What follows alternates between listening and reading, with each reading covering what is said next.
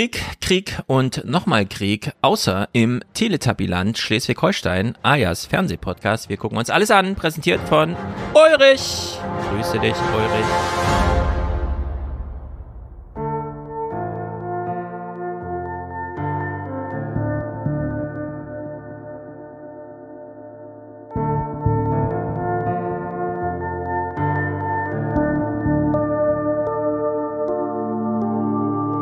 8. Mai war ein Tag der Befreiung.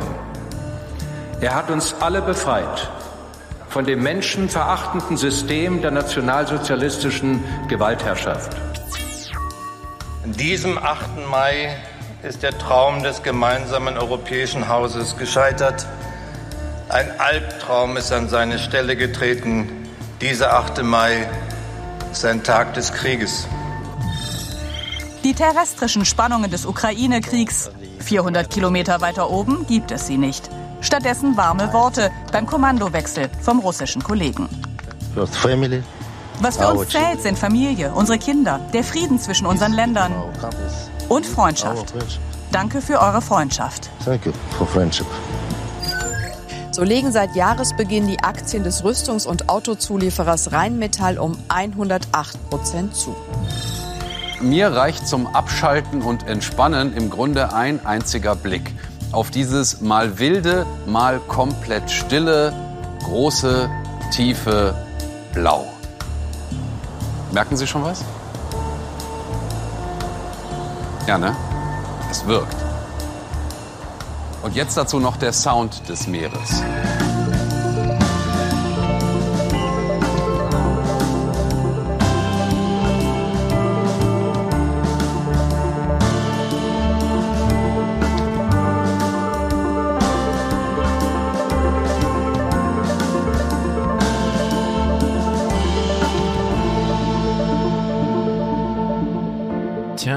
Der Sound des Meeres. Wie er auf eine grüne Wand guckt. Ja, das habe ich mir auch gedacht, ehrlich gesagt. Christian Sievers, wir wissen, dass dein Studio eine grüne Hölle ist. Gaukel uns nichts vor. Fake News! Da war gar kein Wasser im Studio. Das ist, also, das Bescheuerte kann man sich, ich, ich, ich, ich wäre da lachend zusammengebrochen, ne? Also, das ist zeugt von meiner mangelnden Professionalität. Damit werde ich es ins ZDF schaffen. Hm. In den Tagesthemen ginge das. Die Leinwand ist elf Meter breit, wird von hinten projiz- anprojiziert. Wenn man da sagt, wir stehen hier vor blauem Wasser, dann ist das wirklich zu sehen. Dann sehen die das auch, wenn die sich umdrehen. Ja. Im ZDF geht das nicht. Gut, wir machen heute Podcast. Ähm, wir haben uns hier verabredet, um über den Krieg zu sprechen und Schleswig-Holstein. Thomas hat mich gerade schon darauf hingewiesen, kurz vorher. Das ist, äh, wie groß der Spalt in der Welt zwischen diesen beiden Regionen ist. Auf der einen Seite Chaos, Zerstörung, Elend, Leid und Tod. Auf der anderen Seite unglaublich. Ich, ich habe von dieser Landtagswahl in Schleswig-Holstein tatsächlich erst am Sonntag um 19 Uhr überhaupt mitgekriegt. Soll ich dir was sagen? Ich auch. Dabei hatte ich gerade die äh, Clips alle fertig gemacht, aber das spielte gar keine Rolle in den Nachrichten. Ich, ich finde Plötzlich auch, war eine Landtagswahl. Und ich finde auch, dass das für zum, uns beide aus Hessen und aus Bayern eine absolut valide Sache ist. Und danach habe ich mich, glaube ich, noch zwei Minuten darüber lustig gemacht, ob sie es wieder als, ob sie es wieder als Zeichen für einen Bund werten. Mhm. Und dann meinte jemand zu mir auf Twitter so, nee, sie werten es ein Zeichen für die NRW-Wahl, das ich noch besser finde, so humoristisch gesehen, weil natürlich wird sich im größten Flächenland Deutschlands mit den meisten Einwohnern, wenn sich jetzt alle denken, boah, wie haben denn die an der dänischen Grenze gewählt? ja? Ja. Müssen wir hinterher. Ne, die haben jetzt den Günther gewählt, da brauchen wir, müssen wir jetzt den Hendrik Wüst wählen, weil das sind ja dieselben Leute in denselben Ländern. Also es ist ja einmal, es ist ja immer dieselbe Bescheuertheit, die da Mhm. gemacht wird. Und meine zweite Frage war, ob sie immer noch den Korte aus dem Schrank holen im ZDF. Ja, das sind Ähm, zentrale das Fragen, die ich hatte. wahrscheinlich, äh, den Korte, den holen sie auf jeden Fall beim Deutschlandfunk immer ran. Der soll dann nachts nochmal in Das war der Tag zusammenfassen. Ja, wir haben natürlich Clips zu Schleswig-Holstein, aber die schieben wir für später auf, denn erstmal das Wichtige. Es ist so, dass immer noch Krieg herrscht. Ich habe das bei Mick auch schon versucht, kurz zu, wie sagt man, disclaimern oder so. Ähm, wir besprechen hier das Fernsehen zum Krieg und nicht den Krieg selbst. Sonst wären wir auch todtraurig die ganze Zeit und äh, würden uns nur überlegen, wie können wir helfen. Äh, das Fernsehen dazu ist allerdings eine ganz andere Schublade und da kann man auch anders drüber reden. Hm. Ich glaube auch, die Art, wie man über den Krieg redet, ist sehr unterschiedlich, je nachdem, wer du bist. Also ähm, du ja. kannst natürlich total emotional davon kompromittiert sein. Ich würde davon abraten. Ja, außer du hast jetzt irgendwelche persönlichen Verbindungen und so, dann kann ich das vollkommen nachvollziehen und, und äh, die Wünsche gehen an alle Menschen raus, dass sich das irgendwie für sie gut löst. Mhm. Ähm, du kannst es auch, wie ich viel auf YouTube sehe, ähm, endlich mal dazu benutzen, äh, über Militärtechnik und Militärstrategie mal wieder so richtig abzunörden. Ja. Auf so einer relativ neutralen Ebene, das finde ich. Was die Bundeswehr selber auch sehr fleißig macht. Ja, genau. Die Bundeswehr erklärt jetzt mal irgendwie, hat jetzt, sieht jetzt mal die Chance, mal zu erklären, was sie wirklich macht. Ja. ja. Ähm, und das finde ich, glaube ich, auch, auch zum Verständnis der Situation, also wenn du dich damit beschäftigst, finde ich das irgendwie dann doch wertvoller, mhm. ja, weil es dir ein Deutungswissen gibt, ja, auch, ja. auch um die Schrecklichkeit, die da herrscht, ja. Mhm. Und ähm, das ist, glaube ich, alles okay. Das Problem ist halt, wenn, wenn das so ein Backdrop wird und wenn, wenn der Alarm, den wir jetzt wahrscheinlich auch wieder in den Nachrichten sehen werden, ja, ja. wenn er dich übernimmt, das ist, glaube ich, das einzige Problem. Ja um es gleich mal, ich habe keinen Clip davon, weil ich nehme mir schon vor, nur Fernsehclips mitzubringen, sonst äh, wäre das so Halligalli. Aber ich habe mir bei der Bundeswehr auf dem YouTube-Kanal der Bundeswehr angeschaut, wie eine Haubitze 2000 funktioniert. Panzerhaubitze, irgendwas. Du meinst also, diesen Clip aus den 80ern oder 90ern? Nee, äh, relativ aktuell. Also die haben das jetzt nochmal 2021 oder so. Ich fand es fast ein bisschen überraschend, dass sie es nochmal so aktuell, obwohl es so eher alte Technik, aber da geht's auch so um Ausbildungskram und so. Mhm. Scheint immer noch Lehrinhalt zu sein. Also es ist genau das Modell, was sie jetzt gerade liefern wollen. Und es stellt sich raus, es ist wirklich nicht so einfach, die zu bedienen. Man braucht fünf Leute. Die fahren damit in den Wald. Als allererstes am Tag wird erstmal ein Wetterballon fertig gemacht. Der steigt dann hoch und sendet original stündlich ein Signal. Also nicht mal irgendwie so Live-Berichterstattung aus der Höhe, sondern nein, er sendet stündlich ein Signal. Das wird dann benutzt, um die, das schießt ja 30, 40 Kilometer weit, dieses Ding irgendwie so auszurichten. Mhm, ja, weil das ist halt ein windbeeinflusstes Geschoss. Das ist ja ballistisch. Genau. Genau, dann ist die Frage, welchen, ähm, welchen Zünder schrauben wir auf das Projektil? Da muss also wirklich mit Gewinde erstmal ausgewählt werden. Wollen wir irgendwie was durchschlagen oder haben wir es mit einem weicheren Ziel zu tun und so weiter. Das muss ja erstmal entschieden werden, da muss es echt ausgetauscht werden. Dann wird es unten reingeschoben. Der erste Schuss wird dann per Strick ausgelöst, weil man nicht genau weiß, wie sich die Maschine über Nacht und so weiter, nicht, dass sich irgendwo was sammelt und dann fliegt das ganze Ding in die Luft. Also bereiten die alles vor, binden dann einen Strick an den Hebel, der die Waffe zündet, verlassen dann das Fahrzeug, haben dann 20 Meter Strick zwischen sich und den, äh, da ist ein Holzknüppel dran gebunden und an dem ziehen sie ganz kräftig und damit wird der, wird der erste Schuss ausgelöst. Dann gehen Sie zurück ins Gerät, schauen, ob das alles noch da ist, wie es soll und ob es für Sie sicher gewesen wäre. Und ja, wenn der erste Schuss geglückt ist, verbringt man den Rest des Tages da drin, achtet weiter auf den Wetterballon und so weiter. Und es ist wirklich nicht einfach. Also im Vergleich zu, ich habe ja mit Wolfgang im 29er mal, wie die Drohnenbeschaffung und auch Drohnennutzung, also da hat man einen Rucksack auf und da ist so eine Drohne drin und die schießt man dann als Rakete hoch und dann klappt die so Flügel auf und fliegt dann eine Viertelstunde rum, sucht sich ein wirkliches Ziel und auf das stürzt man es dann da sind Welten dazwischen. Und ich frage mich ehrlich, was wollen die mit so einem komischen Panzer, ja, den sie erstmal hintransportieren müssen, dann vorbereiten müssen, dann braucht man da fünf Mann und so. Also es scheint mir die Realität der Wehrtechnik, wie ich sie bei YouTube vorgestellt bekam, die Logik moderner Kriege und das, was ich in Nachrichten als Diskussion sehe, passt für mich nicht ganz zusammen. Ähm, also was es anscheinend gibt, und ich bin just heute an einem Twitter-Thread daran, damit darüber vorbeigegangen.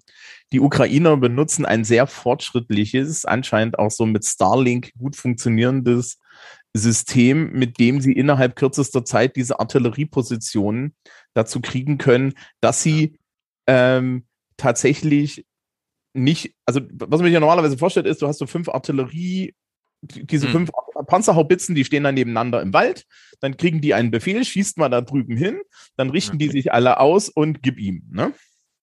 Und Ähm, was die Ukrainer anscheinend machen können, ist, sie können sagen, so pass mal auf, Leute, da das Auto, da, ja, ähm, und ihr alle, ihr schießt jetzt mal drauf und zwar in ungefähr, und zwar so, dass in fünf Minuten da das alles landet. Und dann schießen die mit äh, aus unterschiedlichen Richtungen mit ja. Einzelschuss äh, zur selben Zeit auf dieselbe Position.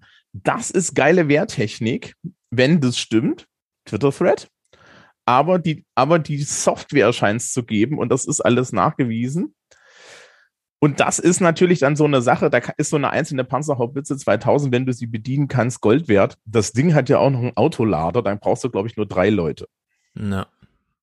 Ja, die wird sehr aufwendig beladen. Also da muss man echt unten raus und dann schiebt man das in so ein Loch und dann sieht man auch, wie die Munition rüber transportiert wird und so. Also es ja, ja und, und, du musst sie aber nicht mehr per Hand laden, sondern da ja. ist in dieser Autolader drin, aber du musst im Endeffekt dich frühs mit, dann, ja, musst du irgendwie hinsetzen und das, diese Kiste aufmunitionieren. Ja. Ähm, für das Publikum, ihr könnt auf YouTube mal suchen, es gibt aus den 70er oder 80ern einen Werbefilm, ich glaube, äh, von Rheinmetall oder so zu dem Teil. Der ist, der ist hilariously blöde. ja, also ja da, da, da, da, spricht dann halt auch so eine deutsche Stimme in diesem Wehrjargon, ja. Ach ja, das ist. Äh die Panzerhaubitze 2000 hat eine effektive Wirkreichweite von, ja, und so. Also so in diesem Pornogespräch. So ein bisschen sehen die Wehrvideos heute auch noch aus. Wenn Rheinmetall seine Panzer, die, also die kriegen echt so ein Werbevideo, zwei Minuten lang, Steigung, hier Wasser, ein Meter tiefer, wurde ja sogar zeitweise, also ausschnittsweise im, in den Abendnachrichten gezeigt. Es ist auch ein wenig amüsant, wenn nicht halt so eine Realität dahinter hinge. Gut, schauen wir mal Fernsehnachrichten zum Thema. Also wie gesagt, es sind Fernsehnachrichten, die auch mal kommentiert gehören, würde ich sagen. Zum einen, und wir steigen gleich mal all in ein, große Thematisierung. Ach ja, ich muss noch, eine Sache muss ich noch sagen, weil sie ist mir vorhin aufgefallen. Es ist ja heute Dienstag und nicht Sonntag. Das heißt, ich kam irgendwie gerade nach Hause, habe der kleinen Tochter noch beim Handballtraining geholfen und so weiter, wie man es halt so macht. Und habe dann festgestellt, oh krass, ganz schön spät. Ich wollte doch noch die Nachrichten von gestern schauen. Und dann, ne, weil heute ist ja Zehnter, gestern war ja die Feierlichkeit. Die wurde also gestern thematisiert. Jetzt bin ich heute Morgen beim Sport, habe ich ganz viel Deutschlandfunk der Tag, Pipapo und so gehört. Und dann äh, weiß ich jetzt, okay, Putin hat eine kürzere Rede, also nur sieben Minuten oder so gehalten. Er wirkte sehr schwach, er hat keine Generalmobilmachung angekündigt, äh, hat auch sonst die Ukraine nicht erwähnt, äh, sondern einfach nur nochmal den großen historischen Kontext die Franzosen zu Pferde vor Moskau und so weiter, äh, daran nochmal erinnert.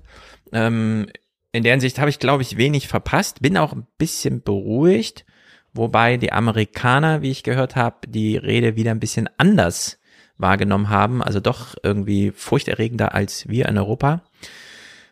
Aber wer weiß, also ich bin nicht informiert über die Nachrichtenlage gestern, obwohl die Nachrichtenlage, die wir jetzt gleich besprechen, sehr auf die Nachrichtenlage von gestern hinausläuft, also auf den 9. Mai. Aber auch die Flugshow wurde ja abgesagt wegen Wetter, was auch immer das bedeutet. Ähm, Jetzt Flugzeuge werden woanders gebraucht. Ja, das kann ja, durchaus sein. Ist auch nicht, ist auch, ist auch nicht mit der Luftwaffe so toll. Ja. Anscheinend. Ähm, ich habe The Daily gehört, die haben sich damit äh, beschäftigt gestern. Oder mhm. heute, die haben sich heute damit beschäftigt. Ich habe heute den Daily dazu gehört. Ja. Und die haben im Endeffekt auch einen größeren Bogen aufgemacht und von der Rede vom letzten Jahr geredet, weil sie dann festgestellt haben, ja, scheiße, da hat das eigentlich schon gesagt. Ah. Halt diese Umwidmung dieses Feiertages, dass der 9. Mai früher halt eher so ein Familienfeiertag war, wo man so dem persönlichen Kriegsgedenken gedacht hat. Ja, von da weg zu diesem militaristischen, was man heutzutage kennt. Also, dass das ja immer weiter aufgebaut wurde mit diesen, ja, und dass das immer zentraler wurde, ja, äh, dass es da um die Glorie Russlands ging. Genau. Und so sehr um diese Erinnerung. Also, man kann ja mal einen Vergleich machen. Es gibt ja in Großbritannien den äh, Remembrance Day. Die, das ist der 11. November. Das ist, der, das ist der Waffenstillstand vom Ersten Weltkrieg. Ja, am 11.11. .11. in Deutschland setzen sich alle eine rote Nase auf und machen Karneval und am 11.11. .11. In, in Großbritannien ziehen sich alle diese Poppies an, das sind aus, von den Feldern aus Flandern, diesen Mond, ja. diese Mondblätter. Ah, stimmt, über die hatten wir schon mal gesprochen, genau. Erinnern sich an, äh, an den äh, Friedensschluss, also an den Waffenstillstand vom Ersten Weltkrieg und sammeln da dann Geld und so weiter. Und das in Großbritannien, so war das anscheinend früher in Russland auch. Und die Times macht dann halt so diese Sache auf in The Daily, dass Putin das so in so eine Propagandaveranstaltung umgedreht ja. hat und dann letztes Jahr schon gesagt hat, ja, wir müssen Ja, und jetzt steckt er halt drin und ich glaube, sein Problem ist auch, er konnte jetzt nichts vorweisen. Ja, ja. weil sie haben ja echt, haben ja echt dann irgendwie das Minimalziel, äh, äh, was man dann irgendwie noch hätte rausquetschen können aus der eigenen. Selbst Angriff. das, also wir überprüfen es gleich, das war ja auch äh, sozusagen Thema in der Woche, was, also diese Erwartung, kann er noch überhaupt irgendwas darstellen? Ja, so ein bisschen wie wenn England gegen Schottland spielt, ne? Äh, Im Sinne von. Ja, wenn die Engländer nicht gewinnen, haben sie verloren. Ach so, ja, ja, klar. Äh, dann, äh, ja, äh, sowas schafft dann halt nur Nordkorea, ja, zu behaupten, alle Athleten, die angetreten sind, haben Gold gewonnen. äh, da braucht man einen ordentlichen Propagandaapparat, wenn man den nicht hat oder sich nicht zutraut. In der Hinsicht äh, sehr guter Hinweis von Francesco, dass sie im Sicherheitspot um Thomas Wiegold auch nochmal über den äh, Feiertag gestern in Russland gesprochen haben. Da kann man auch nochmal die Stimmung dann gut einschätzen. Das werde ich heute Abend dann auch bevorzugen, also vor den Nachrichten von gestern lieber nochmal diese Runde mir anhören. Gut, beginnen wir also die Nachrichtenwoche beim 2.5. Das ist, glaube ich, noch der Sonntag des letzten, nee, das ist der Montag letzte Woche. Also wir schließen sozusagen an, wo der letzte Fernsehpodcast aufgehört hat. Und äh, das ist so urdeutsch, was wir jetzt hören. Das ist eigentlich unglaublich. Ich finde, trotz der Nachrichtenlage von gestern, wie gerade reportiert, gibt's immer noch eine Gefahr. Nämlich, wir haben eine, wir haben einen Aggressor, wie wir ihn nennen, der Atomwaffen hat. Das ist ein bisschen anders als andere Aggressoren, die wir bisher gut zähmen konnten, denn wir wissen nicht so genau, wird irgendwann Artillerie ausgetauscht gegen Atomwaffen. Ja, also äh, wenn die reguläre Wehrtechnik aufgebraucht ist, was ja irgendwie auch ein bisschen Kriegsziel gerade zu sein scheint, dass man die sich einfach mal ordentlich verbrauchen lässt. Irgendwas ist dann immer noch da abzuschießen. Und das wurde letzte Woche diskutiert. Ich habe es nicht äh, sozusagen real-time verfolgt, sondern dann einfach nur, und ich äh, musste mir ein bisschen auch die Ohren reiben. Ups. Maus ausgefallen. Gut, hier. Die Bundesregierung ist überzeugt, dass die Ausbildung ukrainischer Soldaten an westlichen Waffen keinen direkten Kriegseintritt bedeutet, mhm. sagte Regierungssprecher Hebestreit und widersprach damit einem Gutachten des Wissenschaftlichen Dienstes des Bundestags. In dem Gutachten heißt es, man würde den gesicherten Bereich der Nichtkriegsführung verlassen, wenn es um die Ausbildung an solchen Waffen ginge. Wem Wer ist der Adressat dieser Kommunikation? Wenn sich die Bundesregierung mit dem wissenschaftlichen Rat, äh, wissenschaftlichen Dienst des Bundestages darüber streitet, ja, ist man jetzt im Krieg, wenn man das und jenes macht oder nicht? Das zentrale Problem ist, dass diese Entscheidung am Ende nicht von uns getroffen wird. Richtig. Das ist ja eigentlich das Problem, nicht wahr? So. Also es ist, es ist ja wirklich ein reaktives Spielchen, was man da spielt, ne? Ich muss auch ehrlich sagen, ich finde es, ich fand es jetzt nicht wirklich lustig, dass die Amerikaner aktuell so, so, so Sachen durchstechen, ja. Also so. Oh, dazu kommen wir gleich. Das ist eigenes ja, Thema, ja, ja, ja. Also, also, dass da Sachen durchgestochen werden, äh, ich glaube, ich war schon mal hier und habe gesagt, man hält in solchen Situationen die Fresse. Ja, ja jetzt lieber keine Angeberei, genau. Also wirklich, haben, haben wir denn nichts aus Stellvertreterkriegen in den letzten 200 100 Jahren gelernt oder was? Also das, das ist das eine. Ja, also das weiß ich auch von der mhm. Rede, dass Putin durchaus gesagt hat, die jetzt in der Rede, äh, äh, dass er das mittlerweile halt als Stellvertreterkrieg der NATO sieht. So und dann, ja. Was es ja auch äh, ist, ehrlich gesagt, oder? Ja, aber, was ganz äh, zu sagen. Ähm, das ist, das ist halt auch so eine Geschichte, wo man sich dann halt überlegen muss, ähm, ja, die Erzählung, die hätte man vermeiden können, wenn man nicht groß, also sagen wir es mal so, der gesellschaftliche Diskurs um diese ganzen Sachen, auch der mediale, der darf ja durchaus stattfinden. Hm. Man sollte halt von, von der Seite, wo die Entscheidungen getroffen werden, einfach nicht konkret werden. Das wäre so meine Idee. Ja. Also einfach als, als Bundesregierung zu sagen, ja, da können wir jetzt nicht drüber reden. Ja, das haben wir gesehen, als Victoria Newland äh, zu sehen war, wie sie vom Kongress aus bei PBS dann sagte, ähm, das, was wir hier sehen, ist ja eine große Leistung der Ukrainer und alle, die ihnen helfen. Mhm. Und dann hat sie den Satz beendet und damit war das auch gut. genau, also äh, die tauchen irgendwo gleich auf, die Clips in der Chronologie der Woche. Wir springen am Anfang mal so ein bisschen hin und her. Also jetzt äh, Thema eins Bundesregierung gegen wissenschaftlichen Dienst, wann sind die eigentlich im Krieg? und unklar für uns. Ja, also das soll jetzt Putin dann beeindrucken im Sinne von Entscheidungsabwägung. Wie geht man hier weiter vor? Das nächste Interessante ist die, das Verhalten russischer Soldaten vor Ort. Im Südosten des Landes haben russische Soldaten laut einem CNN-Bericht einen Handel für Landmaschinen geplündert und dabei Maschinen und Gerät für fast 5 Millionen Euro abtransportiert. Die Mähdrescher allerdings seien jetzt erstmal nicht zu nutzen. Die russischen Soldaten hatten offenbar nicht damit gerechnet, dass sie mit GPS-Trackern ausgestattet sind und die Beute mit einer Software aus der Ferne gesperrt werden kann. Ja, also dieser GPS-Träger mal außen vor, den braucht man dafür nicht, aber man braucht für so ein Agrar-Hardware-Ding Internetverbindung, sonst geht das nicht. Ähm, du brauchst den GPS-Tracker.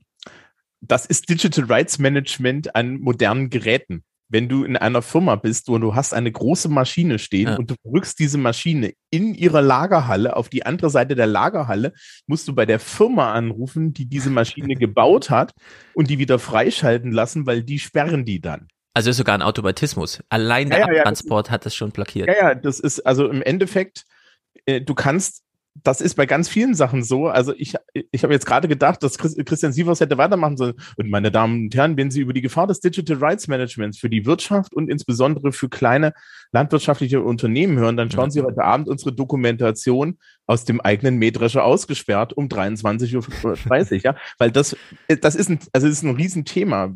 Es gibt dazu Talks auf dem Chaos Communication Kongress. Ja. Ähm, das ist schon länger so. Also du hast auch, wenn du deutsche, wenn du so, so große deutsche Schwerindustriemaschinen und so weiter kaufst, du kannst die Maschine nicht weiterverkaufen, ohne, mhm. da, also im Endeffekt, du kannst die Maschine weiterverkaufen, aber der, der sie, der sie dann hat, muss zu der Firma hin und nochmal Kohle abdrücken, weil dann funktioniert die nicht mehr. Ja, also ehrlicherweise, äh, wir müssen gar nicht bis zur ukrainischen Agrartechnik gehen, die uns äh, das Weizen nächstes Jahr und auch vielen afrikanischen Staaten hoffentlich zur Verfügung stellt, sondern ich habe jetzt äh, bei der Steuererklärung ähm, wurde mir geraten, tatsächlich mal jede Ausgabe einfach mal aufzudröseln. Deswegen habe ich das erste Mal das gemacht. Dabei fiel mir auf, ganz schön viele Bücher gekauft und alle natürlich nur digital. Äh, das heißt, äh, wenn ich jetzt äh, mich blöd anstelle oder sonst irgendwas mache oder jemand mir was Böses will, ist meine ganze Büchersammlung weg. Von heute auf morgen. Genauso das gleiche mit meiner Musik. Ich hänge ganz schön ab davon, dass jemand meine Liste auf irgendeinem Server weiter betreibt. Ansonsten ständig, also stünde ich wirklich ganz schön blank da von heute auf morgen. Und, ähm, und so kann man das durchgehen. Und da gibt es ja schon ein, ein historisches Beispiel für, den Microsoft Zoom. Die Älteren unter uns erinnern sich. Richtig, richtig, richtig. Das die war ein Player, der sollte den iPod äh, Konkurrenz machen und dann irgendwann liefen die Server nicht mehr und dann konnte die lizenzierten, also konnten die Lizenzen nicht mehr abgerufen werden. Genau, also du hast im Endeffekt dann ein Stückchen Hardware gehabt, wo, äh, wo, wo Musik drauf war und du konntest sie nicht mehr abspielen. Ja, also begegnen uns immer wieder und naja, Apropos Wirtschaft, Leute aus dem Spiel nehmen. Also wir könnten alle von heute auf morgen deglobalisiert werden. Man nimmt uns einfach alle Accounts und dann stehen wir nackig da. Janis Kluge von der Stiftung Wissenschaft und Politik. Hier mal zu einer anderen Frage. Was ist eigentlich mit den Sanktionen? Das muss man hier auch leider an unserer Stelle jetzt äh, spontan in dieser wilden äh, Sammlung an Themen einwerfen, denn es gab keine größere Berichterstattung dazu. Wir können ja aber mal dokumentieren, wie es kurz besprochen wurde. Der Sanktionen die die EU nun wieder verschärfen will und über die ich jetzt sprechen will mit dem Ökonomen und Russland-Experten bei der Stiftung Wissenschaft und Politik, Janis Kluge. Guten Abend, Herr Kluge. Schönen guten Abend, Frau Mioska. Geben Sie uns einen Einblick. Wie wirken die bislang verhängten Sanktionen gegen Russland? Wie sehr spürt das die russische Wirtschaft bereits? Die Sanktionen äh, wirken wirklich hart. Also es ist jetzt schon klar, dass Russland in eine sehr tiefe Wirtschaftskrise schlittern wird und ähm, dass diese Krise auch alles übertrifft, was ähm, in der Amtszeit Putins da gewesen ist. Das heißt, ähm, es ist eine tiefe Krise, die noch deutlich weitergehen wird als das, was wir jetzt bisher sehen und ähm, die auf jeden Fall auch wirtschaftlichen Druck entfaltet. Ja, das wurde leider gestern oder heute Morgen dann auch nur immer kurz behandelt, ob Putins Stimmung, also wie Putins Stimmung in der Rede zusammenhängt oder auch hervorgerufen wird durch seinen Kampf, den propagandistischen Kampf an der Heimatfront. Nämlich, über die Ukraine kann er gerade alles erzählen. wir haben da gewonnen, wir haben da verloren, keine Ahnung, wir brauchen da mehr, wie auch immer. Aber über die äh, Heimatfront-Situation, also ist der Kühlschrank jetzt gefüllt, ja oder nein? Gibt es noch Pfannen zu kaufen, ja oder nein? Wenn jemand einen neuen Schrank braucht, findet er den irgendwo? Was ist, wenn das Auto kaputt geht von den Leuten? Kriegt man das dann repariert oder ist einfach nichts mehr verfügbar an Ersatzteilen? Dass er damit doch sehr zu kämpfen hat. Und äh, fand ich interessant, dass hier überhaupt diese Frage mal wieder gestellt wurde in den Nachrichten. Es kommt ja auch nicht jede Woche vor, dass der Wirtschaftskrieg da mal thematisiert wird. Hier wurde er jetzt thematisiert und wir haben zumindest aus fachkundiger Richtung hier gehört, hm, die Sanktionen sind schon ziemlich hart. Ja, die, die Tagesthemen haben ein neues Hintergrundbild für Berlin. Äh, das steht kann sein. Der, der steht vor der amerikanischen Botschaft, so vom Adlon. Finde ich hübsch. Ähm, nee, Adlon ist noch ein Stück weiter unten, oder? Nee, die Adlon ist, ist die amerikanische äh, Botschaft. daneben. Ja. Das ist amerikanische Botschaft. Aber du, du siehst, wie wichtig das, das ist. Ja, also äh, äh, wie, wie, wie, die Wirtschaftssanktionen, man hatte ja irgendwie in der Bevölkerung und so allgemein die, die Hoffnung, dass im Endeffekt wir machen die und fünf Minuten später sehen wir Menschen auf der Straße verhungern, ja. Na, genau. Das ist natürlich nicht so. Allerdings, wo es jetzt wirklich interessant wird, ist halt, ähm, es ist wohl so, dass ein größerer Teil des militärischen Komplexes äh, Russlands nicht funktioniert. Ich habe letztens einen Text gelesen, ich weiß nicht mehr, wo der ist, ähm, wo jemand gesagt hat, im Endeffekt ist, wird das jetzt ein rieses, Riesenexperiment für die Russen, weil sie müssen ihre Wirtschaft auf den Stand der 80er neu aufbauen. Weil alles Modernere ja. haben sie immer importiert und äh, deren Notenbankchefin hat schon gesagt, tja Leute, wenn wir noch überleben wollen, dann. Genau, das haben wir beim 29er. Das hat der, der Hüter, hatte diese, äh, dieses Interview mit der, genau. Äh, man hat überhaupt, man kann nirgendwo anschließen. Man kann jetzt einfach nur so einen älteren Stand nehmen, auf die Importware verzichten. Betrifft übrigens auch sehr viel Kriegsmaterial. Äh, da kommt man gar nicht so richtig weiter und Tja, jetzt muss man die, genau, die Previous Generation äh, Produktlinie einfach mal wieder aufgreifen, sofern man da noch Produktionsmittel hat für. Aber es ist äh, gruselig. Ähm, ja, vielleicht kurz, weil ich, ich habe es nämlich vorhin gesucht, als, man, mhm. als wir kurz schon diese Sache mit der Atommacht hatten. Vielleicht, ich habe, ich, ich habe vor einiger Zeit was gesehen, wo jemand die russische Atomdoktrin zusammengefasst hat. Ah, erklär mal. Gründe an. Ähm, ich kann dir dann auch den Link zu dem Video geben. Das diskutiert das. Im Endeffekt kommt das Video auf diesen, äh, auf den Schluss. Man muss sich da nicht so viel Angst haben. Also äh, laut der russischen Doktrin und Mil Atomdoktrine sind dafür da, allen anderen zu sagen, unter welchen Bedingungen man sie nukt. Ja. Und das ist ernst zu nehmen. Also jeder schreibt so ein Paper, wo drin, jedes Land, das Atomwaffen ist, schreibt so ein Paper, wo es drin steht, liebe Leute, unsere Abschreckung sieht so aus bitte macht es nett, weil sonst sind wir alle tot. Ne? Also das läuft alles unter der Annahme, dass es nur einen Atomkrieg gibt und danach haben wir hier die Krabbenpopulation. Das erste ist, ähm, man hat eine verlässliche Information, dass jemand eine ballistische Rakete auf Russland abschießt. Klar, ja, die, mhm. die Amerikaner schießen auf uns Option. Die Benutzung von atomarer Waffen oder anderer Massenvernichtungswaffen gegen die russische äh, Föderation, das ist die Verbreiterung, mhm. einen Angriff gegen kritische Regierungs- oder Militärstützpunkte, die die nukleare Abschreckung beschädigen könnten. Ja, ja. ja? Also der, der hintere Teil ist wichtig, nicht der obere Teil. Also man darf keine Jagd auf U-Boote machen, die äh, Atomsprengköpfe mit sich Genau, also du dürftest im Endeffekt nicht, äh, du dürftest im, im Endeffekt nicht einen äh, Flugzeugangriff mit amerikanischen Langstreckenbombern auf russische Atomsilos schießen. Das wäre ein ja. Grund, die auf dich zurückzuschießen, weil im Endeffekt dort stürzt, greifst du die Abschreckung an. Ja. ja? Und äh, eine, eine Aggression gegen die russische Föderation, die die ja, mit konventionellen Waffen, die die Existenz des Staates in Gefahr stellt. Na gut, das lässt sich natürlich weit auslegen.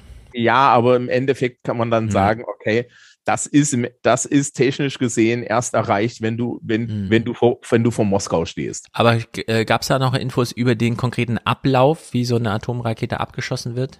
Ich kann nee, mich, das ist dann alles Technik.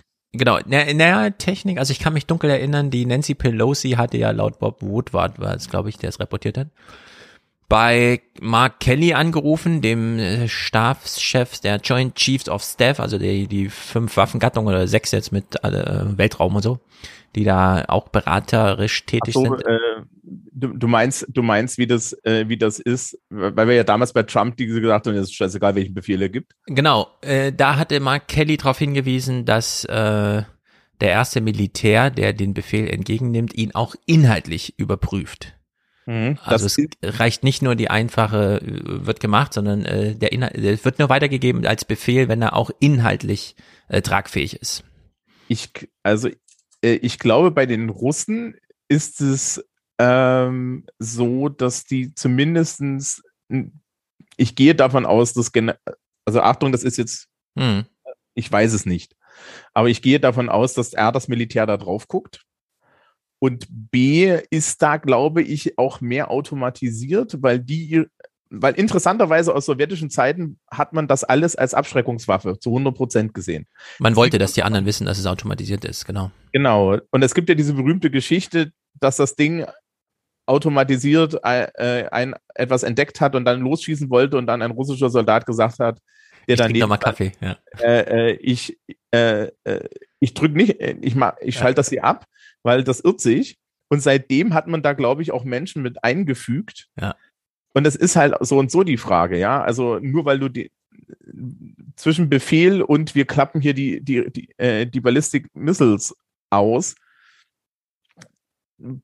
da, da sind Menschen dazwischen, ne? Ja. Also müsste man sehen, die, was definitiv nicht der Fall ist, weil das ist nirgendwo der Fall ist, dass äh, ja an dem langen Tisch oder an dem Schreibtisch von Wladimir Putin so ein großer roter Knopf ist. Ja, und wenn er die Tasse Kaffee falsch abstellt, dass dann alle genugt werden, sondern ja. das, ist, das ist ein Prozess und, und fertig. Und man muss halt auch wirklich ähm, diese vier Doktrinsachen, die ich da vorgelesen habe, die überprüft das Militär auch. Ja. Ja, genau, man äh, soll der, nicht der, der Witz ist ja, wenn, wenn, wenn Putin, ja, wenn, wenn Putin jetzt sagt, wir werden mit konventionellen Waffen so angegriffen, dass der Staat äh, äh, gefährdet ist, dann müsste das Militär dem zustimmen. Ja.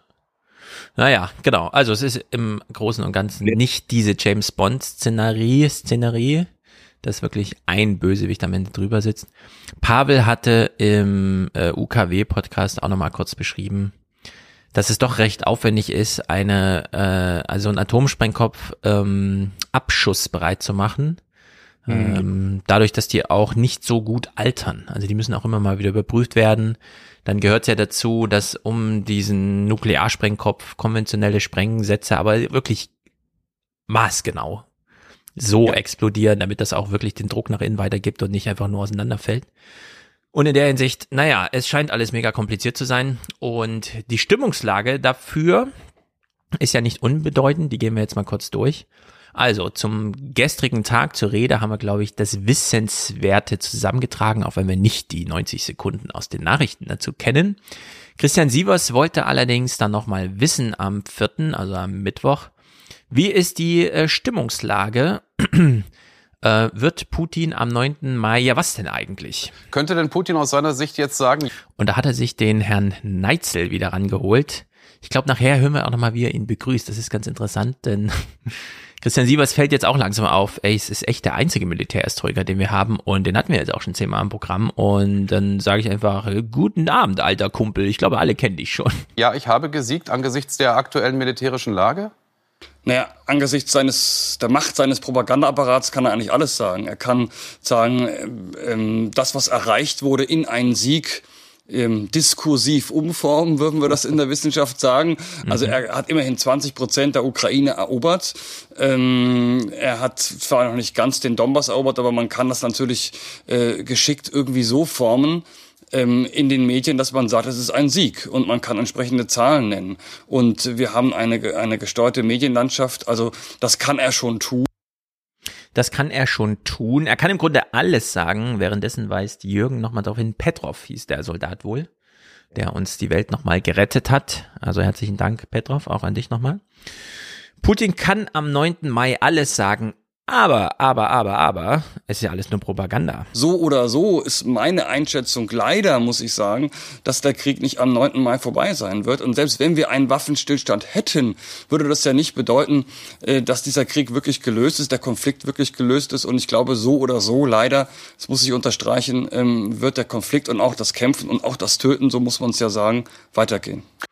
Genau, der Krieg ist ja entkoppelt von der Kommunikation und in der Hinsicht klar, jetzt ist der Tag rum, der 9. Mai. Und es geht einfach weiter wie vorher. Ich dachte ja auch, na gut, der 9. Mai ist so ein gewisser Tag der Entscheidung irgendwie.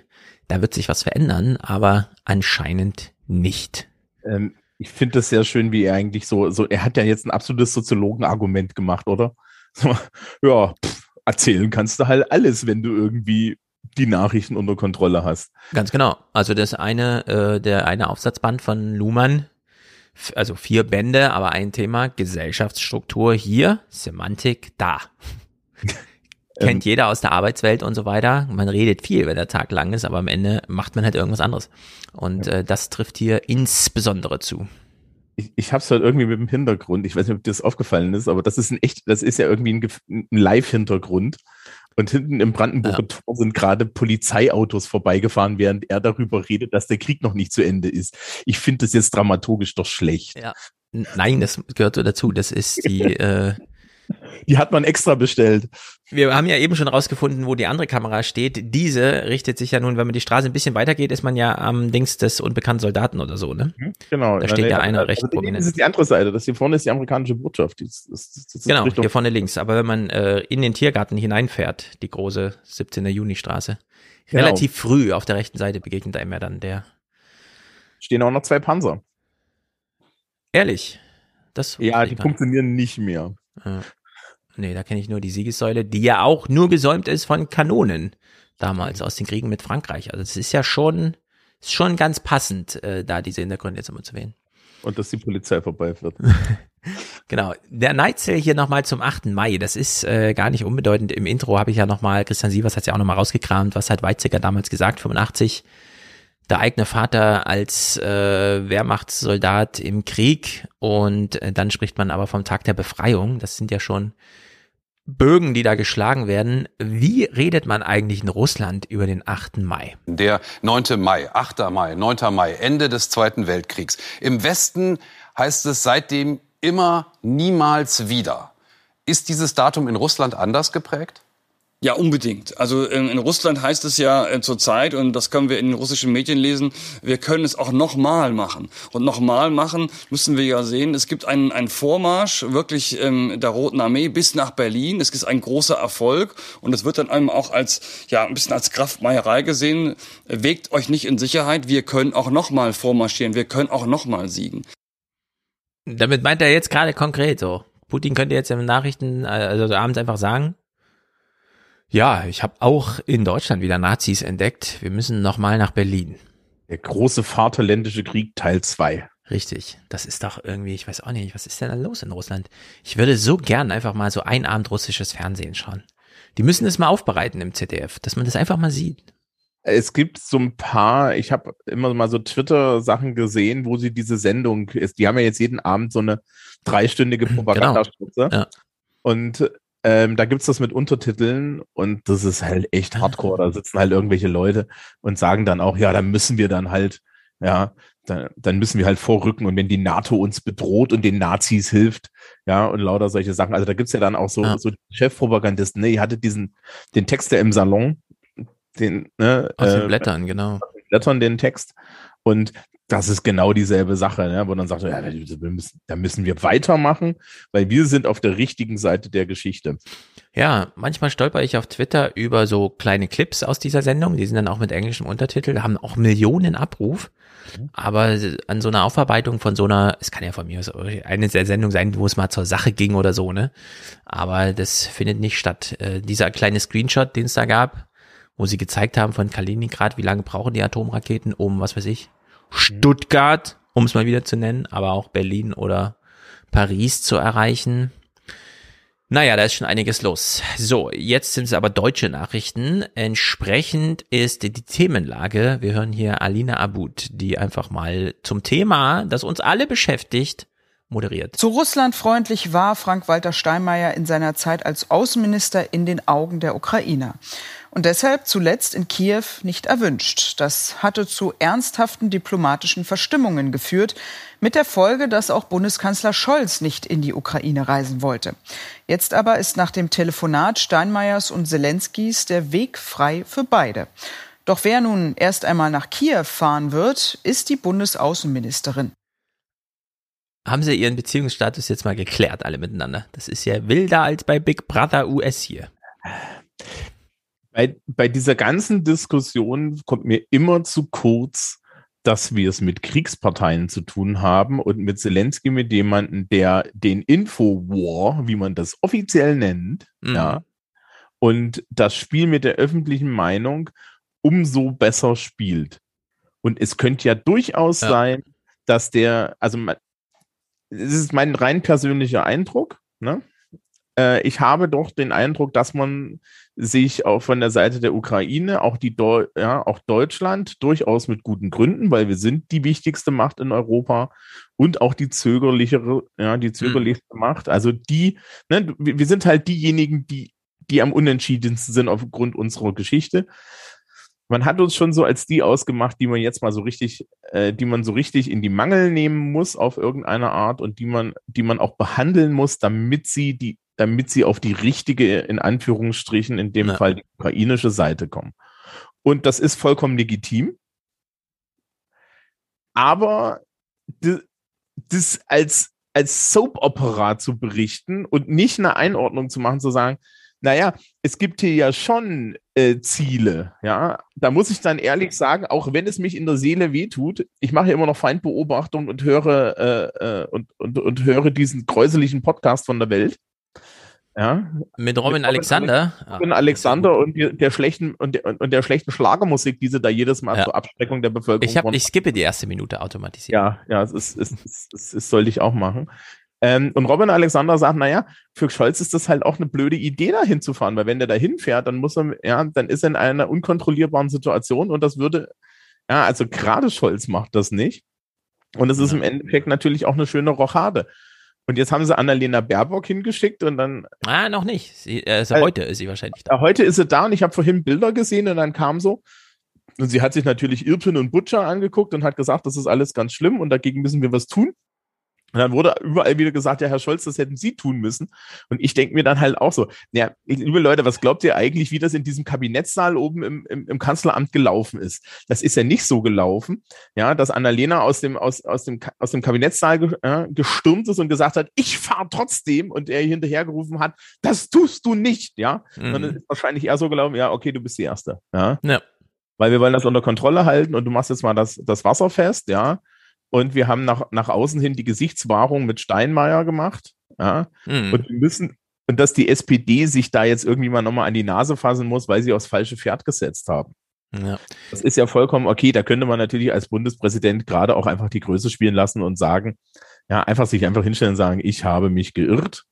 Ja. Ja, also ähm, ich. Aber äh, halt auch nicht. Ich ja. rede selten jetzt so privat über Politik, aber ein Thema habe ich da am Wochenende doch mal aufgegriffen, nämlich die Frage, was würde es Olaf Scholz nützen, wenn ihn jetzt gerade alle toll fänden?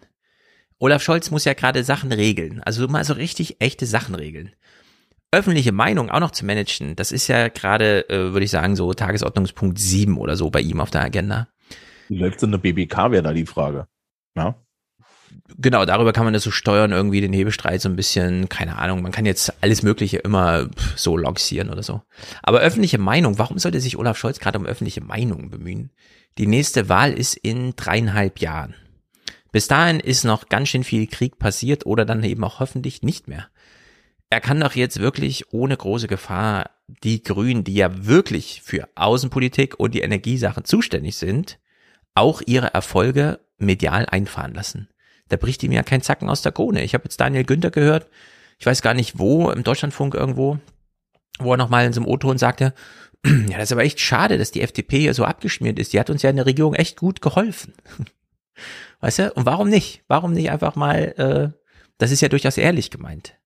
So, wenn man alle Posten selber hat, Dann steht man auch im Feuer, wenn es nicht gut läuft. Wenn die anderen die Posten haben und es gut machen, warum sollte man denen dann nicht auch so ein bisschen abgeben, ja, von diesen Sachen, die da eben einzuheimsen sind an Mobilisierung, Wählerunterstützung, wie auch immer. Wir übersehen in Deutschland immer, dass ähm, wir alle vier Jahre wählen und dazwischen eben nicht. Hm. Und dass wir nicht, dass wir den parlamentarischen Betrieb gar nicht in Abhängigkeit von der öffentlichen Meinung haben. Wenn es dann auf die Wahl zuläuft, okay, da muss man drauf achten. Aber wie gesagt, das ist in dreieinhalb Jahren. Warum soll er nicht einfach Annalena Baerbock, und sie ist nun mal die fachmäßig äh, federführende Ministerin für solche Besuche, dahin schicken lassen, da macht sie solche Fotos, über die regen sich dann auf Twitter wieder einige auf. Ich denke mir irgendwie, ja, das vergisst morgen wieder jeder. Und äh, dann hat man einfach so einen Tag gut gemanagt auch. Du hast vollkommen recht. Ich glaube, das Problem, was wir hier sehen, ist das Problem, dass ein erstaunlicher Anteil der Menschen, die sich mit sowas überhaupt beschäftigen, ähm, nichts anderes zu tun haben. Zum Beispiel. Das ist ein ganz also, großes Problem. Ähm, ja. Und ich möchte das gar nicht unbedingt als Vorwurf formulieren. Es fällt mir aber immer wieder auf. Also vielleicht für das Publikum so als Einordnung. Mein Leben besteht in der Vorbereitung auf eine mündliche Fachabiturprüfung, die ich nächste Woche habe, drei Tage lang in drei, vier verschiedenen Klassen. Mhm. Ja, ähm, und diese Menschen darauf vorzubereiten und so weiter und so fort. Die Menschen, deren Problem ist diese Fachabiturprüfung und zwei Wochen später eine schriftliche Fachabiturprüfung. Niemand, wirklich in der ganzen Schule, und ich bin der Politiklehrer, ist das Thema Ukraine-Krieg, schwere Waffen. Selbst wenn ich mich hinsetzen würde und fragen würde, Leute, was ist jetzt aktuell, ja, was gibt es Probleme, gibt es Sachen, über die wir reden wollen? Es würde nicht auftauchen. Es ist ein Diskurs, der von Menschen geführt wird, die, um es mal böse zu sagen, das Privileg zu haben, diesen Diskurs führen zu können. Ja. Und jetzt natürlich das Problem haben, dass die Leute, die die Entscheidungen treffen, die in, die, die im Endeffekt betroffen sind, ja, also die da ihre mündliche Abi-Prüfung haben im mhm. Außenpolitischen mhm. und so weiter, dass die halt auch keine Zeit haben, mit ihnen zu reden. Ja. Dann muss ich an der anderen Stelle wieder sagen, Robin Alexander hat in der Welt, in diesem Weltpodcast bei der Feindbeobachtung vollkommen recht. Es ist doch ein Riesenluxus für jemanden wie ihn, weil jetzt kann er wieder endlich mal richtig Kaffeesatz lesen und Kanzlerexegese machen. Genau, Wenn das hat er ja auch gesagt. Äh, fand ich ja auch ganz witzig, wie er so am Ende des Podcasts sagt, ja, aber Dagmar, wir sind doch die Journalisten, die sich über sowas Gedanken machen. Wenn der Kanzler undeutlich spricht, dann werden wir nach Deutung oder dann beauftragen wir uns selbst nach Deutung. Da komme ich auch immer wieder auf Alfred Adler jetzt aktuell zurück. Bei diesen Beschäftigungen mit solchen Themen kann man sich ja durchaus mal selber fragen, wessen Aufgabe ist denn das eigentlich gerade? Die Befriedung der Ukraine. Ist das meine Aufgabe? Welchen Beitrag kann ich leisten? Ist es ein Beitrag, mich darüber zu informieren? Ja oder nein? Und die Antwort ist sehr häufig einfach nein. Ich habe das ja auch mit Wolfgang schon ellenlang diskutiert. Bei der Corona-Berichterstattung war irgendwie klar, das ist so, da steckt ein gewisser Imperativ dahinter. Wasch dir die Hände, achte, verhalte dich so und so. Ja, wir haben, also wir haben aufgrund der Corona-Berichterstattung wirklich unser Verhalten maßgeblich geändert. Das Einzige, was jetzt hier bei ähm, der aktuellen Berichterstattung auffällt, ist, und da hören wir auch nachher Habeck nochmal zu, einfach mal ein bisschen Energie sparen. Ja, da kann man äh, ein Imperativ noch finden. Also das ist dann handlungsleitend, Energie sparen, aber auch Energie sparen ist schon wieder so unkonkret, da wissen wir gar nicht genau, wie geht das, was sind die Maßstäbe und so weiter und so fort. Es ist ja unheimlich interessant, dass gerade im Endeffekt die grüne Politik, ja, die noch vor einem Jahr ungefähr als Dämon aufgebaut Richtig. wurde. Ja, dass das jetzt auf einmal bei allen Staatsräson ist und dass es gar nicht mehr um die Frage geht, möchtest du Energie sparen, sondern welchen Kriegsbeitrag leistest du? Ja. Durch, dadurch, dass du kälter duscht. Richtig. Und ähm, das ist eigentlich ein Riesengewinn für die Grünen und da wird jetzt auch sehr viel Innenpolitik gemacht, glaube ich, wo dann wieder keiner hinguckt. Du schaust dir ja den Kram die ganze Zeit an. Äh, nicht die ganze Zeit, sondern wirklich nur den einen Tag, wo ich es vorbereite. Ja, ja, nee, aber du, du, du hörst es ja vollständig durch. Ne? Achso, lückenlos, ja. Ja. ja. Ähm, wenn, gibt denn da, gibt's denn da auch nochmal andere Themen? Ich meine, wir hätten ja so viel zu reden. Wir haben, wir haben demografischen Wandel.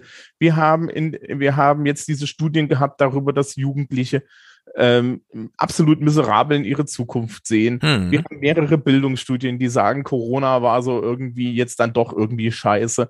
Lauter solche Sachen. Ja, es gibt ja, es gäbe ja genug vor Ort zu verhandeln.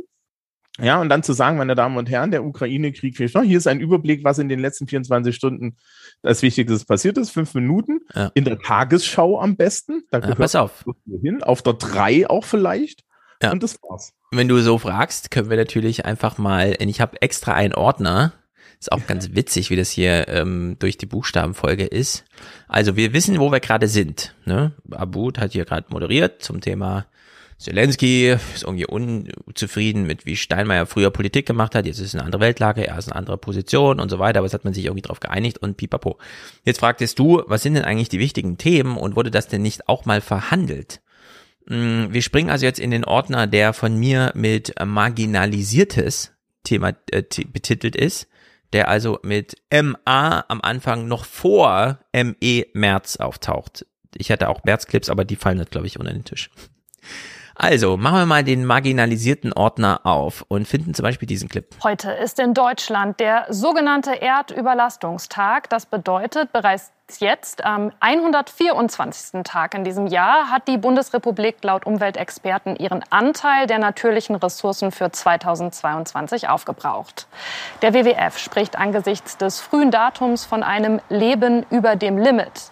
Gründe dafür seien ein zu hoher Energieverbrauch und CO2-Ausstoß durch Verkehr und Massentierhaltung. So, dazu gäbe es unendlich viel zu sagen, was hier nicht gesagt wird, denn man hat sich nur 28 Sekunden Zeit genommen. Und danach Dieser- kommt Lotto. Äh, danach kommen die Lottozahlen. Das ist also die letzte inhaltliche Nachricht vor den Lottozahlen gewesen. Ja, Kurzmeldung wurde gleich morgens um neun. Erdüberlastungstag, weg, äh, weg aus der Redaktion, das machen die in den Kurzmeldungen. Ho hoffentlich, hoffentlich kommt dann nächstes Jahr, der, dass der Erdüberlastungstag aufgrund des, äh, aufgrund des Energiesparens nach dem Ukraine-Krieg jetzt später ist. Ja, also ich meine, der Weltüberlastungstag war dieses Jahr also im Mai. Ja.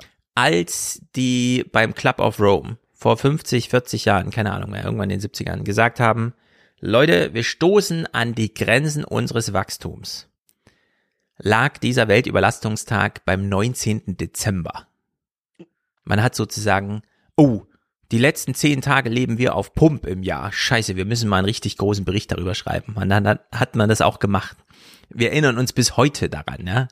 So, heute ist dieser Weltüberlastungstag nicht zehn Tage vor Jahresende, sondern im ersten Halbjahr. Das ist dann, hat der Sommer noch nicht mal begonnen, ja. Die Klimaanlagen laufen noch gar nicht. Zack, Kurzmeldung. Nicht weiter thematisiert. Anderes marginalisiertes Thema. Mehr als jeder Fünfte in Deutschland war schon einmal selbst von Rassismus betroffen. Das ist ein Ergebnis der Auftaktstudie zu einem neuen nationalen Diskriminierungs- und Rassismusmonitor. Zudem gaben 45 Prozent der Befragten an, rassistische Vorfälle bereits selbst beobachtet zu haben. Rassismus sei Alltag in Deutschland, sagte die Direktorin des Deutschen Zentrums für Integrations- und Migrationsforschung. Nach der Auftaktstudie soll es nun weitere Befragungen geben. So, eine Auftaktstudie zum Thema Rassismus. Der Bundestag hat 2020 all das keine Nachrichteninformationen. Ich habe das gegoogelt, weil es mich interessiert hat. Über was berichten die da? Hat also 2020 vom Bund, also der Bundestag bewilligt Budget 2020. Jetzt ist die Auftaktstudie zum Thema da. Sie findet raus, jeder Fünfte ist Opfer von Rassismus oder sieht sich als solches. Fast jeder Zweite weiß, was Rassismus ist, aus eigener Anschauung, weil man es irgendwo beobachtet und so weiter und so fort. Ist eine 30 Sekunden Kurzmeldung. Wird nicht weiter thematisiert, weil eine Nachrichtenlage, die jeden Zweiten in Deutschland irgendwie betrifft, kann man ja wohl nicht groß aufhängen, oder? Äh, wir können noch eine kurze politische Einordnung machen. Man kann jetzt froh sein, dass wir eine Ampelkoalition die nächsten drei Mhm. Jahre haben. Das erhöht die Wahrscheinlichkeit, dass sich die, die zuständigen Minister, Ministerien vielleicht darüber mehr kümmern, als dieses, als dieses Ding einfach in die nächste Schublade zu werfen. Richtig. Es steht ja zum Beispiel auch noch die Polizeistudie und so weiter zum Thema aus. Das sind ja auch alles noch ungeklärte Sachen. So, jetzt drittes und auch abschließendes für den kleinen Blog marginalisiertes Thema. Äh, Das ist sozusagen dein Metier, aber es sind auch nur 29 Sekunden. Im Tarifkonflikt für Sozial- und Erziehungsberufe hat eine bundesweite Warnstreikwoche begonnen. Den Auftakt machten heute Sozialarbeitende. Mit den vorübergehenden Arbeitsniederlegungen will die Gewerkschaft Verdi Druck auf die kommunalen Arbeitgeber machen. Die Gewerkschaft fordert für die 330.000 Beschäftigten bessere Arbeitsbedingungen, Maßnahmen gegen Fachkräftemangel und mehr Geld. Am Mittwoch wollen Erzieherinnen und Erzieher kommunaler Kitas streiken. So, Warnstreik, Ankündigung, großer Streit. Hier ist ein echter Konflikt, nämlich zwischen dem Staat, der beispielsweise ähm, ein sehr viel höher, ich will nicht sagen höher qualifiziert, sondern wirklich besser, sorgfältiger, ausgebildetes ähm, Erwerbspersonenpotenzial braucht, allein dadurch, dass es krass schrumpft die nächsten 20 Jahre. Nun haben wir allein Lehrer irgendwie 700.000 in Deutschland. Wir haben hier die Sozialarbeiter 300.000, also die äh, da so jetzt bei Verdi. Hm? Wir fallen da ja gar nicht rein. Das ist ja nochmal, das, also das ist Wer ja nicht, nicht rein? Äh, das ist nicht TVÖD, das ist nochmal was anderes. Genau, also es ist so, ja, genau, das- genau, die 700.000 Lehrer spielen ja noch gar keine Rolle, sondern das ist erstmal nur äh, so dieses Angestelltenwesen, Sozialarbeiterei und so weiter von Verdi zum Glück irgendwie dann doch vertreten. Ähm, die kümmern sich um alles, was wichtig ist. Ich hatte ja letzte Woche und ich konnte es ja selber nicht glauben, äh, dass die Schule in Erfurt 20 Jahre ist ja jetzt dieser Anschlag daher zur Abi-Zeit. Namen und so weiter werden nicht genannt, aber äh, das ist, und die Schulleitung ist ja noch dieselbe wie damals, und sie sagte dann, es hat 19 Jahre gebraucht, um hier einen Sozialarbeiter fest an die Schule zu bringen. Und das kann nicht wahr sein in Deutschland, ja, das geht einfach nicht. Ähm, Und das ist hier ein marginalisiertes Thema. ja, im Übrigen, ich bin ja aus Eisenach und ja, und Auch nicht und weit weg. Viel näher dran genau, noch als ich. Meine Lehrer, meine Lehrerinnen und Lehrer kannten auch Leute dort. Ja. Genau, Ja. Thüringen ist einfach ein kleines Land. Also Eisenach ist nicht wirklich näher an Erfurt als Jena, aber es ist, alle Lehrer, die in Thüringen irgendwie tätig sind und aus Thüringen kommen, haben so den gleichen Ausbildungsdurchlauf gemacht in Erfurt an der Uni oder wo man auch immer äh, diese Bildungswege da studiert. Das ist, äh, genau. Äh, Schulsitz, also mein Jugendtreff wurde von der Stadt Bamberg gerade kaputt gespart. Ja. Ähm, es, es ist überall ein Riesenproblem. Ähm, also nur so, wir haben, wir hatten einen öffentlichen Jugendtreff, längere Geschichte. Wir haben jetzt einen neuen, der macht nur einmal die Woche auf in, in ungeeigneten Räumen, weil Mhm. Geld. Es hat bis in den April gedauert, bis hier die Jugend angefangen hat, mit Spraydosen Sachen zu besprühen. Und ich bin ja jetzt, ja, also für mich ist es ein Artefakt. Ja, das ist ein Hinweis auf etwas. Man müsste jetzt was tun. Ähm, das ist einfach eine Sache, die man mit anständiger Jugendarbeit lösen könnte. Man hat genau das Gegenteil gemacht. Und das sind Ja. genau solche Probleme, da guckt keiner hin. Aber äh, du bist ja Elternteil. Wie ist denn das so, wenn, die, wenn der Kindergarten zumacht, wenn man so Kinder im Kindergartenalter hat? Ja, ich kann dir nur sagen, wir haben unseren Kleinen heute in eine äh, Schulbetreuung eingemeldet. Da kam auch nochmal die Frage auf, also wird heute somit abgefragt, wie viel Zeit zu Hause hat Ihr Kind denn während Corona verbracht? Und da konnten wir zum Glück sagen, fast keine. Eine Woche und danach war notbetreuungsmäßig und so weiter er immer im Kindergarten, allerdings dann auch alleine. Für ihn war das dann recht luxuriös, denn das Personal war ja vollständig da, dann für ein Kind, ist natürlich auch irgendwie bescheuert. Aber ja, wenn solche Sachen ausfallen, merkt man das. Und zwar, ich habe das dann vorhin auch nochmal so als Witz da angemerkt. Ähm, Schule ist ja Schule, also da ist Schulpflicht und da weiß man auch, okay, also wenn sich nicht in Frankfurt die, das Stadtschulamt macht das, glaube ich, darauf einigt, der eine bewegliche Feiertag ist dann und dann, und zwar gilt für ganz Frankfurt, weiß man, die Schule ist offen. So, das heißt aber nicht, dass die Betreuung offen ist, denn die hat natürlich Schließtage, weil Weiterbildung, wie auch immer, Konzeptionstage und so. Und ehrlicherweise, da haut der jeder Einzelne so richtig rein. Schon allein für mich als äh, nicht ganz so mental load beladen, habt das natürlich dann auch nicht im Blick. Ach so, morgens Dings schon wieder zu. Ja, und dann fängst du an, irgendwie alles hin und her zu schieben. Der Freistaat Bayern hat bewegliche Ferientage vor meiner Zeit schon ähm, in die Herbstferien hinein manövriert. die gibt's nicht mehr. Also es gibt bei uns keine beweglichen Ferientage. Und zwar mit dem Argument, wenn du drei Kinder hast und die sind an drei unterschiedlichen Schulen, verli Schulen verlierst du bis zu neun Urlaubstage im Jahr. Ja, Richtig. und die Eltern gehen dir alle aufs Dach. Ja, Deswegen wird das in Frankfurt einheitlich gemacht. Alle Schulen gleichzeitig, egal wo deine Kinder sind. Das ist ziemlich gut, weil dann können wir einfach sagen, cool, keine Ferien, nicht mal in Holland, äh, wir fahren ins Phantasialand. Ja, aber es sind halt auch drei Tage, die man dann verliert. ne? Bei uns hat man halt, hier hat man halt gesagt, okay, äh, wir streichen die komplett weg wir, und, und packen sie in eine spezifische Ferienwoche. Ja, so dass es wirklich einheitlich ist. Aber das sind dieselben Konzepte und das ist, glaube ich, auch so ein Hinweis, wird es eigentlich ist, weil wenn du, man, man stelle sich jetzt einfach mal vor, so ganz, ganz theoretisch, man sei eine alleinerziehende, berufstätige Frau. Ja. Mit einem Kind und ähm, dann macht der Kindergarten zu. Dann Ja, ist bist du an dem Tag nicht alleinerziehend und berufstätig, ne? Und das wird halt hier jetzt so auf, auf der, wird jetzt hier halt so weggemeldet. Ähm, aber wir wollten ja jetzt weiter über Steinmeier und seine Beziehungsprobleme mit Zelensky reden. Richtig. Ich kann nur noch, weil du eben von den neun Tagen, ähm, wir haben ja dann zum Glück alle Kinder in der Schule. Das heißt, die gehen alle in die gleiche Ferienbetreuung, was für uns super entspannend ist, weil wir dann wissen, die Sommerferien-Schließtage und die Hälfte der Sommerferien, also drei Wochen sind ja die Läden immer zu, sind für alle gleich. Der Kindergarten nimmt nicht plötzlich die anderen drei Wochen. So dass du dann auch wieder sechs Wochen abdecken musst. Also es ist äh, alles ein großes Drama. Aber wie gesagt, zurück in die erste Hälfte der Nachrichtenberichterstattung, da wo die ganze Redaktion dran arbeitet, um uns das ordentlich zu Bericht erstatten. Hier. Erleichterung auch beim Kanzler. Jawohl. Das äh, ist eine gute Sache. Ich habe mich mit dem Bundespräsidenten darüber vorher und hinterher sehr ausführlich unterhalten. Und wir haben dabei auch äh, entwickelt, was dann auch das Ergebnisgespräch des Wir haben dann auch entwickelt, was dann das Ergebnis des Gesprächs ist. Also es ist wieder goldig, wie äh, Olaf Scholz das hier macht. Wir hören uns das nochmal an. Wir haben dabei auch äh, entwickelt, was dann auch das Ergebnisgespräch des Gesprächs ist, dass die Außenministerin demnächst äh, in der Ukraine sein wird.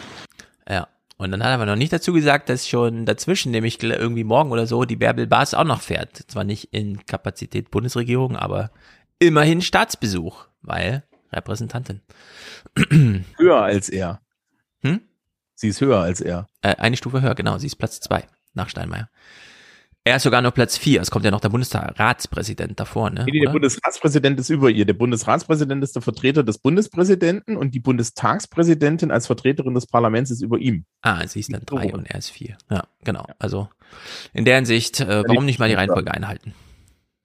Ja, das ist halt auch so, ich weiß nicht, vielleicht sollte man die Leute, die das Geld geben, auch irgendwie mit denen reden.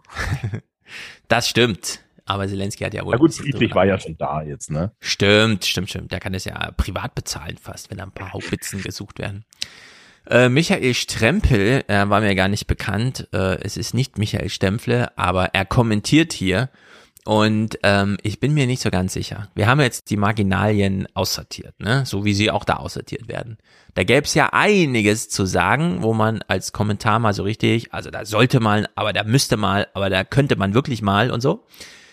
Nichts davon zu hören. Stattdessen hier, ich habe selten äh, zu diesem Thema, also wer reist jetzt wann, wie und so ins Kriegsgebiet, so ein Imperativ Overkill in einem Kommentar gehört wie hier von Michael Strempel. Aber ein direktes Gespräch in Kiew kann vielleicht das Verständnis für die Schwierigkeiten auf beiden Seiten fördern. Die der Ukraine liegen auf der Hand. Doch die Bundesregierung muss auch die großen Sorgen in Deutschland, in einen entgrenzten Krieg hineingezogen zu werden, ernst nehmen. Vielleicht kann Olaf Scholz das Präsident Zelensky Auge in Auge besser vermitteln, als es ihm bisher über seine öffentlichen Auftritte gelungen ist. Es ist ein guter Tag für das deutsch-ukrainische Verhältnis in schlimmster Krisenzeit. Die Chance sollte genutzt werden, auch für klarere und beherztere Entscheidungen seitens der Bundesregierung. Doch jetzt sollte genauso der ukrainische Botschafter in Deutschland, Andrei Melnik, seine Rhetorik überdenken. Das ist doch gut, er weiß genau, was jeder jetzt mal machen sollte. Ja, ich wollte gerade fragen, also hat er jetzt, hat, ist das jetzt das, ist, das das Band, was er als Bewerbung für, für, für einen Sprecherposten abgibt? Ja, also, es ist mir völlig unklar. Diese Anmaßung, die da drin steckt und so überhaupt. Äh, wa- was ja auch so eine, was ja auch so eine Sache ist. Also Olaf Scholz soll jetzt irgendwie nach in die Ukraine fahren, um mit einem, mit einem, mit, mit of all people Zelensky, ja, äh, dem Zelensky zu sagen, hey, pass mal auf, ne, ich habe hier so eine Rentnerrepublik. Mhm. Ein Beispiel war ja schon da. Ja, Ja, richtig. Ähm, ich habe ein Vermittlungsproblem. Ja, könntest du bitte aufhören und dein Botschafter uns öffentlich Druck zu machen, dann liefern wir dir noch eine Panzerhaubitze mehr. Ich meine, wie, wie sieht das aus? Also was, wie soll das funktionieren? Ja, und, und äh, äh, Vor Ort würde das alles viel besser klappen. Auge in Auge, du weißt doch, wie es ist. genau, weil wenn man direkt per Telefon redet oder per Videoschaltung, das ist, das ist ja Homeoffice. Das, das ist total schlimm. Ja, stimmt, das müsste man eigentlich nochmal in diesem Kontext Ja, Seht ihr? also, Zoom ist wohl doch nicht so gut, hä? Müsste man das eigentlich nochmal kommentieren. Naja, also es gibt, es gibt natürlich tatsächlich das vertrauliche Gespräch, das man nicht abhören kann, ist vielleicht in Kriegszeiten keine blöde Idee. Ja. Aber ähm, insbesondere, weil bei Zoom es wird so die Hälfte durch China durchgeroutet, weißt du immer nicht.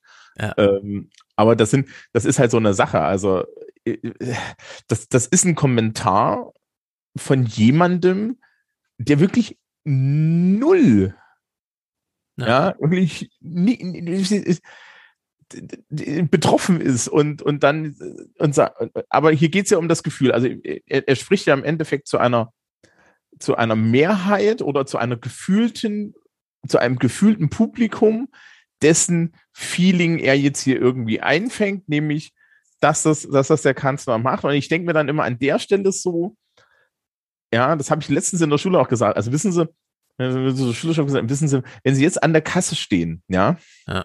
und die vegane Salami aufs Band legen, ja, und dann die Kassiererin fragen, ja, was denken Sie denn, ja, sollte der Kanzler nach in die Ukraine Mhm. fahren? Da wird die Ihnen garantiert fünf Minuten lang klar erklären, warum das eine schlechte Idee ist, solange der Steinmeier ja nicht durfte und man sich nicht entschuldigt hat. Ja. Das wird sie Ihnen genauso sagen, ja. Und danach wird sie Ihnen sagen, dass die Baerbock nicht reicht, aber wir erst auf die Entschuldigung von für den das Ja, ist genau. Ich will es auch mal, also das, also es, äh, man muss es genauso sagen, wie du es gesagt hast. Und so despektierlich will ich auch noch mal sagen, zu wem spricht er hier eigentlich? Er glaubt ja, er spricht direkt mit dem Kanzler. Ich glaube, er spricht mit den Redakteuren der deutschen Zeit, Zeit, Zeitschriftenbranche.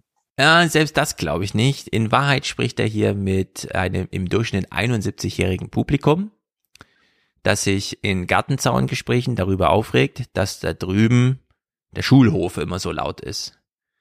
Mit dem Schulhof haben die aber so wenig zu tun wie mit der Ukraine. Das ist für die alles die gleiche Distanz. Die leben abgeschottet, weg, einfach in ihrem Fernsehsessel.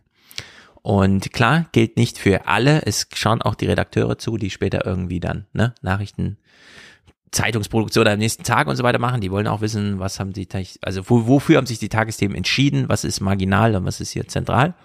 Aber es gibt ja Leute in Deutschland, für die ist alles gleich weit weg, weil sie sich für nichts mehr interessieren. Und das sind Leute, die viel Fernsehen gucken.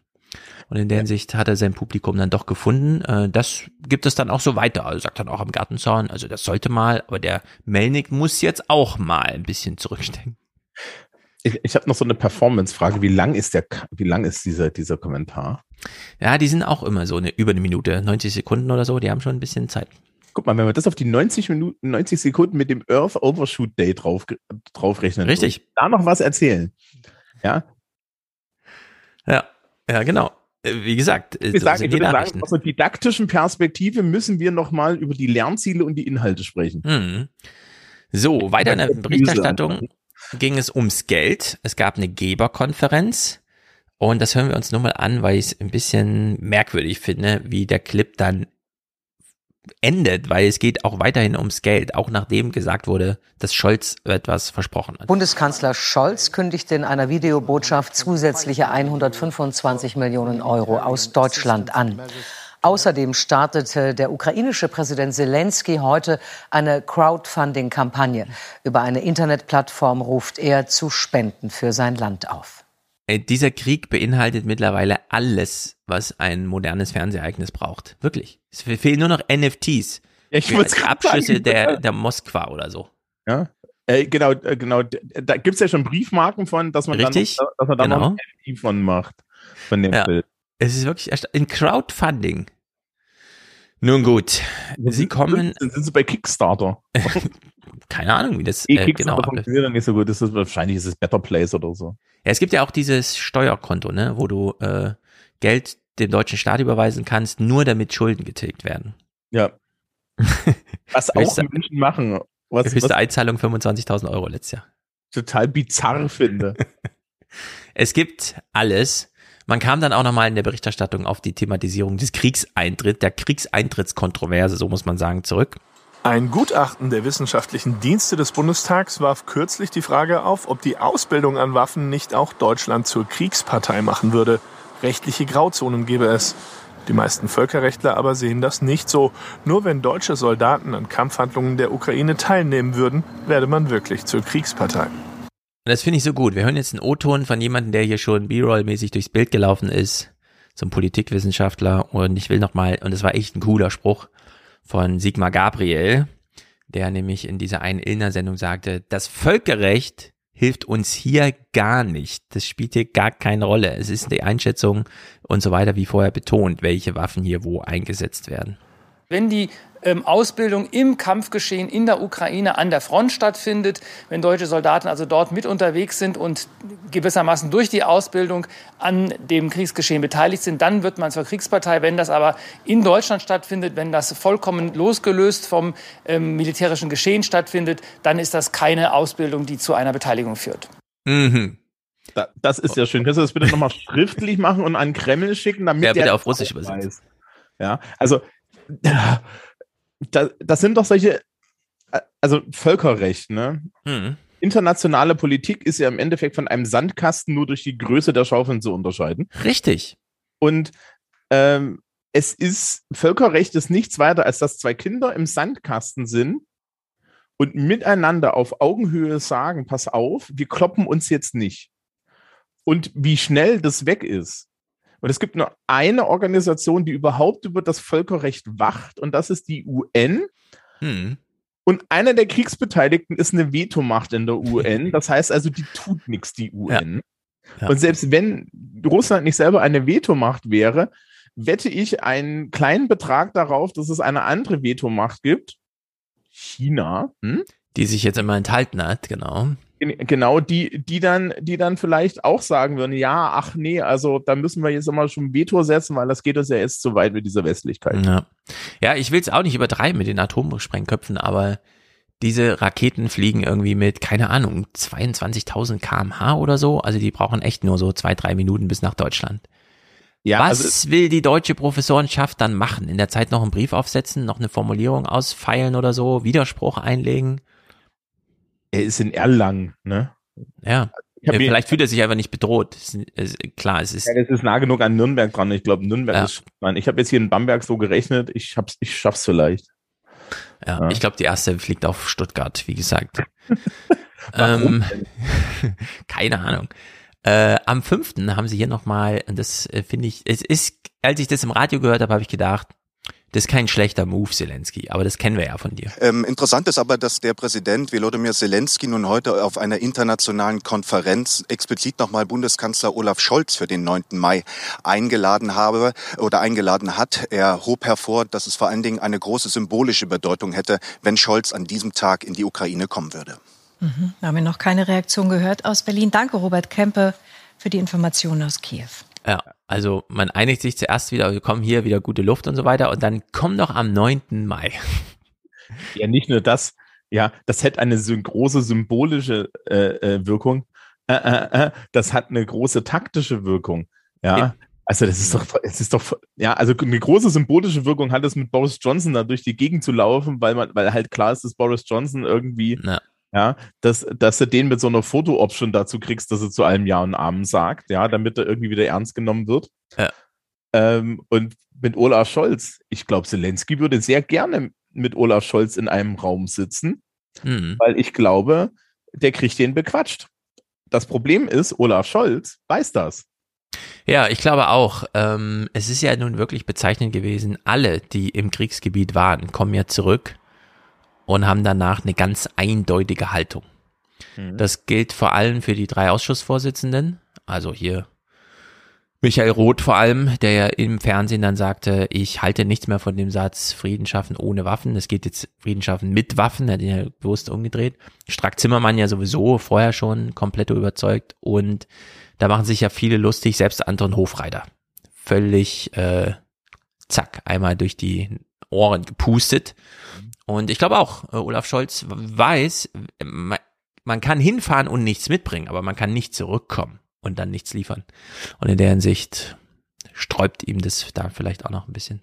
Und dann muss man auch sagen, ich bin dann eigentlich froh, dass man irgendwie Annalena Baerbock dort auch hinschickt, weil sie, weil ich die schon so einschätze, dass ähm, diese emotionale Kompromittiertheit ja, die muss man als Politikerinnen und Politiker unter Kontrolle haben. Wir haben diese Menschen gewählt und in diese Positionen gesetzt, damit sie allgemein äh, verbindliche Entscheidungen für unsere Gesellschaft treffen. Und das bedeutet halt auch äh, unangenehme Entscheidungen. Mhm. Hat ja. sie ja immer wieder betont. Mit schwerem Herzen, äh, aber kühlem Kopf entscheiden wir so und so. Genau. Nicole weist hier gerade im Chat drauf hin und das ist natürlich eine sehr gute Formulierung. Olaf will sich nicht infizieren. Das stimmt. Ja. Wir haben alle Alexander Kluges, der Krieg ist infektiös wie ein Virus noch im Ohr. Ähm, ganz genau. Allerdings dann äh, 8.5. Ganz nah, ganz plötzlich. Bärbel Baas wirkt fast überrascht von der Umarmung ihres ukrainischen Amtskollegen. Ein besonderer Moment, ein besonderer Tag. Die Bundestagspräsidentin ist die bisher höchste Repräsentantin der Bundesrepublik, die im Krieg Kiew besucht. Am 8. Mai, am Tag der Befreiung dass äh, wir beide heute hier gemeinsam aller Opfer gedenken. Das ist äh, für mich persönlich auch sehr bewegend. Nach Wochen der angespannten Beziehungen zwischen Berlin und Kiew offenbar Annäherung. Solidaritätsbekundungen auch aus Berlin Richtung Kiew. Der Kanzler in einer TV-Ansprache anlässlich des 8. Mai. Wir unterstützen die Ukraine im Kampf gegen den Aggressor. Das nicht zu tun, hieße zu kapitulieren vor blanker Gewalt und den Aggressor zu bestärken. Ich finde es auch bemerkenswert, wie sich Olaf Scholz gegen beide Lager gerade, äh, also dass die einen sagen, du lieferst zu wenig und die anderen zu viel, dass er da von beiden so Feuer kriegt. Naja gut, aber das ist seine Kommunikationsstrategie. Ich, wie gesagt. Ich würde an der Stelle nochmal wiederholen, was ich gerade gesagt habe. Das ist sein Job. Hm. Ich glaube, ich glaube, man kann, und das müssen wir nach 16 Jahren Angela Merkel vielleicht auch nochmal betonen, äh, die Tatsache, dass wir einen Kanzler haben, mit dem alle unzufrieden sind, ist ein Zeichen, dass hier in der Exekutive ein Wechsel stattgefunden hat. ja? ja. Und bei Angela Merkel war das nie so, weil niemand überhaupt wusste, wie man sich zu dem, was man nicht gesehen hat, verhalten sollte. Mhm. Ja, also du hattest ja am Ende, ja, also wir, äh, alle bestürmen ihn, ja, sind mit diesen ganzen Auftritten nicht zufrieden. Aber liebe Leute, jetzt überlegt euch doch mal, wie das irgendwie unter Merkel ausgesehen hätte. Mm. Ja, das, das stimmt. gar nicht, oder? Ich, also, also ich glaube, es, ich, ich glaube, ähm, das ist auch einer dieser, dieser glücklichen Fügungen der Geschichte, dass wir just eine neue Regierung bekommen haben und dass diese 16 Jahre Angela Merkel hier geendet sind. Ja. Ja, ja, also ich, äh, ich bin mir auch völlig im Unklaren.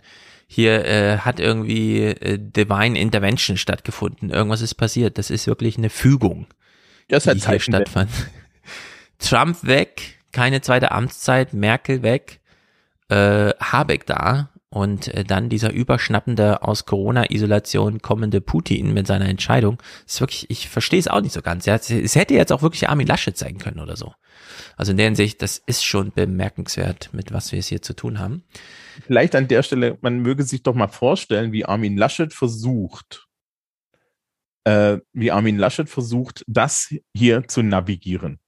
Ja, mit Carsten Lindemann als Wirtschaftsminister, der das Ölding organisieren soll. Also völlig, das kann man sich überhaupt nicht vorstellen. Friedrich Merz als Finanzminister. Ja, ja, es ist wirklich grotesk. Wir öffnen mal das zweite Kapitel, es heißt auch Krieg, so wie das erste schon und thematisiert nochmal die Sachen, für die wir uns so ein bisschen interessieren sollten. Jannis Kluge, eben schon gehört, ähm, was ist eigentlich das Ziel von diesen Sanktionen? Was genau ist eigentlich das Ziel dieser westlichen Sanktionen? Was verspricht sich der Westen, dass Russland dann an den Verhandlungstisch kommt, wenn es ausreichend geschwächt ist? So, und jetzt alle mal drüber nachdenken, welche Antwort liegt uns denn jetzt, bevor wir das hören, so auf der Zunge? Die totale Zerstörung Russlands. genau, also es ist ja alles möglich. Ich glaube, das wichtigste Ziel ist tatsächlich ja die langfristige Schwächung, ähm, die wirtschaftliche und darüber auch die militärische Schwächung Russlands. Die Deglobalisierung der russischen Wirtschaft. Ähm, es ist klar, dass diese Schwächung nicht alleine dazu führen wird, dass der Krieg beendet wird. Das heißt, das kann nur ähm, im Konzert mit anderen Maßnahmen, wie beispielsweise mit Waffenlieferungen, zum Erfolg führen. Und ich glaube, es ist auch klar, dass die bisher beschlossenen Sanktionen alleine nicht die Macht Putins in Russland ähm, nachhaltig unterminieren können. Solange eben der russische Staatshaushalt über diese Einnahmen aus dem Energiehandel verfügt, ist die Macht nicht gefährdet und es bräuchte quasi dafür weitergehende Maßnahmen, ein relativ vollständiges Embargo, um das zu erreichen. So, auf dem Weg sind wir ja. Wie lang kann das alles dauern? Sievers hat ja mit äh, Neitzel gesprochen. Neben dem orthodoxen Osterfest und Neujahr der vielleicht höchste Feiertag im russischen Kalender, der 9. Mai, der Tag des Sieges. Ah, jetzt hören wir auch, wie er ihn begrüßt. Das ist wirklich amüsant. Der Sowjetarmee über Hitler-Deutschland. Ein Tag, den der russische Präsident, wie wir gerade an den Vorbereitungen gesehen haben, nutzen wird. Nicht nur, um zurückzuschauen. Der Militärhistoriker Sönke Neitzel von der Uni Potsdam ist wieder bei uns im Heute-Journal. Professor Neitzel, guten Abend. Schönen guten Abend, Herr Sievers.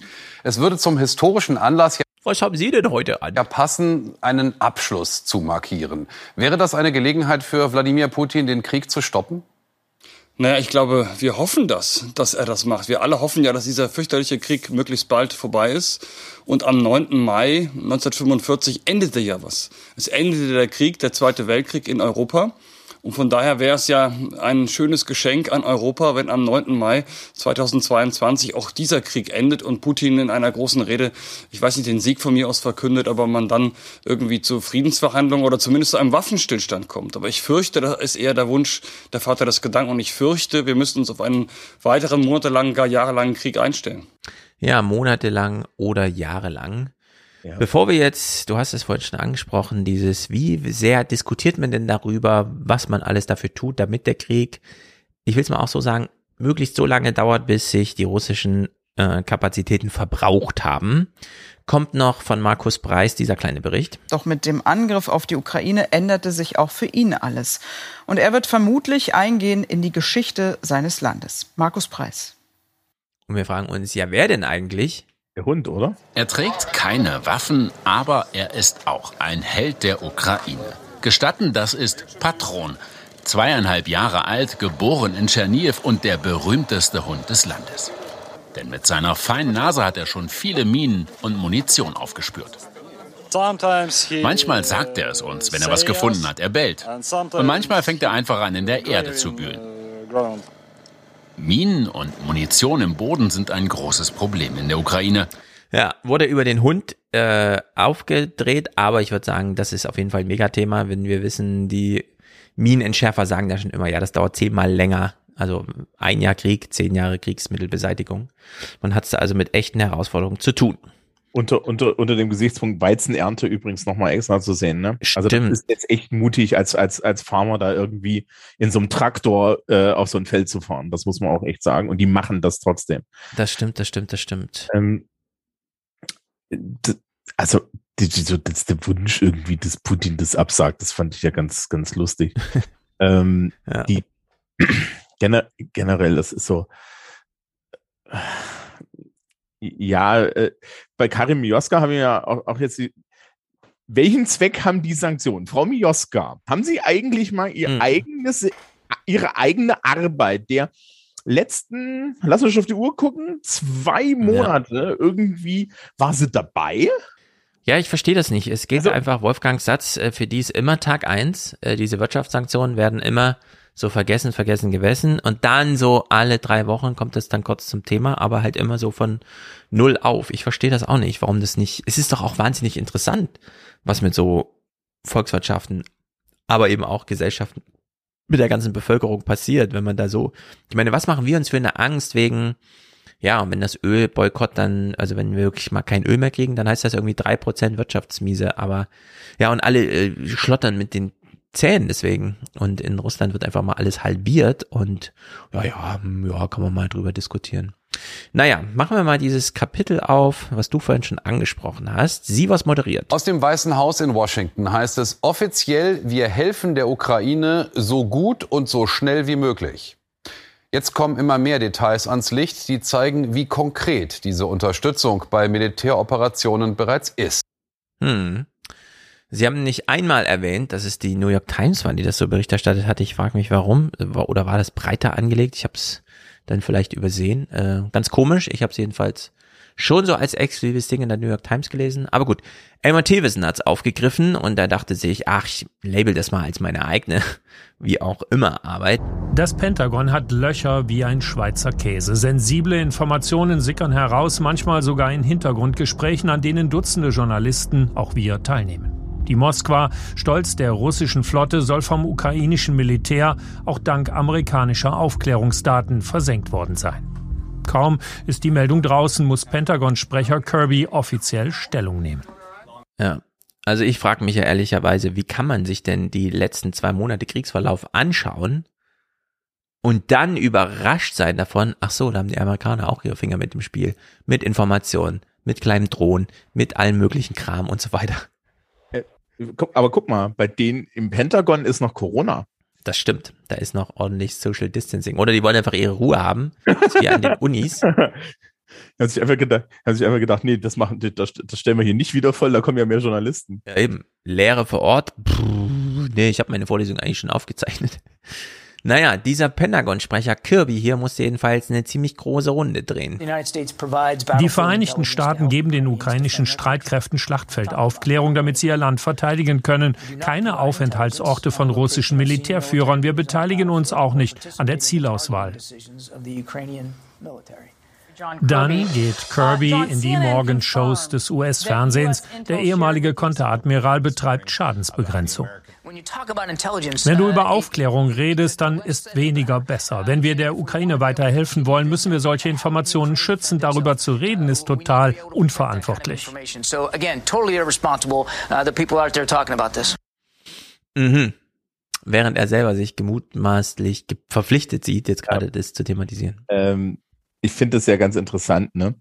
Äh, es, es hieß in den es hieß irgendwie, dass unter anderem diese, die, die, die Ukrainer haben ja irgendwie irgendwas um die zehn Generäle abgeschossen, wenn nicht mehr.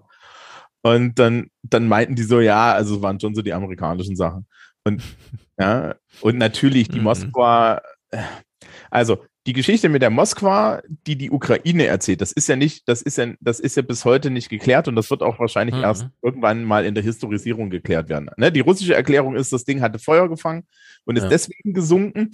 Das Problem damit ist, so wie russische Militärschiffe ausgestattet sind und wie dort die Schadenskontrolle ist, ist es leider eine valide Erklärung. Stimmt, es kann durchaus sein, dass man da unausgeschlafen ans Werk geht und nicht aufpasst und zack die haben, die haben sehr schlecht ausgebildetes Personal und, es, und nicht alle Leute an Bord wissen, wie man ein Feuer löscht, sondern nur fünf Leute.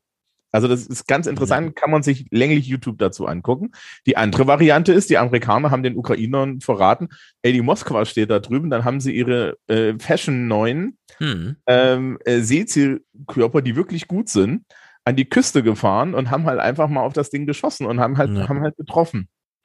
Das Problem ist, man weiß es nicht und es ist Krieg. Das heißt, alle Beteiligten lügen. Ja, und er Ganz läuft die ja. Gegend und sagt, haltet die Backen. Ja. Und es ist, es ist wirklich so. Also vor allen Dingen, wenn wir Angst haben, in diesen Krieg hineingezogen zu werden, hilft es nicht, irgendwie öffentlich zu sagen, dass um die komplette westliche Ukraine herum mhm. ja, NATO-Flugzeuge mit sehr langen Reichweiten, Radaren rumfliegen und ja. alles andere. Also wir hören uns mal an, was Tewissen hier berichtet. Ich finde das schon keine Ahnung, es ist, überrascht mich selbst in der Reichweite der, äh, des Handelns. Dass die USA und ihre Verbündeten entscheidende Hinweise liefern, ist unbestritten. Sie hören sogar die komplette Kommunikation im Konfliktgebiet ab, ihre E-8 J-Stars und ihre unbemannten Global Hawk-Drohnen und die in extremer Höhe fliegenden U-2-Maschinen starten von Stützpunkten in Großbritannien, Italien und Deutschland. Die Informationen gehen an Auswärter auf NATO-Basen in Osteuropa, von dort an die ukrainischen Partner. Ich meine, er, er hat es einfach im Unklaren gelassen. Er hat die Informationen nicht weitergegeben, aber fliegen die gerade über ukrainisches Gebiet? Ja. Das ja also das ist wirklich crazy, ja. Die, diese U2 ich weiß nicht, hast du das Ding mal gesehen? Das ist dieses berühmte schwarze Flugzeug. Ja, ja, das fliegt irgendwie so in 20 Kilometer Höhe oder so, ne? Ja, das, fliegt, äh, das wurde designt, um über Russland einfach drüber zu fliegen und über die Sowjetunion drüber zu fliegen, ohne dass sie dagegen was tun können. Ja. Ja, ähm, ja das, natürlich wird das alles gemacht. Du, das reicht ja vollkommen, wenn du mit modernem, mit modernem Gerät ja, hm. äh, irgendwie an der polnischen Grenze innerhalb vom polnischen Luftraum da einmal hoch und runter fliegst und dann weißt du, was da los ist. Ja. Und wir wissen, es haben ja Amateurfunker die Russen abgehört. Ja, ja, weil die das gar nicht verschlüsseln und so, die, ja. die legen da gar keinen Wert drauf. Das ist irgendwie nicht zu hören. Nee, es ist eher ein Problem, dass es nicht können anscheinend, was noch viel, viel mhm. beängstigender ist. Aber ähm, das, da ist halt wirklich die Sache, natürlich ist es alles so. Es, es gibt doch einen Grund, warum zum Beispiel die Russen das mit der, mit der Lufthoheit nicht hinkriegen. Ja. Mhm. Ähm, das hat doch nicht. Ne, oder, oder. äh, und das, Das, sind, war mein Restcocktail. das sind, ähm, das, das sind halt solche Sachen. Ich habe, glaube ich, schon, als wir das letzte Mal oder das vorletzte Mal rübergeredet haben, gesagt, Leute, man muss da echt einfach Mund halten. Ja. Deutschland tut sich auch gut dran. Ich meine, ne, es sind ja jetzt auf einmal Bauteile oder, oder Ersatzteile für MiG-29 in der Ukraine aufgetaucht. Ja. Und dann guckten sich alle so an, so die Polen, die, die, die, die Tschechen, die Amerikaner und alle Genau. so, wo kommen denn die jetzt her? Das ist ja. Genau, Palim Palim. Äh, ups, Ja, Hm, ja, wir die- wissen von nicht. Ja, und die standen halt auf einmal irgendwie, da stand halt so eine Kiste im Wald. Ah. Also für Thewissen steckt da auch noch ein Rätsel drin. Er formuliert es hier so. Experten rätseln, warum der Präsident so wenig tut, um die Lecks zu stopfen. Es kommt anscheinend aus Regierungsquellen. Sie wollen die Russen wohl wissen lassen, dass hervorragende US-Aufklärung, zweifellos die beste in der Welt, den Ukrainern auf dem Schlachtfeld hilft. So, jetzt ist- Thewissen dazu nochmal im Gespräch, weil ist ja kein marginalisiertes Thema, sondern mittendrin. Äh, Thewissen soll nochmal im Gespräch erklären und ich finde, er spielt hier so dieses 3D-Schach der Geheimdienste irgendwie mit einfach. Elmar Thewissen, zunächst zu dir. Kann der beiden Regierung denn daran gelegen sein, dass das jetzt alles öffentlich wird? Ich glaube ja, trotz aller Dementis. Der Adressat ist nämlich eigentlich Wladimir Putin und der soll kurz vor den Feierlichkeiten am 9. Mai wohl wissen, wie gezielt und auch wie entschlossen die USA und die Verbündeten dazwischen gehen würden, wenn beispielsweise russische Truppen den Krieg ausdehnen auf das Territorium von Moldau beispielsweise. Ähm, das soll also gewissermaßen abschrecken von einer Ausdehnung dieses Krieges. Nun wäre es dann sehr kontraproduktiv, wenn man sich gleichzeitig dann vor laufenden Kameras auch noch freuen würde über diese Erfolge. Und deswegen wird so etwas erzeugt wie eine, man nennt das strategische Uneindeutigkeit. Hauptsache am Ende kommt das Signal an, da wo es ankommen soll, nämlich in Moskau. Ja, ich finde, diese Nachrichteninhalte sollten wir alle deinem vorhin angemerkten Gurkentest unterziehen.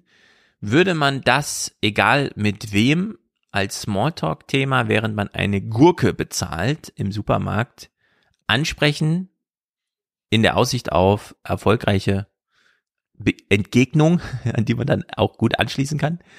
Oder ist das hier einfach alles Nonsens-Blödsinn, bei dem T-Wissen einfach nochmal zeigt, ja, ja, hier, komm, ich bin hier, ich zeige euch das, die aktuellen Infos aus Washington. Ich finde ich finde ja, dass wir haben ja vorne das Setup gesehen. In dem Setup ist Thewissen links, Mo Mhm. ja, Washington und auf der anderen Seite ist noch jemand aus Moskau. Ja.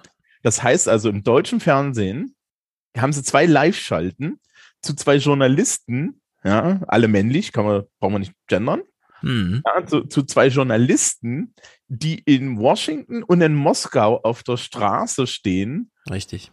und fabulieren. Ja. Ähm, ob die Amerikaner das jetzt, also es ist klar, es, dass bei der U, bei, es gab auch so von offizieller Seite aus den USA schon so dieses leichte, ach, also wisst ihr, eigentlich möchten wir schon gerne, dass die Russen da größtmöglich beschädigt rausgehen und das haben sie auch offen gesagt. Mhm. Äh, und natürlich geht das an Putin. Ja. Und, ja, äh, aber der weiß das auch so, wenn er das wissen will. Nur, Genau. Nur Das ist er halt ja. im Endeffekt die große Blackbox, mit der wir es zu tun haben, weil die Amerikaner machen Amerikaner-Sachen. Also das ist jetzt nichts an der Genau. Strategie wunderlich. Wer, es ist ja die Frage, die T-Wissen hier so aufwirft, ne? Wer macht denn hier eigentlich was? Und wir stellen uns ja die Frage, ja, warum und wozu denn? Um was geht's denn eigentlich so insgesamt jetzt? Ja, kocht jetzt hier jeder so sein eigenes Süppchen? Wir gucken mal in die Anne Will-Sendung mit zwei Clips. Zum einen, und das Thema hatten wir ja auch schon ausführlich, ähm, sind wir jetzt eigentlich Kriegspartei, ja oder nein? Ruprecht Polenz von der CDU hat hier eine erstaunlich einfache Erklärung. Ja? Also hier sehen wir es mal so richtig runtergedampft auf Nonsens, wie wir wissen. dann hoffe ich, dass die Bundesregierung auch eine sehr aktive Rolle auch im Bündnis äh, spielt, damit die NATO, damit die westlichen Partner gemeinsam mit Deutschland das Notwendige tun, was sie können, ohne selbst Kriegspartei zu werden. Denn das ist klar, immer gesagt, die NATO greift nicht mit eigenen Truppen in den Ukraine-Krieg ein. Aber wenn man beispielsweise Waffen liefert, auch schwere Waffen, wird man nicht Kriegspartei, da ist das Völkerrecht eindeutig. Das Völkerrecht ist da ganz eindeutig, da wird man nicht Kriegspartei und jetzt plätscherte die Sendung so dahin und gegen Ende wollte dann Welzer nochmal wissen, worüber reden wir eigentlich? Und ich möchte noch einen Satz sagen, der mir sehr wichtig ist. Diese Diskussion ganz zu Anfang, die hier geführt worden ist, zeigt, dass völlige Unklarheit über die Kriegsziele herrscht. Ja, da hab ich völlige Unklarheit über die Kriegsziele. Und wir können doch nicht allen Ernstes zur Partei werden, sukzessive, wenn überhaupt keine Übereinkunft darüber herrscht, was heißt jetzt gewinnen, was heißt, die Ukraine darf nicht verlieren. Es war schon von Regime Change die Rede in Moskau. Es ist die Rede davon, dass Russland geschwächt Gewinnen werden muss. heißt Wiederherstellung der keine ernsthafte Also, politische ja. Kraft in Wir wollen Deutschland spricht Moskau von nicht einem angreifen. Regime Herr Welzer. Change in Moskau. Herr Welzer, bitte nicht alles in einen Topf werfen und so tun, als Das seien das Joe Biden, ernsthafte der- Beiträge der zur das öffentlichen war Diskussion in der Biden. Das aber die Bundesrepublik. Schwächung, die Schwächung äh, Russlands dauerhaft, was äh, Austin gesagt hat.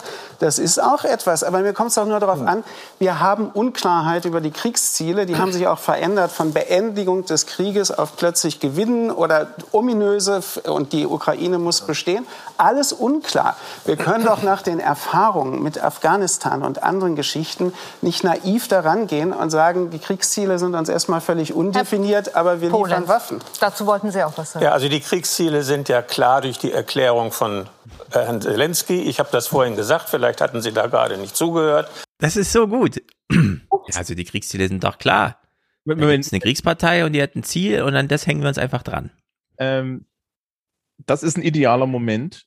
Ja. Welzer, äh, auch wenn ich den für, für jetzt nicht unbedingt irgendwie so, so, so, so toll In halte. Gesprächen wie hier immer super. Ja, das ist, äh, ja. Äh, äh, mir tut übrigens Kevin Kühnert in dieser Runde leid, weil er der einzige Politiker ist. Ja, und sich, ja, also der einzige deutsche Politiker ist und sich denkt, ach du Scheiße. Ja. Hm. Der denkt, der, das, man hat ihm ganz eindeutig angemerkt, dass er sich gedacht hat, könnt ihr bitte aufhören, alle zu reden. Ähm, Lars King war ja genauso immer in der Anne Will-Sendung. ja, das ist einfach, also ich. Immer alles die noch mal werden irgendwann- einfangen Die werden müssen, irgendwann Nein sagen, die werden einfach Ja. nicht mehr kommen, ja, weil das da ist Charade. Ähm, ich finde es auch ganz interessant, wie, wie Polenz da so gegenüber von, von Andrei Melnik sitzt und man so ein bisschen merkt, dass er, dass er, dass er da schon Werbung für seine Partei macht. Hm. Ähm, eine zentrale Frage, und das, ich habe das, das habe ich von diesem Militärhistoriker, der YouTube-Videos jetzt macht und das so auf Zahlenbasis analysiert. Und der hat schon mehrfach die Frage aufgeworfen, äh, es ist Englischsprachiger, äh, und der sagte nur, what if Ukraine says no? Was ist mit unserer Unterstützung? Und das ist ja das, worauf Welzer hier eigentlich hinaus will. Was ist mit unserer Unterstützung, wenn die Ukraine sagt, okay, wir haben jetzt den russischen Angriff abgewehrt, wir sind jetzt hier im Vorteil militärstrategisch. Ähm, wir holen uns, ja, die, äh, es gibt dann auf einmal Verhandlungen, weil das wird natürlich passieren. Und sie sagen, nö, wir verhandeln nicht mit euch, wir holen uns jetzt äh, Donetsk und Luhansk zurück. Okay. Und die Krim, dieses Zitat gibt es von Zelensky schon, wie er sagt, wir sind hier drauf aus, die Ukraine wiederherzustellen, wie es vorher war, inklusive Krim. Und wir haben eben auch von Joe Biden in Polen damals, ne, also damals, diese Rede gehabt, äh, dieser Typ darf nicht Präsident werden. Und dann hat er das nochmal bekräftigt. Er darf nicht Präsident bleiben, also auf Putin bezogen. Ja. Es liegt alles auf dem Tisch, so wie das Welzer eben sagte. Und an der Stelle könnt ihr dann nochmal zurückspulen ja, äh, an den Anfang dieses Podcastes, als ich die vier Gründe für äh, Nuklearwaffenbenutzung der Russen. Genau. So. Und wir haben dann halt mit der Eroberung der Krim wird es halt schon schwierig. Man kann natürlich durchaus sagen, dass das, äh, dass, dass das widerrechtlich erobert und annektiert wurde. Das Problem mit, mit geschaffenen Tatsachen sind, sind, dass es geschaffene Tatsachen sind. Ne? Mhm. So, und das sind geschaffene Tatsachen unter, unter schwierigen Verhältnissen. Ja. Also ich würde mich da auf keine Seite stellen, aber ich habe auch natürlich durchaus das Verständnis, dass Zelensky das genau sagt. Also er möchte gern die Ukraine wieder vollständig zurückhaben. Hm. So. Und jetzt müssen wir uns mal die Frage stellen, wie stehen wir denn in Deutschland dazu, wenn der Verteidigungskrieg der Ukraine zu einem mittelbaren Angriffskrieg wird? Ja, Und also, halt die äh, Frage, ja. wo ist, also, also diese Frage des Kriegsziels ist halt schon wichtig. Mega Und- wichtig, ja. Ja, also für, für unsere Involvierung auf jeden Fall und natürlich auch für die amerikanische. Und Also wir haben derzeit kein Exit-Szenario für die Sanktionen gegen Russland. Auch das äh, militärische Kriegsende in der Ukraine würde das nicht automatisch hervorrufen. Mhm. sondern äh, die sind irgendwie dann doch an die Amtszeit Putins, weil die auch so mit, wir wollen ja verhindern, dass äh, einhergehen. In der Hinsicht, äh, das, was Welzer hier gesagt hat, ist einfach super wichtig. Und nicht ganz unbedeutend ist diese Energiefrage so insgesamt. Ähm, letzte Woche war es nur so dumpfes Thema, jetzt wurde es hier mal recht deutlich gesagt mit dieser einen Raffinerie in Schwerin. Geht. Schwedt. Hier im brandenburgischen Schwedt liegt eines der letzten Hindernisse für Deutschland, unabhängig von russischem Öl zu werden. Die Raffinerie ist ausgerichtet auf ein besonderes Öl, was aber noch problematischer ist, sie gehört dem russischen Ölgiganten Rosneft und der dürfte kein Interesse daran haben, anderes als sein eigenes Öl zu verarbeiten. So, damit wäre ganz Berlin entkoppelt von Benzinversorgung, es sei denn, man fährt einfach ähm, 10.000 LKW-Ladungen 10.000 Kilometer weiter oder so, äh, dann kann man das natürlich ja. abdecken. Das haben die schon mal gemacht mit der Raffinerie, als dann eine Pipeline gebrochen ist. Da hat man das dann mit, mit LKWs und so weiter gemacht. Ja, also es ist super aufwendig, äh, sowas dann zu machen. Und erstaunlich, es ist ja wirklich erstaunlich, Robert Habeck, ne? Hier wieder, wie ich finde, virtuos. Er ist jetzt noch nicht lange im Amt und gibt uns aber schon zu erkennen, ich weiß, wie ein EU-Gipfel funktioniert. Wieso sind Sie so optimistisch? Ungarn sagt heute sehr unmissverständlich, da machen wir auf gar keinen Fall mit. Also bei diesem großen Plan der EU-Kommission, das äh, russische Öl europaweit zu boykottieren, so wie das die Amerikaner ja für sich auch schon entschieden haben. Und da die EU nur einstimmig ein Embargo verhängen kann, können Sie es doch eigentlich gleich vergessen. Ja, aber es ist geübte Praxis in der Europäischen Union, kluge Wege zu finden, auch widerspenstige Staaten zur Zustimmung zu bewegen. Ich bin mir bin relativ zuversichtlich, dass das morgen gelingen wird. Ja, morgen, das, also dieses Morgen, was er da meint, war der Dienstag vergangene Woche. Das ist jetzt eine Woche her und nein, äh, die Ungarn sind noch nicht dabei, hier zuzustimmen. Äh, auch im Heute-Journal habe ich im Gespräch. Hm? Aber die Ungarn haben dann zugestimmt, dass sie einfach nicht mitmachen. Ja, genau. Und äh, in der Hinsicht will hier Robert Habeck auch im Heute-Journal dann nicht vorweggreifen, was morgen entschieden wird, aber... Deutschland unterstützt den Importstopp von russischem Öl. Das ist die Schlagzeile. Deutschland treibt diesen Importstopp jetzt geradezu an. Wann wird er denn kommen? Die Europäische Kommission wird morgen Vorschläge für ein sechstes Sanktionspaket vorlegen. Ich gehe davon aus, und ich nehme an, so wird es auch kommen, dass dort auch Vorschläge zur Reduktion von Öl, also ein Ölembargo, enthalten sein werden. Dem will ich nicht vorgreifen, aber ich kann sagen, dass wir, dass mein Haus in der Vergangenheit hart dafür gearbeitet hat, dass Deutschland diesen Weg mitgehen und frei machen kann. An uns soll es jedenfalls nicht mehr scheitern. Ja. Also es könnte sein, dass das morgen drin steht. Ich will aber nicht vorgreifen und ja, es wird drin stehen und wir haben es vor allem forciert. das ist schon nicht schlecht.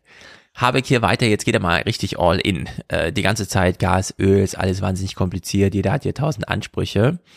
Und wir haben ja schon festgestellt, dass er lieber auf Instagram so fünf Minuten lange Videos macht, als irgendwelchen Journalisten irgendwas erklären, damit die das abends eine Sendung in 90 Sekunden doch nicht auf die Reihe kriegen. Er nimmt jetzt hier sich mal 33 Sekunden, um, wie ich finde, uns und den Journalisten einfach nur mitzuteilen, Leute, das ist unerklärbar, was wir hier machen. Aber natürlich sind wir, gerade Deutschland als Mittelland in Europa, Teil eingebunden in europäische Solidaritätsmechanismen. Also das Öl, das wir in den Raffinerien haben versorgt Westpolen mit beispielsweise. Wir sind darauf angewiesen, dass wir LNG im Moment aus den Niederlanden, aus Frankreich, aus Belgien bekommen. Wenn wir unsere eigenen LNG-Terminals aufgebaut haben und unsere Speicher voll bekommen haben, stehen wir in einer Solidaritätsverpflichtung Dänemark oder auch Tschechien gegenüber. Das heißt also, das, was wir aufbauen, ist nicht nur für Deutschland, sondern ist Teil der europäischen Solidarität. Ja, äh, während äh, er hier einfach erklärt, es ist wahnsinnig kompliziert, äh, kommen hier gerade Meldung des ZDF. Die Ukrainer haben jetzt ihrerseits den Gastransit zum Teil eingestellt. Alles, was so über Luhansk läuft. Was ja dann bedeutet, ein Drittel der täglich äh, in Europa und so weiter naja, mal gucken, wie die Nachrichtenlage morgen ist zu diesem Thema. Äh, hier, ja, hier sehen wir erstmal Habeck. Äh, wir er ist im Grunde nur noch in diesem Modus. Ich erkläre euch, warum es für euch nicht weiter erklärbar ist, aber glaubt mir, ich mach's. Wenn dieses Öl Ich krieg's hin, sag mal so. Embargo erst in einigen Monaten in Kraft trete, hätte Putin dann nicht alle Zeit der Welt, sich seinerseits neue Abnehmer für sein Öl zu suchen und dann kratzt es ihn gar nicht? Ja, das ist ein wichtiger Punkt. Ein Ölembargo ist, würde ich sagen, richtig, weil wir dann uns aus der moralischen Schuld ein Stück weit befreien, mit unseren Zahlungen das Regime Putin am Leben zu erhalten. Umgekehrt wird ein Ölembargo, das heißt ja Mengen aus dem Markt nehmen, dazu führen, dass die Preise steigen, auch die globalen Preise steigen.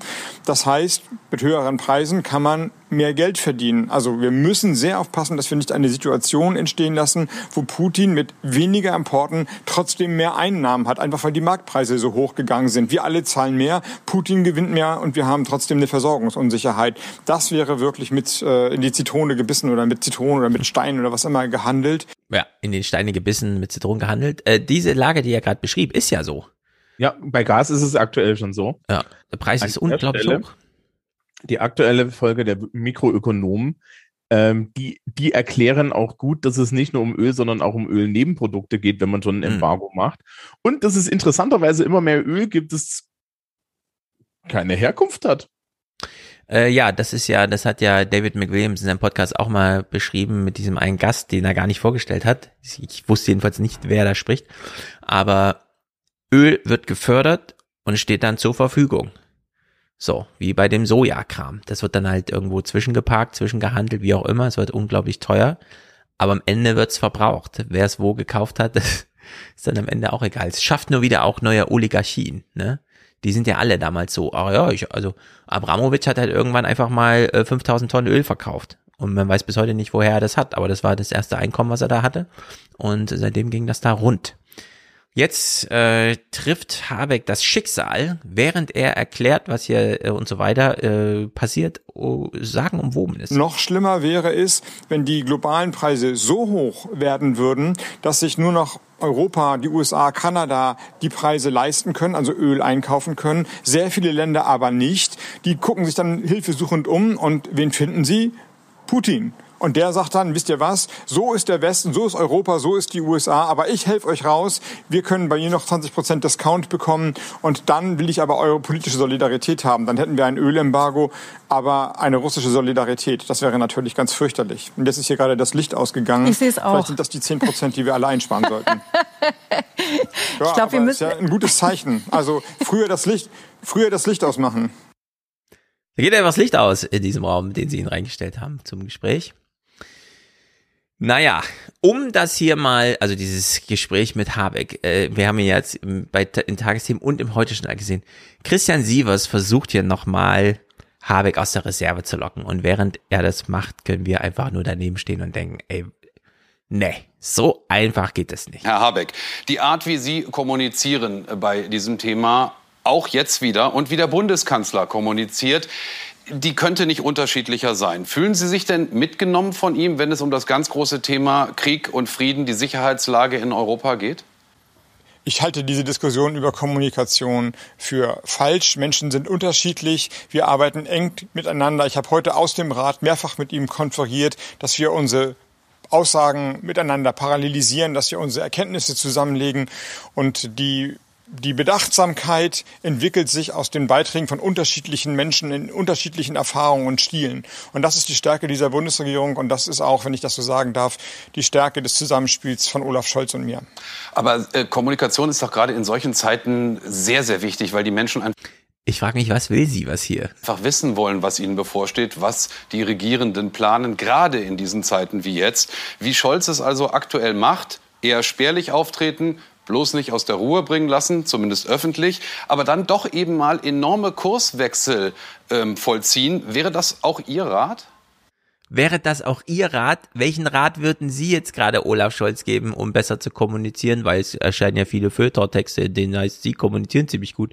Könnten Sie hier bitte mal, wäre, nur weil ich Ihnen diese Frage stelle, ein Berater des Bundeskanzlers An, an seiner Stelle würde ich sagen, wissen, wissen Sie, wissen Sie, Herr Sievers, eigentlich, eigentlich finde ich den Scholz total scheiße und jedes Mal, wenn wir in den Kabinettssaal gehen, ja, ohrfeigen wir uns erstmal gegenseitig rituell, damit wir dann miteinander arbeiten können. Ja. Oder hätte Ja. er so sagen sollen, ja, ich, ich empfehle Olaf Scholz, ich habe ich schon immer gesagt, grüne Anzüge, zieh grüne Anzüge an, aber er zieht immer nur dieses Blau an.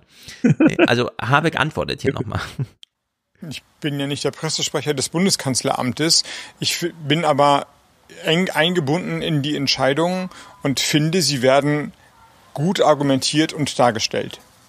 Der Vizekanzler Robert Habeck. Herzlichen Dank für das Gespräch nach Brüssel. Ja, was auch immer Christian Sie was da wollte, das ist wirklich so ein Kindergarten. Irgend, irgendwann, ne? Also, also ich bin ja, ich, ich bin ja, was, was sowas angeht, so ein bisschen vom Fache, ne? Also wenn du mir Mhm. die Frage an seiner Stelle gestellt hättest, hätte ich gesagt, Herr Sievers, gehen Sie mal auf die Bundeszentrale für politische Bildung, suchen Sie mal nach Infografiken. Da gibt's heißt vi- 24 mal Deutschland, da gibt's eine Infografik Bundesregierung. Ja. Da steht unten, es gibt das Ressortprinzip, die Richtlinienkompetenz und das Kollegialprinzip. So funktioniert das. Ja.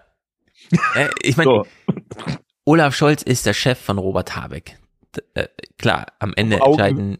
Er ist, er ist der Chef auf Augenhöhe. Und anscheinend führt ja Scholz seine Regierung nicht wie Merkel ihre Regierung. Richtig, das ist ganz schwer für die zu verstehen.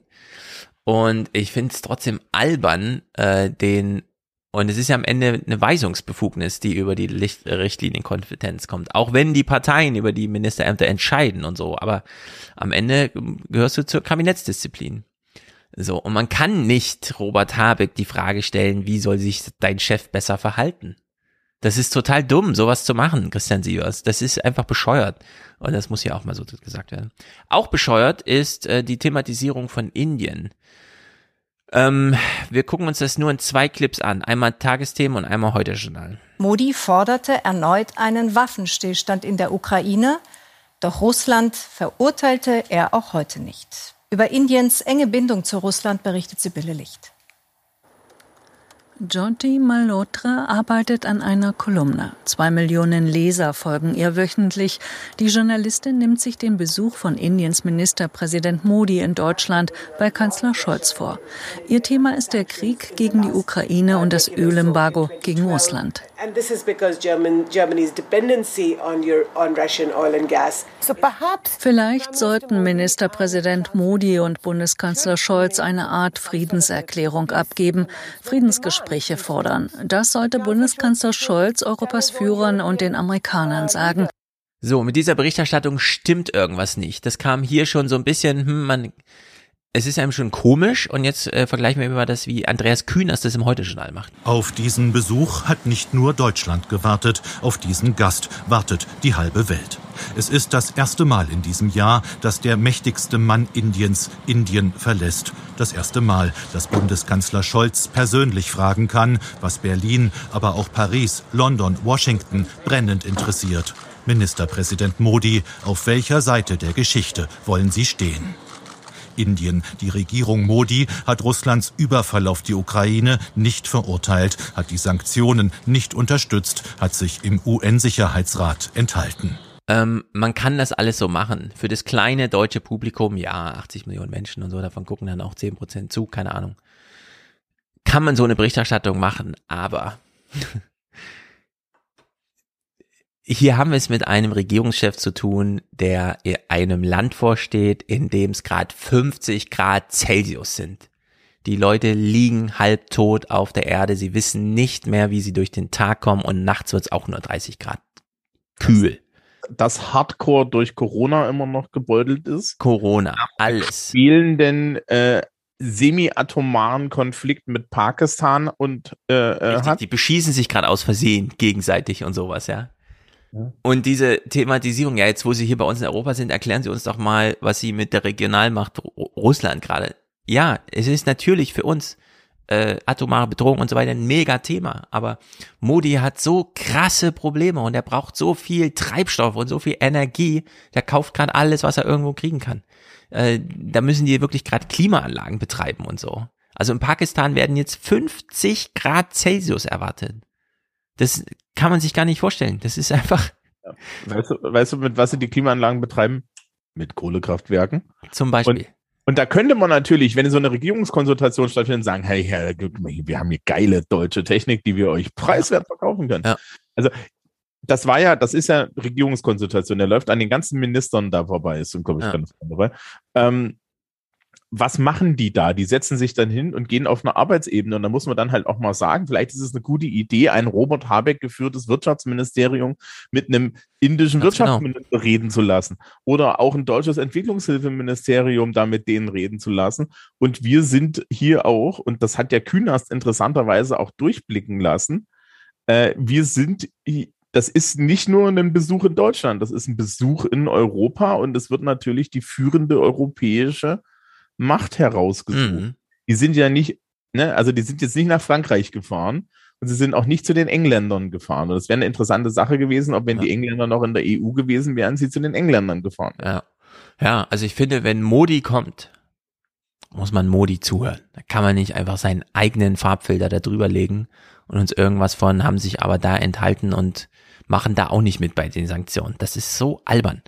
Aber gut, das ist Standard Andreas Künast. Ähm, wir nähern uns dem Seite der Welt. Also da muss man jetzt mal auch aus, aus der Sicht von Ja. Indien, ist das auf der anderen Seite, Ja. das ist, das ist für die, wie für uns Konflikte auf deren Seite der Welt ist, ja.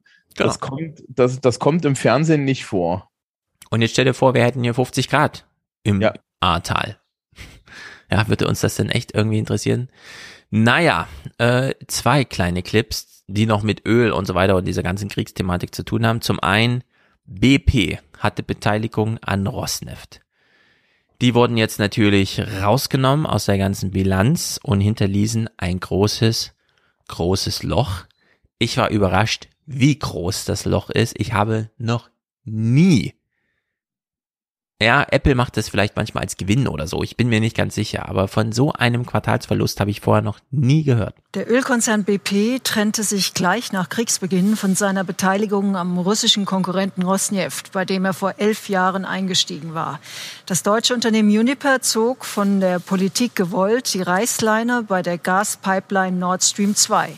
Beide Konzerne haben den Wert dieser Beteiligungen in ihren Bilanzen abgeschrieben, was bei BP zu einem hohen Quartalsverlust von gut 19 Milliarden Euro geführt hat.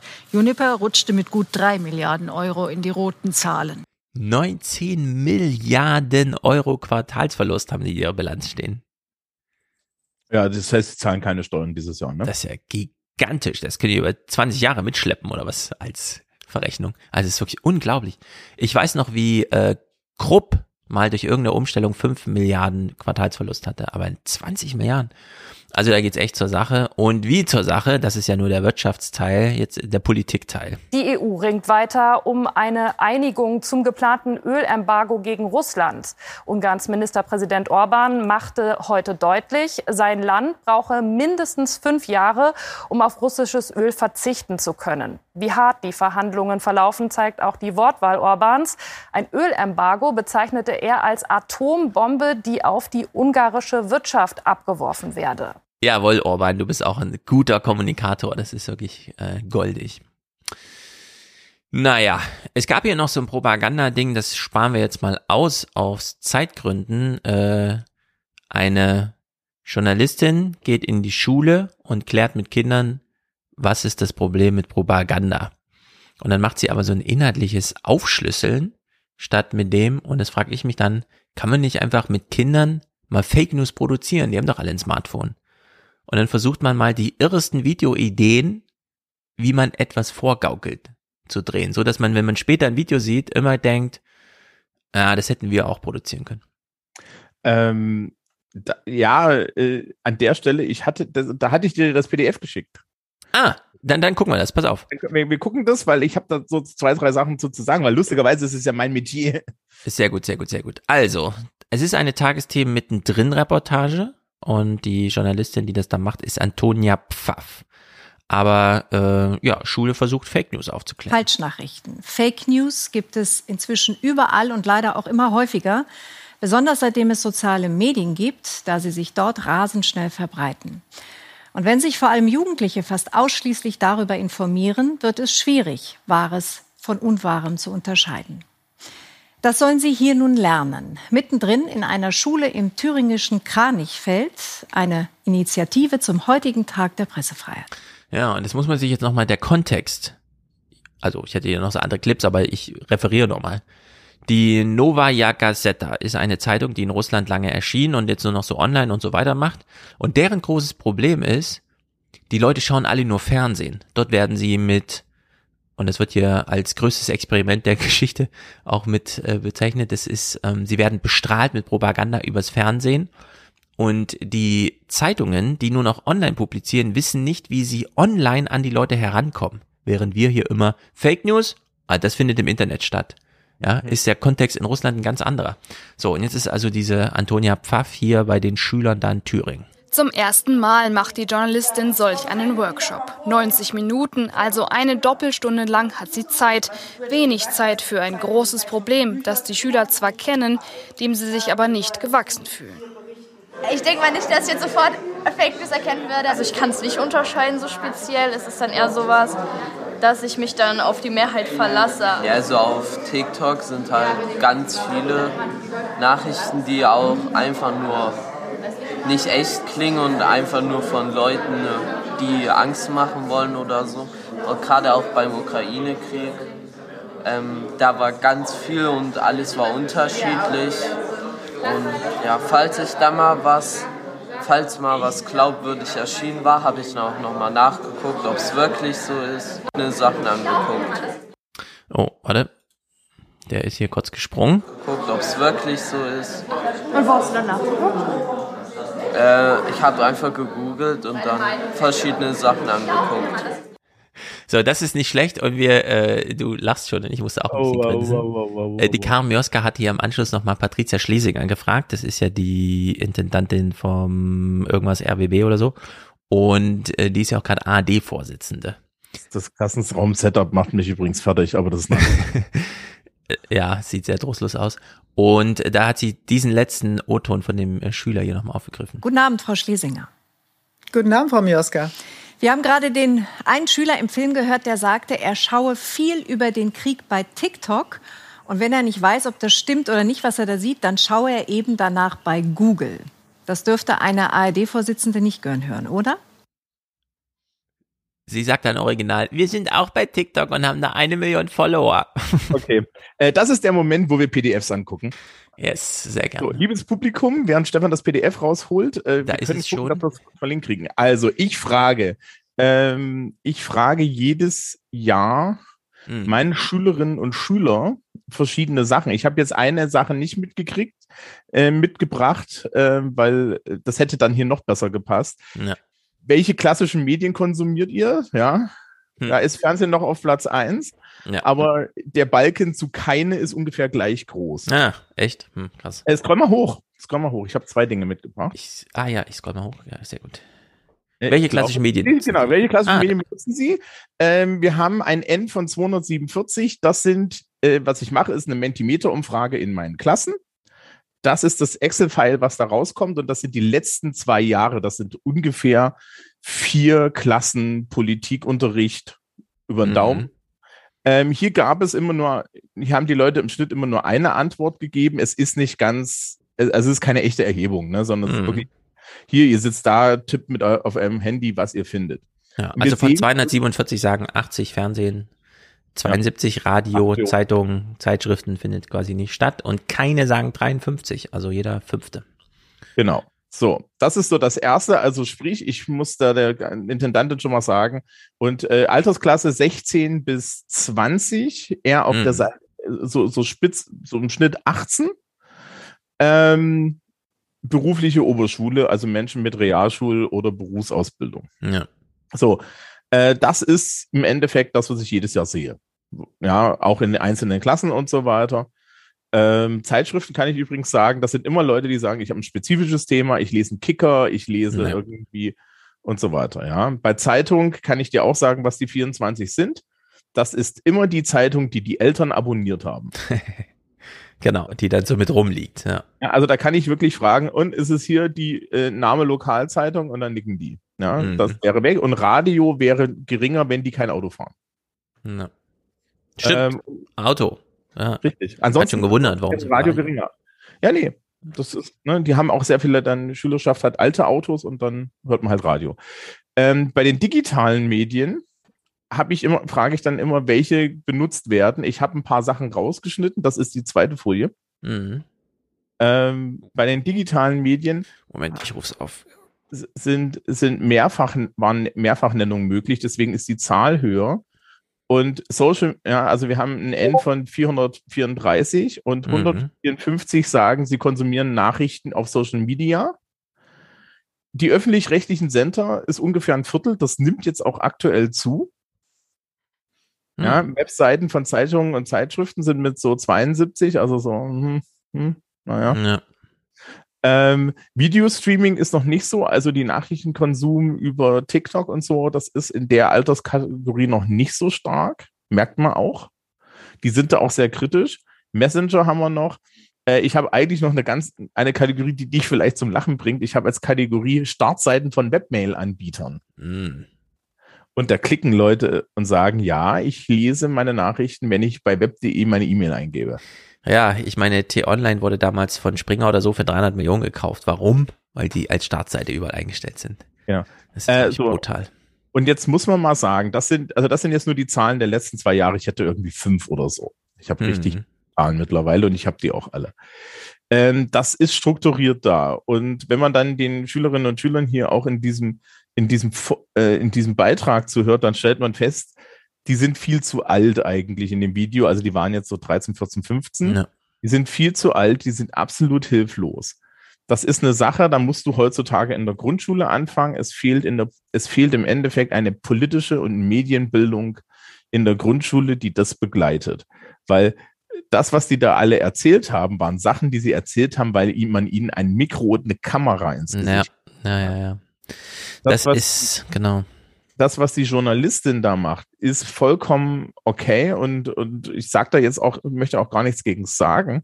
Das Problem daran ist, dass eigentlich ähm, diese Idee, die man auf der journalistischen Seite hat, wir müssen den Leuten nur erklären, wie man Sachen überprüft. Ja. Das funktioniert null. Weil nämlich die Skeps, das Skepsis-Level, das hat man bei dem Jungen sehr schön sehen können der konsumiert. Und der konsumiert so viel weg, dass er sich niemals, die, ja, der stellt sich manchmal die Frage, ist das Bullshit? Hm. Stellt sich aber nicht die ganze Zeit die Frage, das ist, ist das Bullshit. Ähm, ich bin jetzt, ne, ich bin ja. jetzt so ein bisschen vom Fach, du bist vom Fach. Wir haben eine Heuristik im Endeffekt, die wir uns antrainiert haben. Journalistinnen und Journalisten auch. Ja, mhm. wenn, wenn, das ist aber eine Heuristik, die hat der, und da muss man auch wirklich sagen, der normale Mensch nicht. Und das große Problem sind gar nicht die Kinder und die Schülerinnen und Schüler. Das große Problem ist 50 und hat einen Facebook-Account. Richtig, das zum einen. Und diese Heuristik, die gibt's auch bei Patricia Schlesinger nicht. Wir hören uns hier mal ihren, ich weiß nicht, wie sie das meint, Metapher, Vergleich, irgendwas an. Die Wahrheit ist doch auch, wir können froh sein, in einem Land zu leben, in, der, in dem Pressefreiheit, Meinungsfreiheit herrscht. Ich vergleiche das immer sehr gerne mit unserem Trinkwasser. Hier in diesem Land hat man zum Glück Anspruch auf klares, sauberes Trinkwasser in jeder Wohnung, in jedem Haus. Und so ähnlich ist es mit Informationen. Wir haben Anspruch auf klare, saubere Informationen. Was mhm. wir immer wieder mal vergessen, ist die Tatsache, dass es Länder gibt, in denen es beides nicht gibt. Weder Trinkwasser, was sauber ist, noch gute, klare, klare Informationen. Ganz wichtig. Und ich glaube, ein wichtiger Punkt noch, es ist kaum hoch genug wertzuschätzen, dass wir hier Meinungs- und Pressefreiheit haben. Wir sollten dieses hohe Gut schützen und bewahren. Die ARD-Vorsitzende Patricia Schlesinger im Gespräch mit den Tagesthemen. Danke Ihnen für das Gespräch. Okay, und dann erinnern wir uns, und jetzt erinnern wir uns zurück an das, was wir vorhin unter Marginalisiertes gemacht haben. Ja. Nämlich, dass die Auswahl, die in den Tagesthemen über die täglichen Nachrichten von Journalistinnen und Journalisten getroffen wurden, mit der Realität vieler Menschen nichts Nix zu tun hat und die nicht anspricht. Und ja, die Menschen ja. dort auch. Ja. Und im Zweifel stand da diese, diese Journalistin vor ihnen und, und vielleicht hat sie es sogar gewusst, dass sie dort etwas vertritt, ja, ja. was den, die denen überhaupt nicht begegnet. Ja, vor allem äh, TikTok und so weiter. Ich meine, ja, bei irgendwelchen Leuten, die zehn Stunden am Tag durch TikTok scrollen, kommt dann auch irgendwann mal ein Tagesthemenclip vorbei oder so. Ich will gerade sagen, gerade bei TikTok ist das doch lustig. Wir haben einen TikTok-Account hier. Ist doch super. Ist doch super. Der Algorithmus ja. zeigt euch ja nicht an. Ja, also. Genau. Es kommt da auf die Likes an, die man kassiert und so. Und man kann nicht Nachrichten so produzieren, dass sie da eine Chance haben, sondern keine Ahnung, ich, aber ich bleibe weiterhin bei der mir, also seit fünf Jahren oder so, ja, da ist viel Publikum. Aber man muss, äh, wie bei Facebook ja auch, den Leuten irgendwie zu vermitteln, wenn es für dich drauf ankommt, wenn du dich auf ein Bewerbungsgespräch vorbereitest oder sonst irgendwas, wird dir Facebook nicht nützen. Dann mach dir kurz Gedanken, wo du deine Nachrichten herholst. Und das darf dann nicht äh, Facebook sein oder TikTok, sondern das muss ganz hart getrennt werden. Auch wenn das die Leute zehn Stunden am Tag benutzen und auch wenn es medialer Konsum ist, nur weil man selber auch mediales äh, Dings anbietet, heißt das noch nicht, dass es da immer zu dieser Verschwimmung, Verschwemmung, äh, Verm Vermischung kommen darf. Ich, ich habe just jetzt aktuell so Gruppenarbeiten in einer meiner Klasse und ich habe im Verlauf dieser Gruppenarbeit festgestellt, ähm, dass im Endeffekt die Menschen in dieser, Kla äh, in dieser Klasse und das ist nicht ihre Schuld, ja, mhm. nicht in der Lage sind, ähm, Informationen strukturiert im Internet zu finden. Also Informationen zu finden und sie zu strukturieren und sie zu bewerten. Ja.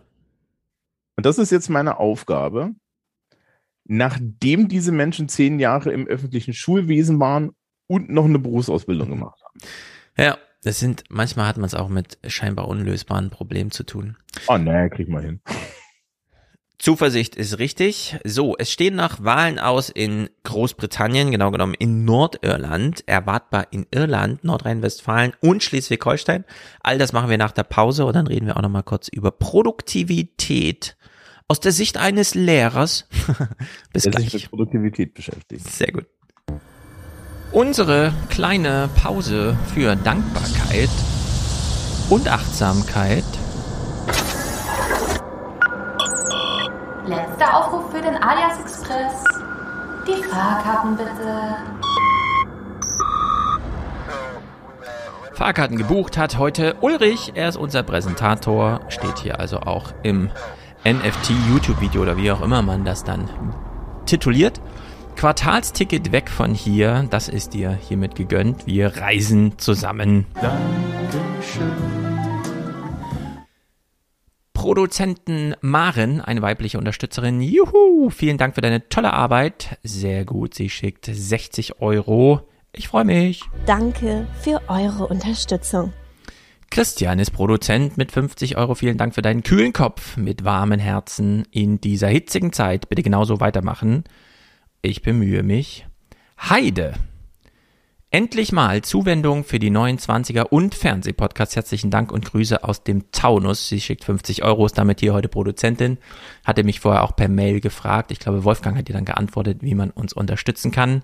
Sehr gut, dieses Engagement. Christopher schickt 50 Euro für den Ayas Podcast ohne weiteren Kommentar. Ich sag Dankeschön. Und Alma sagt äh, für 50 Euro, danke euch, mit eurer Unterstützung fühlen wir uns etwas orientierter in dieser wilden Welt. Liebesgrüße von Alma und Nico aus Innsbruck. Das ist in Österreich. Liebe CDU, lieber Armin Laschet, danke für eure Unterstützung. So, Daniela, sehr gut. Sie schrammt kurz vor der Präsidenten, äh, Präsidenten, Produzentenschaft hier vorbei. Ich danke dir, Daniela. Spende Fernsehpodcast, danke. Claudio unterstützt und Jan macht's für die Fernsehmomente. Martin hat ein Alias Express Ticket. Danke für Abholen.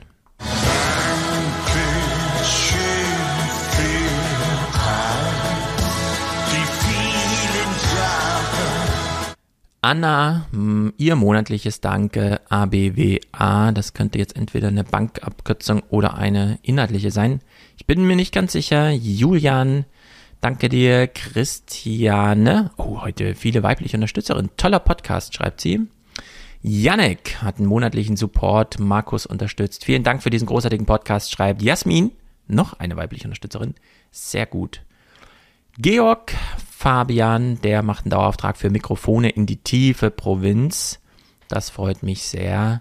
Tanja, unsere liebe Tanja, wir grüßen nach Österreich. Peter sagt Danke und Johanna hat ihren Platz im Raumschiff gebucht. Dankeschön. Ich sag Dankeschön. Marius macht einen Dauerauftrag und Ulrike, noch eine weibliche Unterstützung, monatlicher Beitrag zu meiner politischen Bildung. Björn will hier zivilen Ungehorsam, den kriegt er natürlich hier frei Haus, fast, er unterstützt. Anja mit Grüßen aus Karlshorst. Den Ort habe ich noch nie gehört. Sehr gut, das klingt interessant. Mm, Oliver unterstützt den Alias Podcast, genau wie Mutlu. Philipp, Merten, Johann, Timo, äh, Heiner, einer von 3000 will er sein, Marek, Sabine, noch eine weibliche Unterstützerin. Was ist hier los? Ist das dieser Monatswechsel? Kevin, ich grüße dich und danke dir. Hendrik, Ralf, Thomas und Susanne. Sehr gut. Jan unterstützt den Alias Podcast. Fernsehpodcast Rundfunkgebühr von Sascha.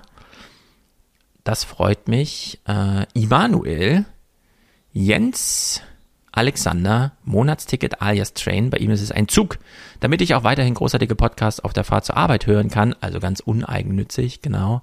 Frank, Caroline, die hat ihr Podcast-Ticket gebucht. Unser lieber Michel ist hier mit in der Liste für den alias Podcast, jetzt einer von 3000, genau.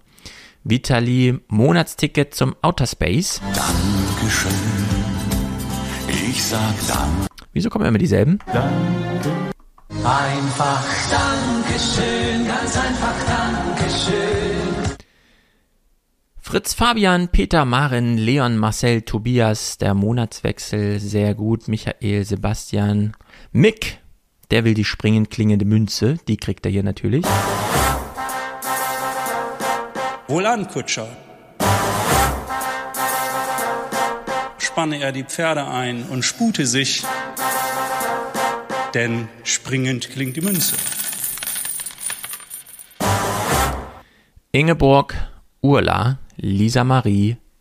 Mal gucken, ob ich hier noch Frauen übersehe. Ich hoffe nicht.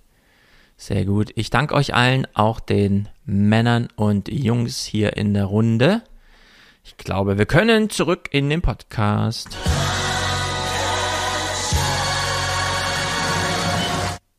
So, ähm, die Wahlen, ich habe sie angesprochen, wir gehen mal durch. Es ist gar nicht so uninteressant und mit dir reden wir ja sowieso häufig und gern über das britische Zeug. Also, Alina Abud. es ist diesmal nicht Boris Johnson, jedenfalls nur in Nuancen. Zwar geht es bei den Abstimmungen in England, Schottland, Wales und Nordirland um die Politik vor Ort, trotzdem gelten sie als Stimmungstest für den angeschlagenen Premier. Außerdem könnte es sogar eine historische Wende geben. In Nordirland könnte erstmals die irisch-nationalistische Partei Sinn Fein stärkste Kraft im Regionalparlament werden. Einst politischer Arm der Untergrundorganisation IRA. So, und bevor wir äh, einen Tag später dann die Berichterstattung bekommen, wie es ausgegangen ist, gucken wir uns mal diese im Vorfeld Berichterstattung an, die ist gar nicht so uninteressant. Sie fahren durch Belfast und treffen die unterschiedlichen Lager. David Montgomery ist gerade nicht so glücklich. Unsicher, was wohl nach der Wahl passiert. David verkauft in seinem Shop in Belfast alles, was Großbritannien treue Bands so brauchen. Er ist Loyalist, der Nordirland als Teil des Vereinigten Königreichs sieht. Nun sieht es so aus, als würde zum ersten Mal die pro-irische Seite gewinnen, die eine Wiedervereinigung mit Irland anstrebt.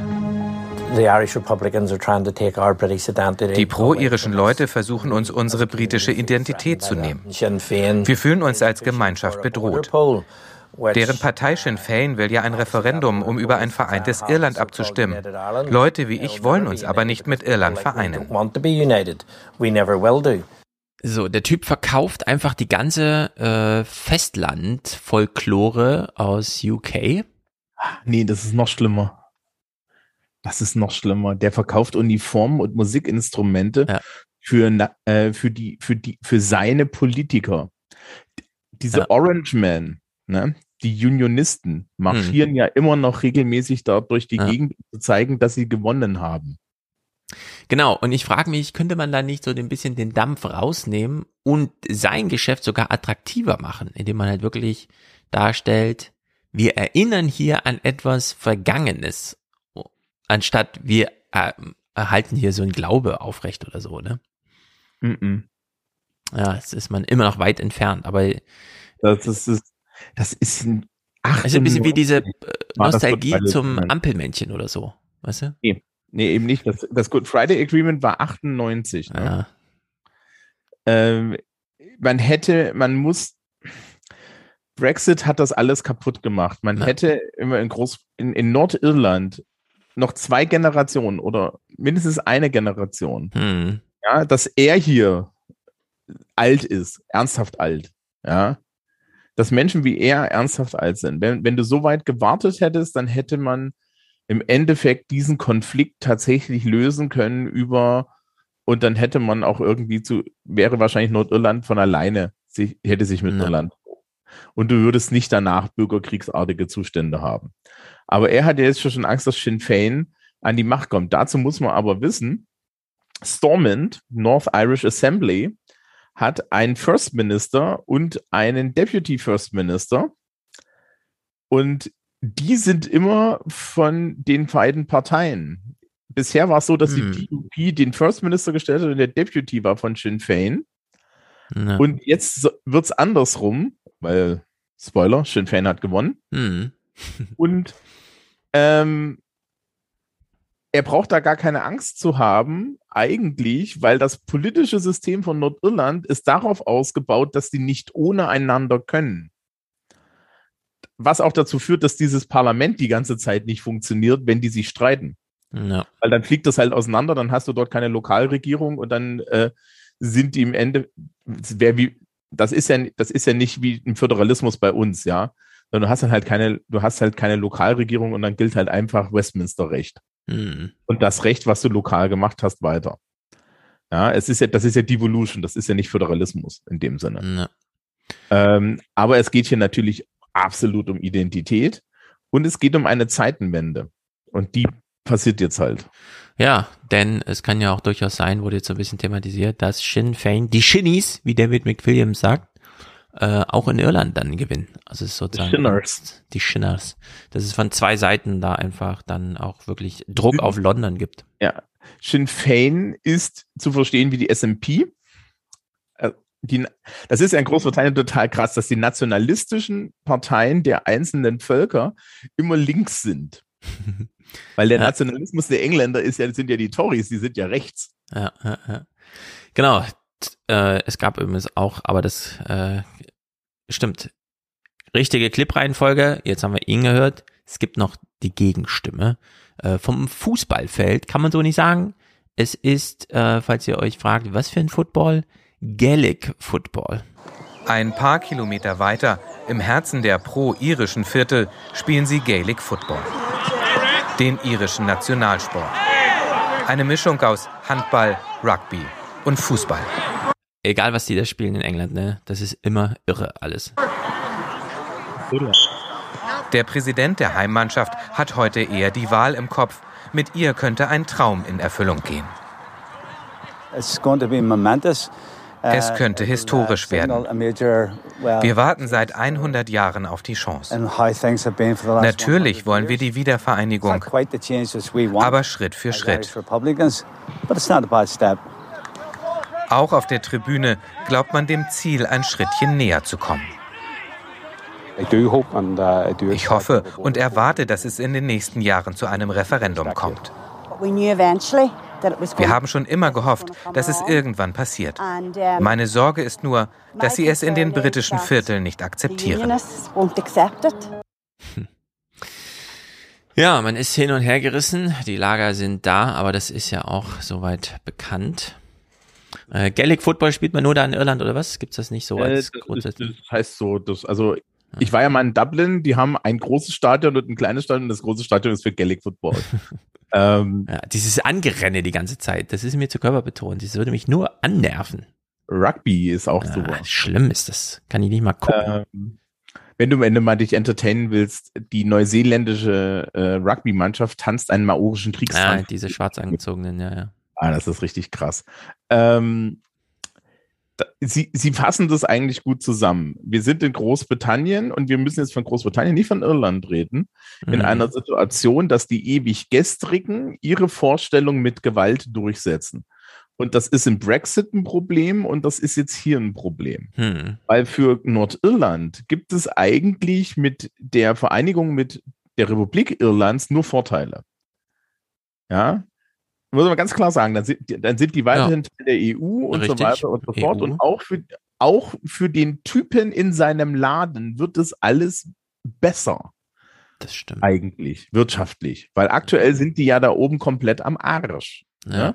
Die sind immer noch irgendwie Teil der EU, sie sind es aber Teil, Teil auch wiederum nicht. Ja, wir haben das vor Monaten immer wieder besprochen und es hat sich kaum was geändert in der Sachlage. Ist alles Corona-mäßig eingeschlafen und so. Die wurden halt von Boris Johnson, ja, wurden die geopfert und es war ihm dann scheißegal und jetzt ist ihm immer noch scheißegal. So. Mm. Und, und, und jetzt sind halt diese Menschen, wie der Mensch mit dem Musikladen, die haben halt so eine rein emotional, kulturelle Überzeugung, wir müssen zum Vereinigten Königreich gehören und äh, leiden aber wie die Sau drunter. Und dieses Nord Irish, Nor- Northern Ireland Protocol, was es da ja gibt, führt Ja. halt dazu, dass sie auch weiterhin darunter leiden und sich jetzt die Frage stellen müssen, rein pragmatisch, wie komme ich, ja, welchem, also wie richte ich jetzt mein Leben nach wirtschaftlichen Gesichtspunkten aus oder richte ich mein Leben nach religiös-kulturellen Gesichtspunkten Hm. aus? Und ich bin ja ein großer äh, Pragmatiker an der Stelle und sag, oder sagen so, ähm, irgendwann denkst du dir, ja, das ist ja schön, aber Ja. nein. Ja. Und das kommt, glaube ich, relativ schnell. Und je, je jünger die Bevölkerung in Irland ist, desto weniger Verständnis hat sie für diese ewig gestrigen Sachen. Oder macht halt übertriebenermaßen mit. Äh, haben wir ja auch gesehen, dass sehr viele aus der jetzt Kindergeneration derjenigen, die da vor 20 Jahren für Rabatz gesorgt haben, aufgrund äh, der ich habe ja sonst nichts zu tun Lage und sauer bin ich auch ökonomisch gesehen. Ja, aber Also- das ist dann, dann, dann muss man dann ja gucken, auf welcher Seite die sind, weil wenn die auf der Nationalistenseite sind, dann sind das diejenigen, die dann bei einer, bei einem Referendum abstimmen. Ja.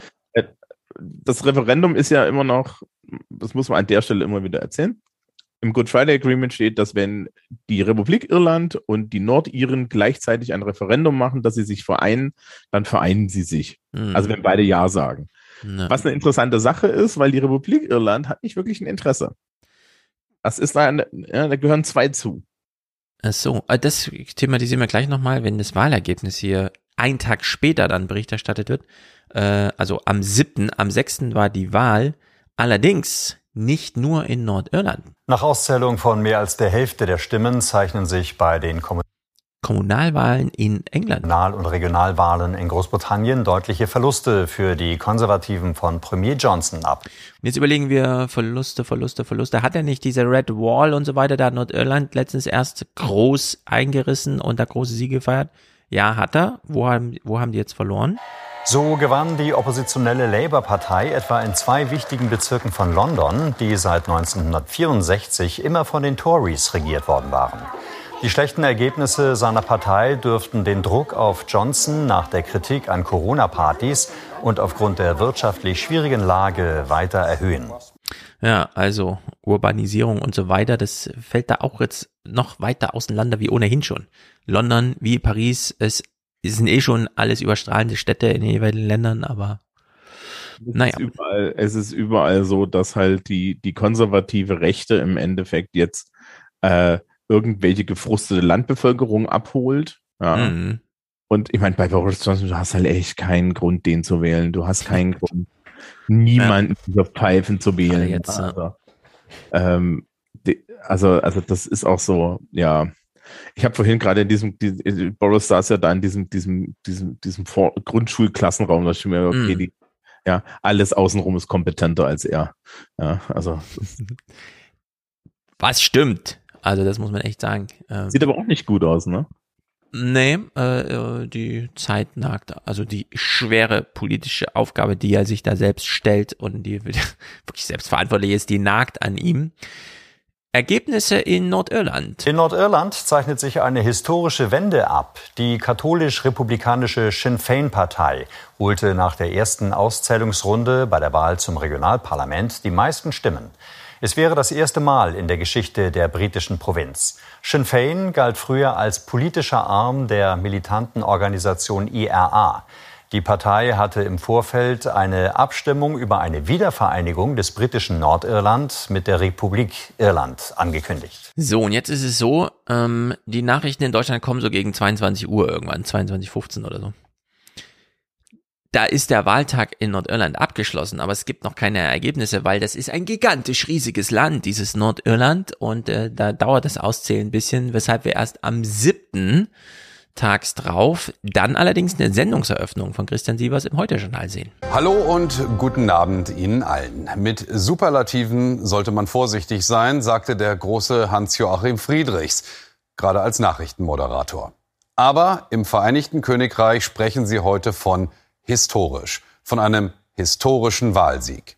Erstmals in der Geschichte Nordirlands ist die katholisch-republikanische Partei Sinn Fein stärkste Kraft im Parlament. Sinn Fein, das waren mal die, die als politischer Arm der IRA galten. Politische Vertretung von denen also, die gebombt haben und getötet, um ihr Ziel zu erreichen. Die Loslösung von Großbritannien, die Vereinigung mit der Republik Irland. Diese Einheit steht jetzt nicht sofort an, sie ist heute aber ein Stück näher gerückt. Mhm, mhm, mhm. Ein Stück näher gerückt. Und dazu hat es sich diese, den. Ich finde diese Berichterstattung unterirdisch. Das ist unterirdisch. Also, erste Sache ist, warum steht auf dieser Banderole Sinn Fein Partei? Es steht ja auch nicht bei äh, Macron irgendwie, ja, äh, äh, France en Marche Partei oder Mhm. so. Also warum, um Gottes Willen, schreiben die eine Partei dahinter? Ja, dann sollen sie halt sagen, dass, das ist das Erste. Und das Zweite ist, dass er sich da hinstellt und sagt, das sind die Vertreter der Leute, die bomben. Wenn gleichzeitig die andere Partei, die DUP, die Vertreter der anderen Leute sind, die auch bomben. Das stimmt. Also das ist, also bitte, nicht die IRA alleine sind dort ja böse Terroristen. Ja, die waren auch böse Terroristen Mhm. in London, aber bei den ganzen Troubles, bei diesen ganzen Sachen hat sich keine Seite da oben was gegeben. Und dann war das britische Militär dazwischen, die haben auch auf die Fresse gekriegt. Und sie haben sich alle umgelegt. Ja, naja, du weißt ja, wie es ist. Das kennen wir ja in Deutschland auch. Die PDS, die Nachfolgeparteien und so weiter. Und äh, ja, selbst Namenswechsel helfen dann nicht wirklich weiter, um dann so eine. Aber, aber es ist wirklich ein bisschen unlauter, wenn man das heutzutage darstellen will und vor allen Dingen über diese Regierung redet und dann bei Sinn Fein sagt, ja, also Mhm. erstens, äh, erstens finde ich das auch so irgendwie, nee, das ist immer noch der politische Arm der IRA, die nur die IRA hat sich aufgelöst. Ja, die haben halt irgendwann mal erkannt, dass sie sich auflösen müssen. Der vorletzte DUP-Chef hat in einer Dokumentation noch vor, vor, ja, vor, vor laufender Kamera eine Waffe durchgeladen.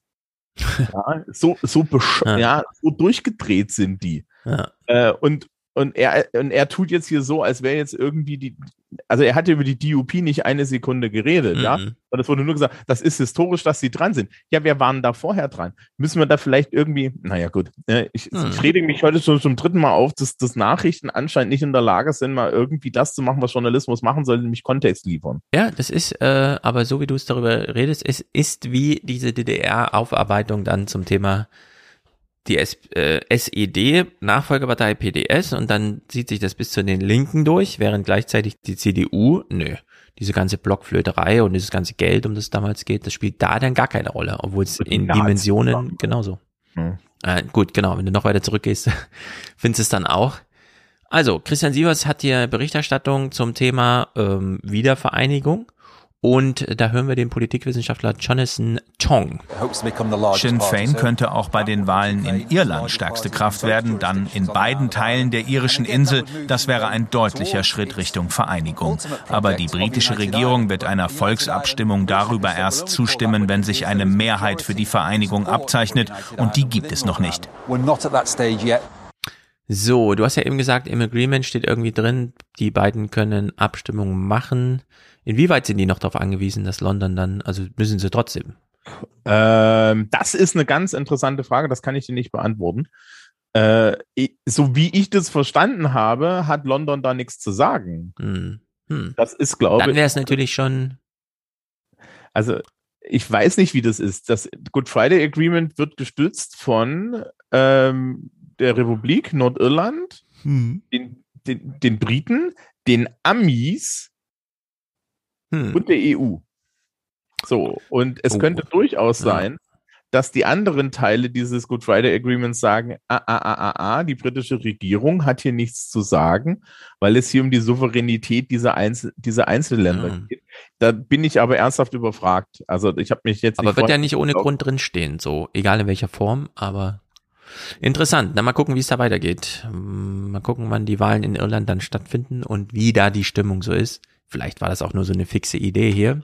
Und wir wissen halt auch, dass solange Boris Johnson dann an der Macht ist, wird es, wird es, egal wie dieses Abstimmungsergebnis aussieht, diese, äh, dieses Referendum nicht geben, weil das ist halt Boris Johnson. Hm. Ja, also muss man dann halt auch. Das stimmt. Gut, unsere Wahlen hier, wir gehen nur ganz kurz durch. Zum einen Sonntagsfrage für NRW äh, vergangene Woche. Wenn jetzt am Sonntag schon Landtagswahl wäre, welcher Partei würden Sie Ihre Stimme geben? Da Und bevor wir die Zahlen hören, also leben 18 Millionen Menschen. Da sind sehr viele wahlberechtigt und die Erhebung, auf die, die sich hier beziehen, sind irgendwie, wir haben 1000 Leute gefragt oder Das so. ist das Bild. Aktuell würden 30 Prozent für die CDU stimmen. Im Vergleich dazu das Landtagswahlergebnis von 2017 33 Prozent, also etwas weniger. Bei der SPD 28 Prozent aktuell, damals 31,2, also ungefähr gleich äh, in gleicher Größenordnung weniger Punkte. Die FDP liegt aktuell bei 8 Prozent, damals 12,6. Die AfD ist ungefähr in der gleichen Größenordnung unterwegs mit 8 Prozent, damals 7,4. Die Grünen momentan bei 16 Prozent. Das wäre mehr als eine Verdopplung ihres Ergebnisses von 6,4 und ein Rekordwert für die Grünen in Nordrhein-Westfalen. Also ähm, die FDP verliert hier anscheinend überall immer. Die ist ja da auch Regierungspartei. Und CDU, SPD äh, trennt zwei Prozent. Im Heute-Journal sieht's genauso eng aus. Gucken wir mal auf das ZDF-Politbarometer dazu von heute. Und danach liegt die CDU vom Ministerpräsident Hendrik Wüst mit 30 Prozent knapp vor der SPD von Herausforderer Thomas Kutschaty mit 28 Prozent, wenn am Sonntag Landtagswahl wäre. Ja, also es ist echt super knapp. Ja. Wir können gar nichts Also, sagen. Ähm, das erste ist, ich habe mir gerade gedacht, haben Sie, habt ihr nicht noch ein paar Fehlerbalken dafür? Ja, echt. Man sollte hier gerade Konfidenz in der Walle und so, ne, die, die würden ja das Ding wirklich mal zeigen, dass es nicht aussagekräftig ist gerade. Also das ist ganz interessant, weil wenn das, auch- wenn das so grob stimmt, dann äh, hast du in NRW einen Regierungswechsel. Ja. Weil nämlich die CDU, außer sie macht irgendwie Jamaika-Zeug, ja, wo man jetzt nicht weiß, wie das lokal ist, ne? Also das, das, das hängt ja von den Lokalparteien ab. Äh, könnte halt auch eine Ampel werden. Ähm, Im Grunde fast alles, je nachdem, wie sich die kleinen Parteien ergeben. Was hatten die vorher? Na, die werden jetzt gerade FDP, CDU. Genau, die hatten, genau, die hatten sogar, äh, stimmt, die hatten ja Ist ja diese, noch ein bisschen grün diese- dabei. Nee, nee, äh, das ist nur schon. Nee, nee, die hatten diese FD, die hatten diese FDP-Kultusministerin, ja, die dafür Gebauer. dass keiner den Piazzolo äh, äh, äh, Ja. gesehen hat. Ja. Äh, äh, genau. Äh, hat Francesco eh schon darauf hingewiesen. Frau Gebauer bekommt die FDP noch auf unter 5%, wenn sie so weitermacht. Ja, ist ja noch eine Woche Ah, Zeit oder so. Also da geht's zur Sache und das Horse Race der Ministerpräsidentenkandidaten auch unklar. Aktuell sagen 39 Prozent, dass sie Hendrik Wüst von der CDU ihre Stimme geben würden. Für Thomas Kutschaty sprechen sich 33 Prozent der Befragten aus. Der Abstand war Anfang des Jahres zwischen den beiden noch deutlich größer. Aber es sagen aktuell 28 Prozent, ich würde keinem von beiden meine Stimme geben. Alle drei Balken sind quasi gleich groß. Ja, wenn Donald Trump jetzt als Dritter antritt, dann kriegt der's. Mhm. Ja. So, Demoskopie zur Schleswig-Holstein-Wahl. Wir wissen, wie sie ausgegangen ist. Ähm, kaum der Rede wert. Irgendwie 50 Prozent Daniel Günther oder so. 47 Prozent. Ähm, anders als in Nordrhein-Westfalen kann man dieses schleswig-holsteinische Ding wahrscheinlich nicht einfach heranziehen und irgendwas drauf projizieren für Nordrhein-Westfalen. Und deshalb ist es so spannend, dass diese Wahlen so eng beieinander liegen, allerdings mit für die CDU extrem unterschiedlichen Ausgangsvoraussetzungen. Wir haben es oft berichtet heute, Rekordzufriedenheit mit der CDU geführten Regierung in Schleswig-Holstein. In Nordrhein-Westfalen sieht das Bild anders aus. Da sind es zarte 52 Prozent Zufriedenheit, 46 Prozent unzufrieden. Das ist eine ganz andere Ausgangsvoraussetzung für die CDU. 75 Prozent Zufriedenheit mit der Regierung. Was ist denn los in Schleswig-Holstein? Aber der, der Günther macht das halt anscheinend einfach solide. Ja, ich habe auch gehört, der soll wohl, äh, immer darauf geachtet haben, dass nicht jeder Streit immer gleich in die Öffentlichkeit kommt, wo er auch nicht hingehört. Sondern hier hat man einfach Ja, aber solide regiert. Gehört, du hast ja vorhin gehört, dass man schon im öffentlichen rechtlichen Fernsehen gerne möchte, dass Herr Habeck sagt, nein, ich schlage mich regelmäßig mit dem Bundeskanzler. Stimmt. Stimmt, stimmt, stimmt. Die haben einfach zu wenig Fernsehinterviews da oben, denn man interessiert sich zu wenig für die. So, drei Clips zu Schleswig-Holstein. Es ist nicht uninteressant. Live schaltet zu Daniel Günther. Ja, und hier ist, hier ist er, der alte und wohl neue Regierungschef in Kiel, Daniel Günther. Schönen guten Abend, Herr Günther.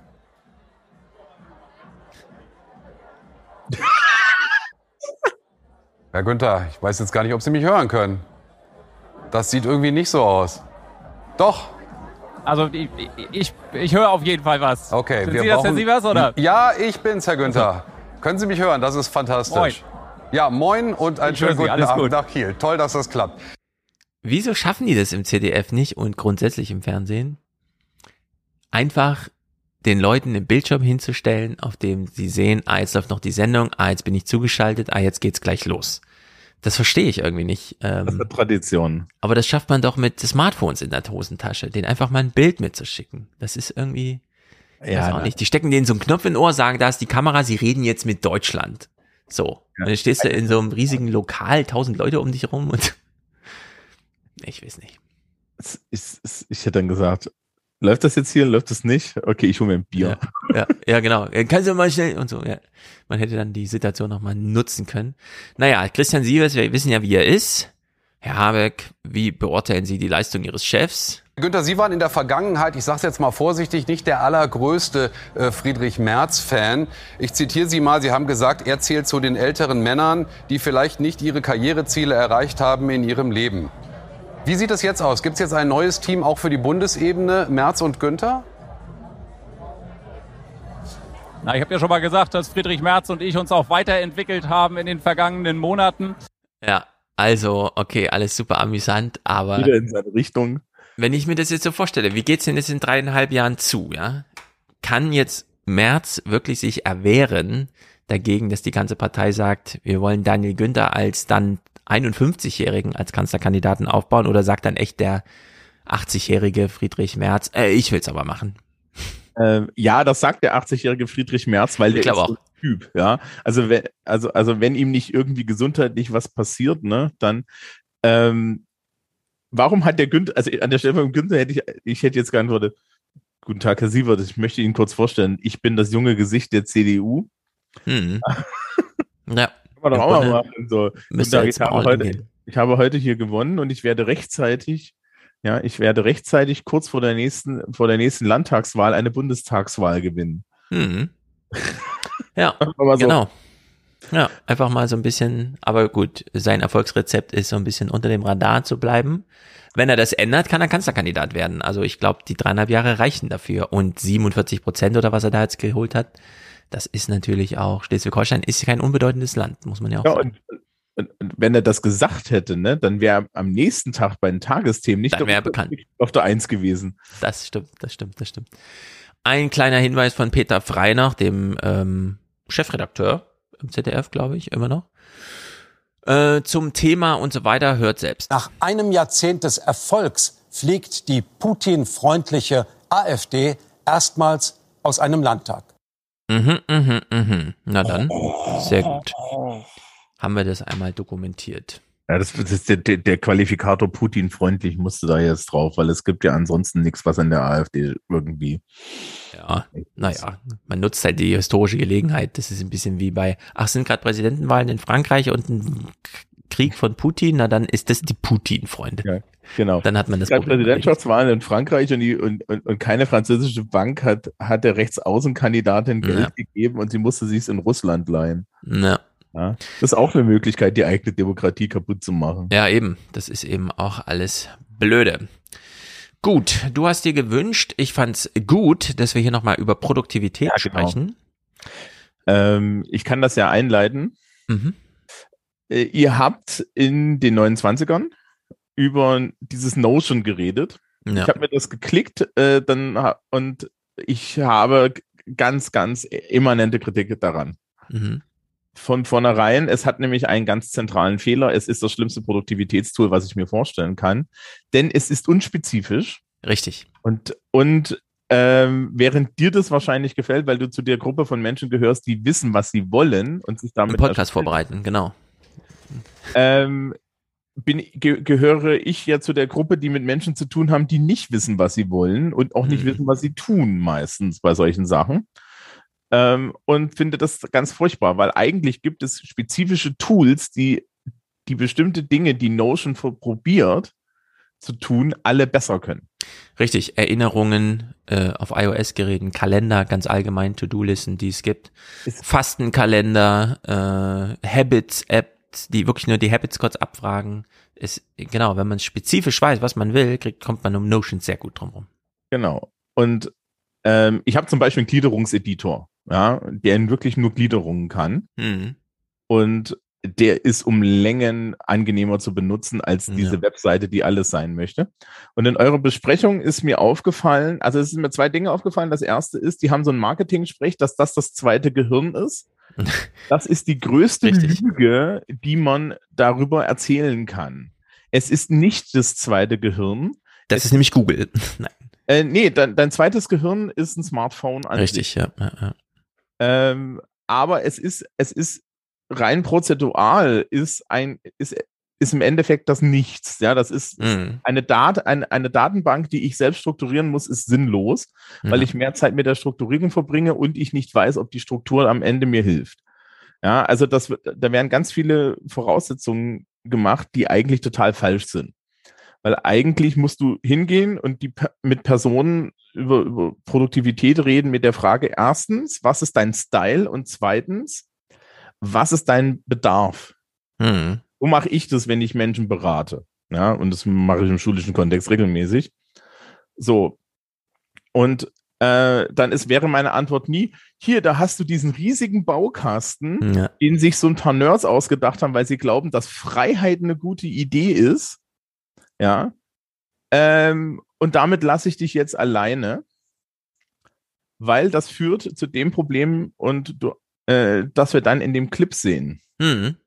Genau, die Lauren Valdez, die ja dem äh, Forte, Thiago Forte, der da so als Propagandist, würde ich mal sagen, nennen sie ja Evangelisten, äh, wahrscheinlich auch direkt von Notion bezahlt, da rumtourt und halt ne, darüber spricht, wie man besser arbeiten kann. Äh, soll ich die mal äh, beide spielen? Soll ich mal anfangen mit dem einen? Genau, also er macht die positive Seite äh, des ganzen Genau, wir gucken uns erst die positive Seite an. Willst du die Weil- produktive Seite auch nochmal? Ich habe nur die beiden negativen jetzt ad hoc dann rausgesucht. bring einfach, bring einfach die beiden. Wir machen die einfach nacheinander. Also Lauren Valdez. And this is something I'm finding as we are doing these Notion, this Notion tour right now. This is our third stop. We did uh, Mexico City and Sao Paulo, and we're talking to these people who are like all gung ho about Notion, and they have these like insane dashboards, and then they have these breakdowns because you have to input all of that information physically, and that's exhausting. And so as soon as you have a breakdown and not updating all your habits, trackers, and those sort of things, then the whole system is broken. Um, and so if you have to create a really complex system and it has to be perfect to work, then that system doesn't work. Ja. So, und der zentrale Fehler hier ist, was ich natürlich nicht sagen kann, die Software ist scheiße, weil sie mir keine Struktur vorgibt. Ja, es gibt auch kaum Eingabemöglichkeiten. Das ist ganz schlimm. Selbst bei Excel kommst du ja relativ zügig dazu, irgendwelche Kästchen mit irgendwas zu verknüpfen, so Formularen. Google bietet das auch an, aber das ist bei Notion irgendwie so gar nicht drin. Habe da reingeklickt und ich muss mir jedes einzelne Item aus irgendeiner Liste rausfummeln und das ist nicht anständig konfigurierbar und ich muss mir das alles zusammenbauen. Das Problem hier dran ist, ähm, eigentlich suchst du eine Produktivitätslösung und es kann alles sein.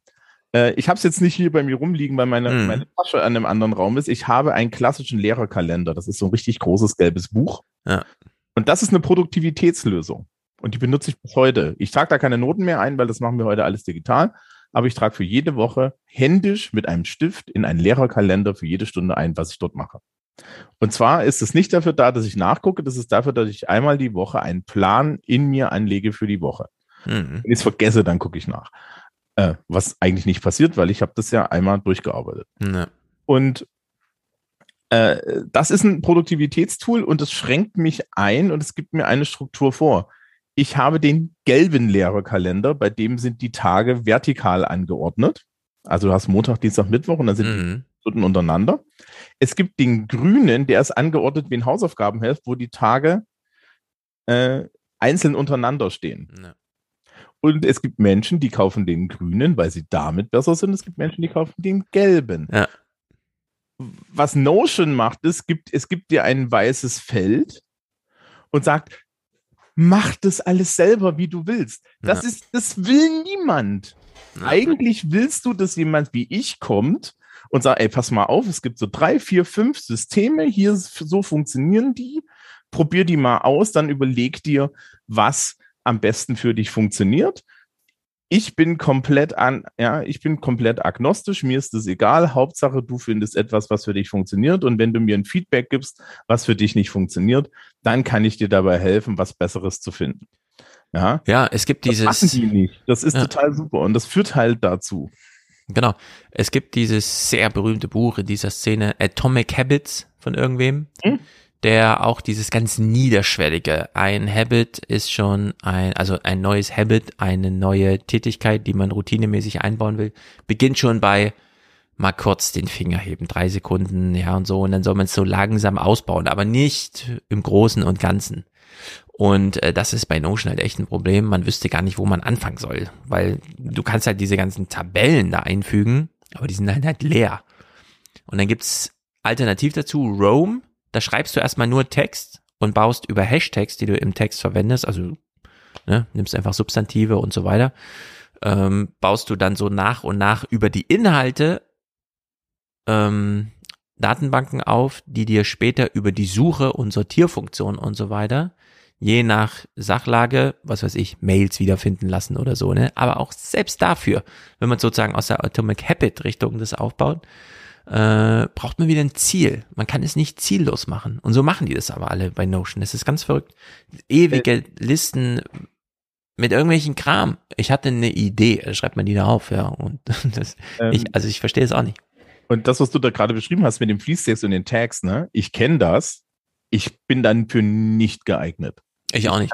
Gar nicht. Ich kann das gar nicht. Also ich habe ich Ja. habe Apps, die haben diese Funktionalität. Ja, mein auf dem Mac kannst du das ja auch so mit Dateien, da kannst du Text dranhängen. Gar nicht. Funktioniert bei mir null. Ähm, Naja, nee, das ist bei mir auch das nicht. führt, äh, und das führt nämlich zu etwas, das kennen wir schon von Bullet Journals. Bullet Journals ist eine Idee, wo man einfach ein Buch kauft und sich seine To-Do-Liste selber baut. Und die Idee von Bullet Journal ist, du hast halt verschieden, verschiedene Pfeile vorne Mhm. und kannst dann Sachen, und das ist eine rein händische Geschichte erstmal, man schiebt das dann hin und her und man hat im Endeffekt für jeden Tag seine To-Do-Liste und so weiter. Bei diesen Bullet Journals ist so eine Sache, die sich da Einzug gehalten hat, dass man die grafisch verschönert. Man macht es sich zu eigen. Das ist eine ganz, Ja. das ist mein Bullet Journal. Ja. Es führt dazu, dass Menschen mehr Zeit damit verbringen, ihre Bullet Journals gut zu gestalten, anstatt die Sachen zu machen, die in den Bullet Journals drinstehen.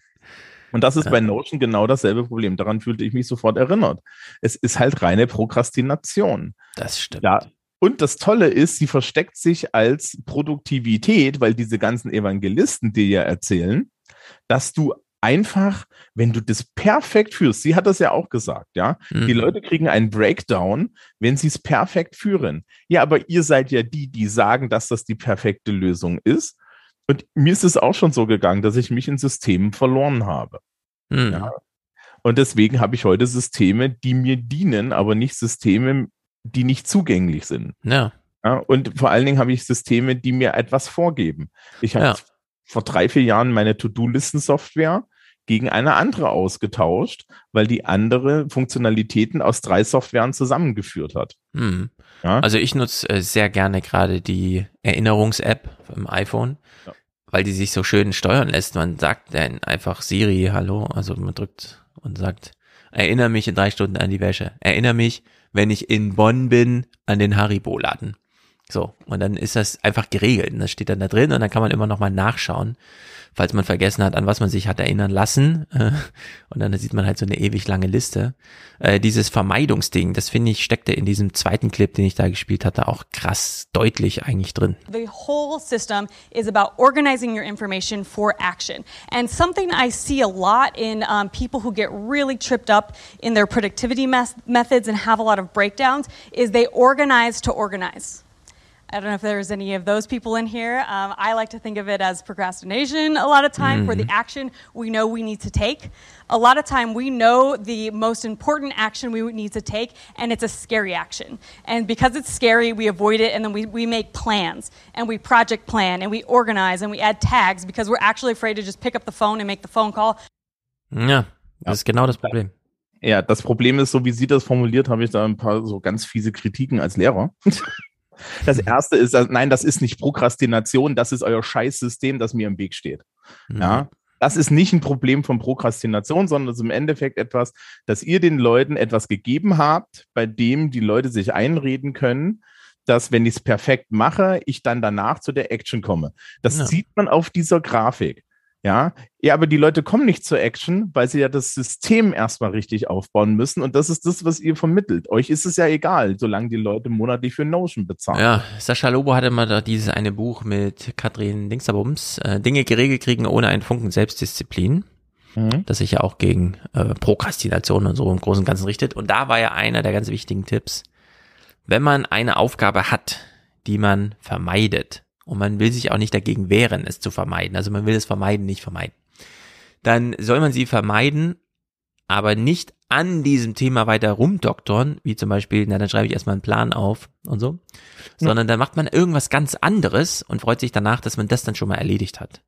Richtig. Man behält dann aber, ah ja, stimmt, und die eigentliche Aufgabe habe ich auch noch nicht erledigt. Und zwar auch nicht über Bande oder sonst irgendwie. Da habe ich auch nichts geplant, sondern die le- bleibt, die liegt weiter unerledigt da, aber ich habe zumindest anderes schon mal erledigt. Und das finde ich den einzig sinnvollen Hinweis, den man Das geben kann auch- bei sowas. Das ist auch genau das Richtige. Und es ist ja auch tatsächlich so, dass je nachdem, welche Aufgaben du hast, es durchaus sein kann, dass du aktuell schlicht und ergreifend den Kopf dafür nicht hast. Ja. Das ist eine Sache, die ich mit der Schülerschaft immer bespreche, wo ich sage, okay, ja, hören Sie bitte nach einer Stunde auf zu lernen. Es gibt, ich weiß nicht, kennst du die Pomodoro-Methode? Jo, wo die Pausen immer länger werden. Ja, nee, werden sie ja Oder? eigentlich. Nee, nee, Pomodoro-Methode ist, du hast ähm, so einen Tomatenwecker, da kommt das her, Mhm. teilst deine Arbeit in Pomodori und jede Pomodoro ist eine halbe Stunde. Mhm. Und dann klingelt der Wecker nach 25 Minuten und dann hast du fünf Minuten Pause. Mhm. Und dann stellst du den wieder auf 25 Minuten, arbeitest 25 Minuten, dann klingelt das Ding und du hast fünf Minuten Pause.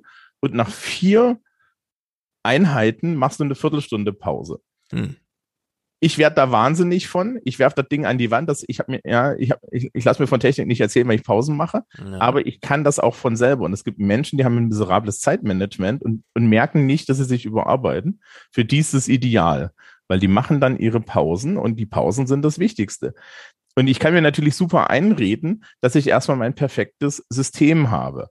Und ich glaube, das ist so das, das Problem, wenn ich den Leuten eine freie Produktivitätsbetriebssystem in die Hand geben will, dann klingt das nur für irgendwelche Nerds gut, die halt eigentlich in Strukturen denken. Der, also ich würde nicht sagen der normale Mensch, aber sehr viele Menschen denken nicht in, in Strukturen und arbeiten nicht in Strukturen, sondern brauchen eine externe Strukturierung. Das ist eine Erkenntnis, die wir zum Beispiel auch als Lehrkräfte in Corona erworben haben. Im Distanzunterricht waren die Leute, die sich selbst strukturieren konnten, die mit vorstrukturierten Aufgaben, die sie selber nehmen mussten, mit denen sie selber aus eigenem Antrieb interagieren Mhm. mussten, äh, in Lernplattformen und so weiter, äh, die, die haben es gut hingekriegt. Ja. Die Leute, die darauf angewiesen sind, dass so jemand wie ich regelmäßig um die Ecke kommt und sagt, jetzt machst du das aber. Ja, also ich bin dann die externe Strukturierungsinstanz. Die haben unheimlich gelitten, die sind durchgefallen, die mussten das alles nochmal machen. Und ähm, es ist nicht jedem gegeben. Und was sie da eigentlich machen, ist, dass sie vor allen Dingen das auch so ein bisschen neoliberal dann halt einfach nur äh, darauf abschieben, dass du ja, Ja. prokrastinierst oder du was falsch machst. Dabei ist die Antwort, nein, das System muss auf meine persönliche Produktivitätstypus, es muss auf mich passen. Und Deswegen würde ich da immer sagen, also gerade dieses Notion ist eigentlich das Schlimmste, was dir passieren kann. Wenn du stattdessen fünf oder sechs To-Do-Listen-Apps irgendwie, die sind ja heutzutage alle kostenlos, bevor man da mal Geld einwirft, damit irgendwie die Werbung weg ist oder sie vollständig funktionieren. Lad dir fünf, sechs To- To-Do-Listen-Apps runter auf dein Telefon, auf deinen Computer. Ja, guck dir an, welche dir taugt, taugt dir, ja, welche funktioniert für dich am schlausten und dann nimmst du die. Und das ist Ja, also- viel effizienter. Genau, so für themenspezifische Pinwände und so finde ich's äh, gut. Notion, also da kann man einfach gut so Sachen reinschreiben. Ja, aber ähm, halt Tweets komplett- festhalten, hier nochmal ein Zeitungsartikel oder ein Zitat und das Zitat auch als Zitat so kenntlich machen. Sowas geht, aber man kann damit halt nichts strukturieren, organisieren, irgendwie so einen Ablauf schaffen. Das verstehe ich irgendwie nicht, wie das sich da so festsetzen konnte. Äh, das muss man dann irgendwie anders machen. Es ist auch wenig kollaborativ. Klar, es können mehrere Leute an einem Ding arbeiten, aber wozu? Ja, das ist dann immer so ein bisschen schwierig auch. Also wenn du ein, ein kollaboratives Strukturtool haben möchtest, empfehle ich dir jetzt mal Workflowy. Workflowy. Ja. Äh, kann man kostenlos benutzen. Die ersten 500 Spiegelstriche sind frei. Das ist mein Gliederungseditor. Das ist eine Mhm. Webseite. Das Ja. Ding kann auch aus den, aus den Gliederungen, also du kannst es als To-Do-Liste missbrauchen, weil das, man Mhm. kann dann halt auch Dinge abhaken. Und man kann auch mittlerweile aus den, aus den einzelnen Spiegelstrichen so ein Trello-Board machen. Und das, Ah. und das Tolle ist, es ist ein unendlicher Gliederungseditor und wenn du auf eine, auf eine Unterstufe klickst, dann zieht er dir das hoch und fokus da rein. Ja, also ich habe derzeit tagbar noch und, und, und sharebar und sonst was. Ja, also die beste Möglichkeit für mich weiterhin Salontexte aufzubereiten, ist einfach in Word als Liste mit Einrückungen bis zu drei Ebenen oder so. Und manchmal würde ich gerne in der Chronologie des Buches bleiben und trotzdem thematische Blöcke sortieren. Also beides gleichzeitig. Ich würde so gerne so hin und her switchen zwischen, das ist die Chronologie und das ist der thematische Block. da habe ich noch Äh, nichts Gutes gefunden. Dann probier doch mal Workflowy, wenn es dich nicht Ja. stört, dass du halt dann mehrere Einrückungen hast. Einrückungen sind gar kein Problem. Für mich kann ein Block auch farblich organisiert sein. Der muss also nicht physisch zusammenhängen, sondern das ist äh, so klar erkennbar. Also Das brauche so zwei Ebenen. Die Chronologie des Textes ist ganz wichtig. Was steht vorne, was steht hinten und so weiter. Das will ich gar kein, auf gar keinen Fall aufbrechen äh, bei der Notizreihenfolge. Aber es muss eben thematisch, es ist eben nicht dieses klare Kapitel 1 macht das, Kapitel 2 klappt das, sondern man hat ja dann so eigene roten Fäden, die man rausliest, die sich über die äh, Kapitel legen. Und äh, das ist schwierig. Man müsste sich entweder am Anfang entscheiden, welche Farben widmet man, aber dann kommt wieder eine dazu und dann wird es unübersichtlich, dann weiß man nicht mehr, was welche Farbe sollte, hat welche Bedeutung. Mm, Und lauter solche Sachen. Dann probier das doch mal, dann probier das doch mal mit Workflowy. Ja, das schaue ich mir mal. Tags und das kann Farben. Ah, ja, das ist schon mal gut. Und man kann dann halt, du könntest halt auch einfach dann Sachen nehmen und dann hinten so, so zwei verschiedene Hashtags hinten hinterschreiben. sowas, und das ist genau. genauso suchbar. Und der, der Unterschied zwischen Notion und Workflowy ist zum Beispiel, und das ist ja das, was ich vorhin schon gesagt habe, dieses Workflowy kann dann ganz viele andere Dinge, die Notion kann, nicht. Also du kannst keine Mhm. Tabellen machen, du kannst ganz und so weiter. Äh, Tabellen brauche ich nie. Endeffekt- Ja, Du hast im Endeffekt einen Bullet Point und dahinter kannst du Text schreiben. genau. Und du kannst unter den Text noch eine Notiz schreiben und du kannst irgendwie Tags in den Ah. Text schreiben. Und das war's. Und mehr kann das Ding nicht. Das Aber- ich, ja, das gucke ich mir an. Aber das ist für, also ich strukturiere damit meine Vorträge, ich strukturiere damit meine Workshops, ich strukturiere damit meine jetzt in der 40. Runde Hm. befindliche Rollenspielrunde, Hm. ja, wo ich einfach, ja, und du kannst dann halt nachgucken, was habe ich wo, du kannst Sachen verschieben und so weiter. Das ist vielleicht das, was du suchst. Hm. Aber an der Art, wie ich darüber rede, hörst du schon, ich werde dir nicht sagen, das ist die ultimative Lösung, Ja, weil, äh, und das ist, das ist auch an der Stelle einer der Gründe, warum ich das nochmal aufwerfen wollte. Es ist immer Bauernfängerei, wenn Leute ankommen und dir sagen, das ist die perfekte Produktivitätslösung. Mhm, so genau. funktioniert es nicht. Sondern es funktioniert genau. so, dass du dich erstmal mit dem Menschen auseinandersetzen musst, wie tickt die Person in ihrer Produktivität. Ja. Ich sehe das im Lehrerkollegium. Wir haben Leute, die haben Macs, wir haben Leute, die haben Windows-Rechner, wir haben Leute, die haben Terminkalender, wir haben Leute, die haben Kombinationen. Am liebsten sind mir die, die alles in E-Mail-Entwürfe schreiben. Oh Gott. Sie später noch wissen wollen.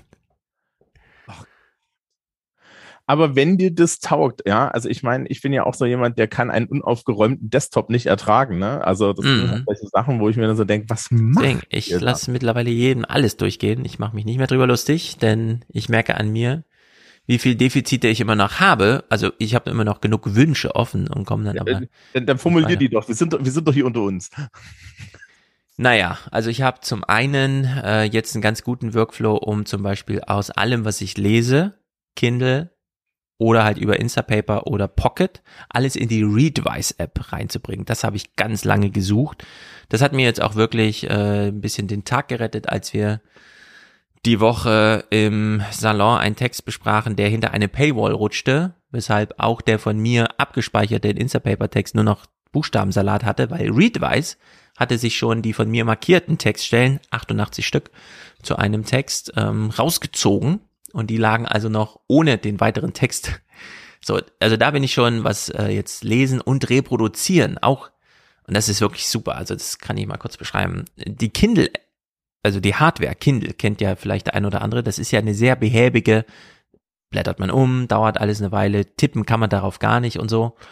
Aber die Readwise-App erlaubt dir in Notizen mit einem Punkt angeführt, Hashtags zu markieren, die dann später in der Readwise-App wieder suchbar werden, so dass ich, während ich auf dem Kindle-Gerät, das super ist zum Lesen, aber sehr schlecht, um irgendwelche Kommentare zu schreiben, schon mal ein Hashtag an Textstellen hinterlassen kann oder über Punkt C1, Punkt C2, Punkt C3 sogar mehrere nicht zusammenhängende Abschnitte eines Textes später automatisiert in einen Textblock unterbringe, die mit Klammer auf, Punkt, Punkt, Punkt, Klammer zu und so weiter.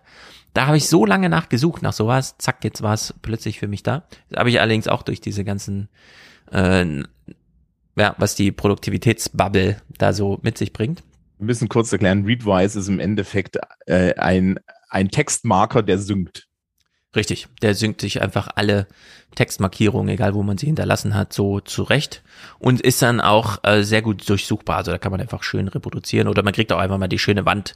Welche Bücher hast du denn? Wo willst du mal kurz nochmal nachlesen, was so die wichtigen Zitate sind und so. Die hasse dir ja- wichtigen Zitate. Ich hasse ja Textmarkerei an Texten ganz gewaltig. Aber das liegt daran, dass, naja, das Problem ist, äh, Schülerinnen und Schüler äh, kriegen beigebracht, dass aktives Lesen bedeutet, ich lese etwas und dann markiere ich mir das Wichtige an. Das Problem ist, dass die dann irgendwann mal auf den Trichter kommen, dass ja, wenn der Text markiert ist, sie den gelesen haben. Ja. Da ist nur nichts im Kopf angekommen. Ja, ja, ja, genau. Und da muss man dann so ein bisschen Und die, Dis die Diskussion hatte ich erst heute Morgen wieder im Lehrerzimmer.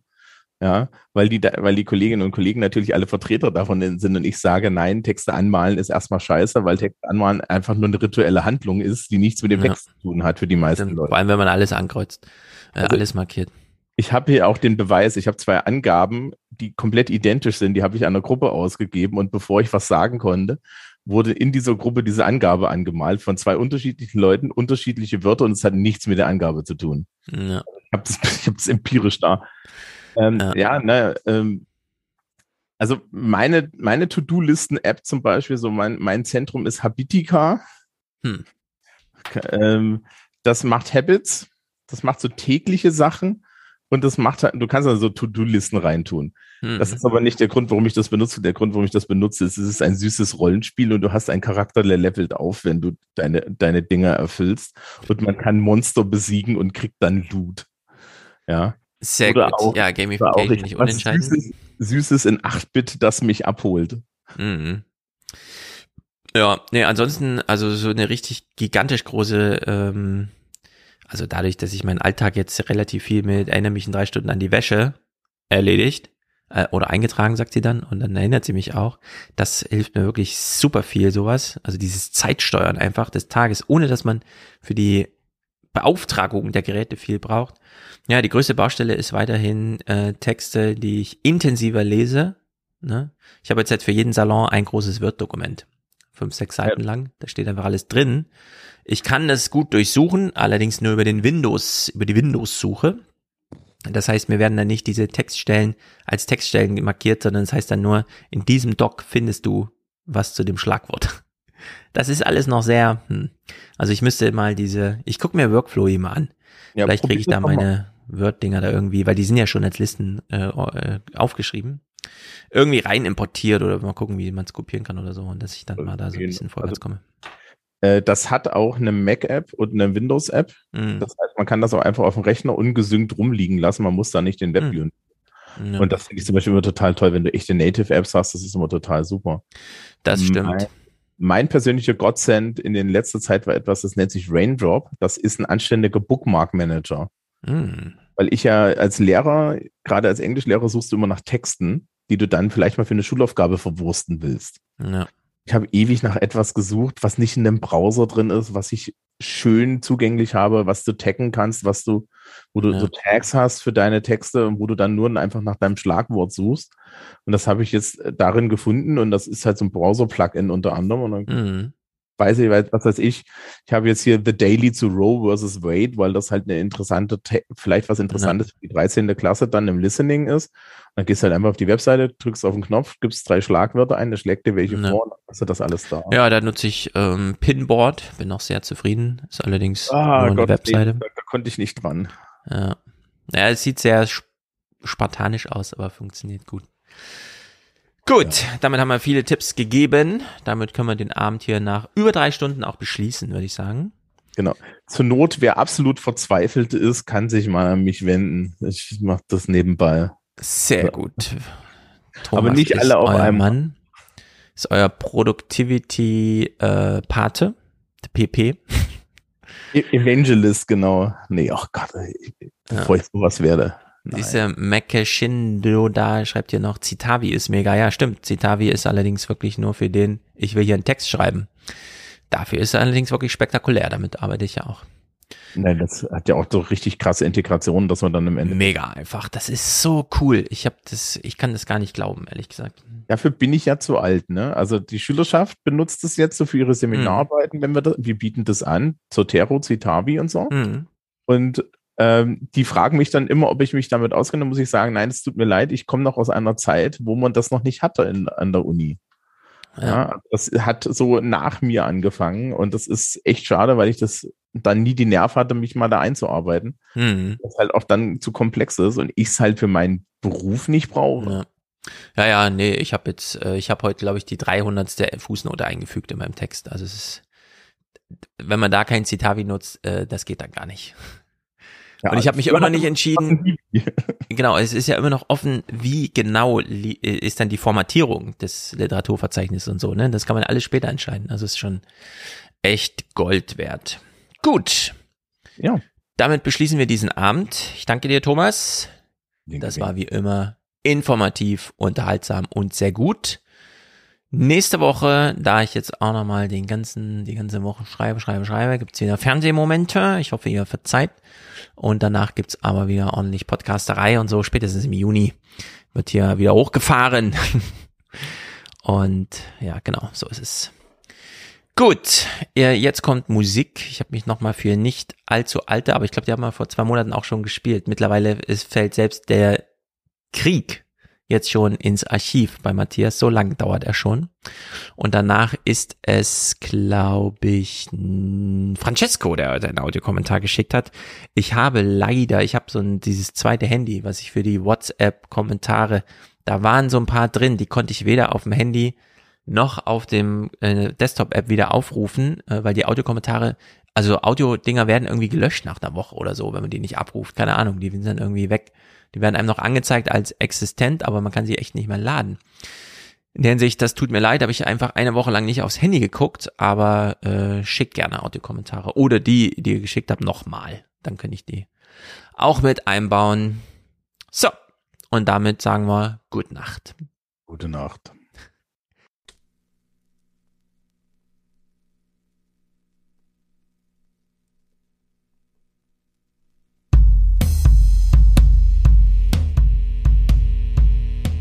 So please now sit tight.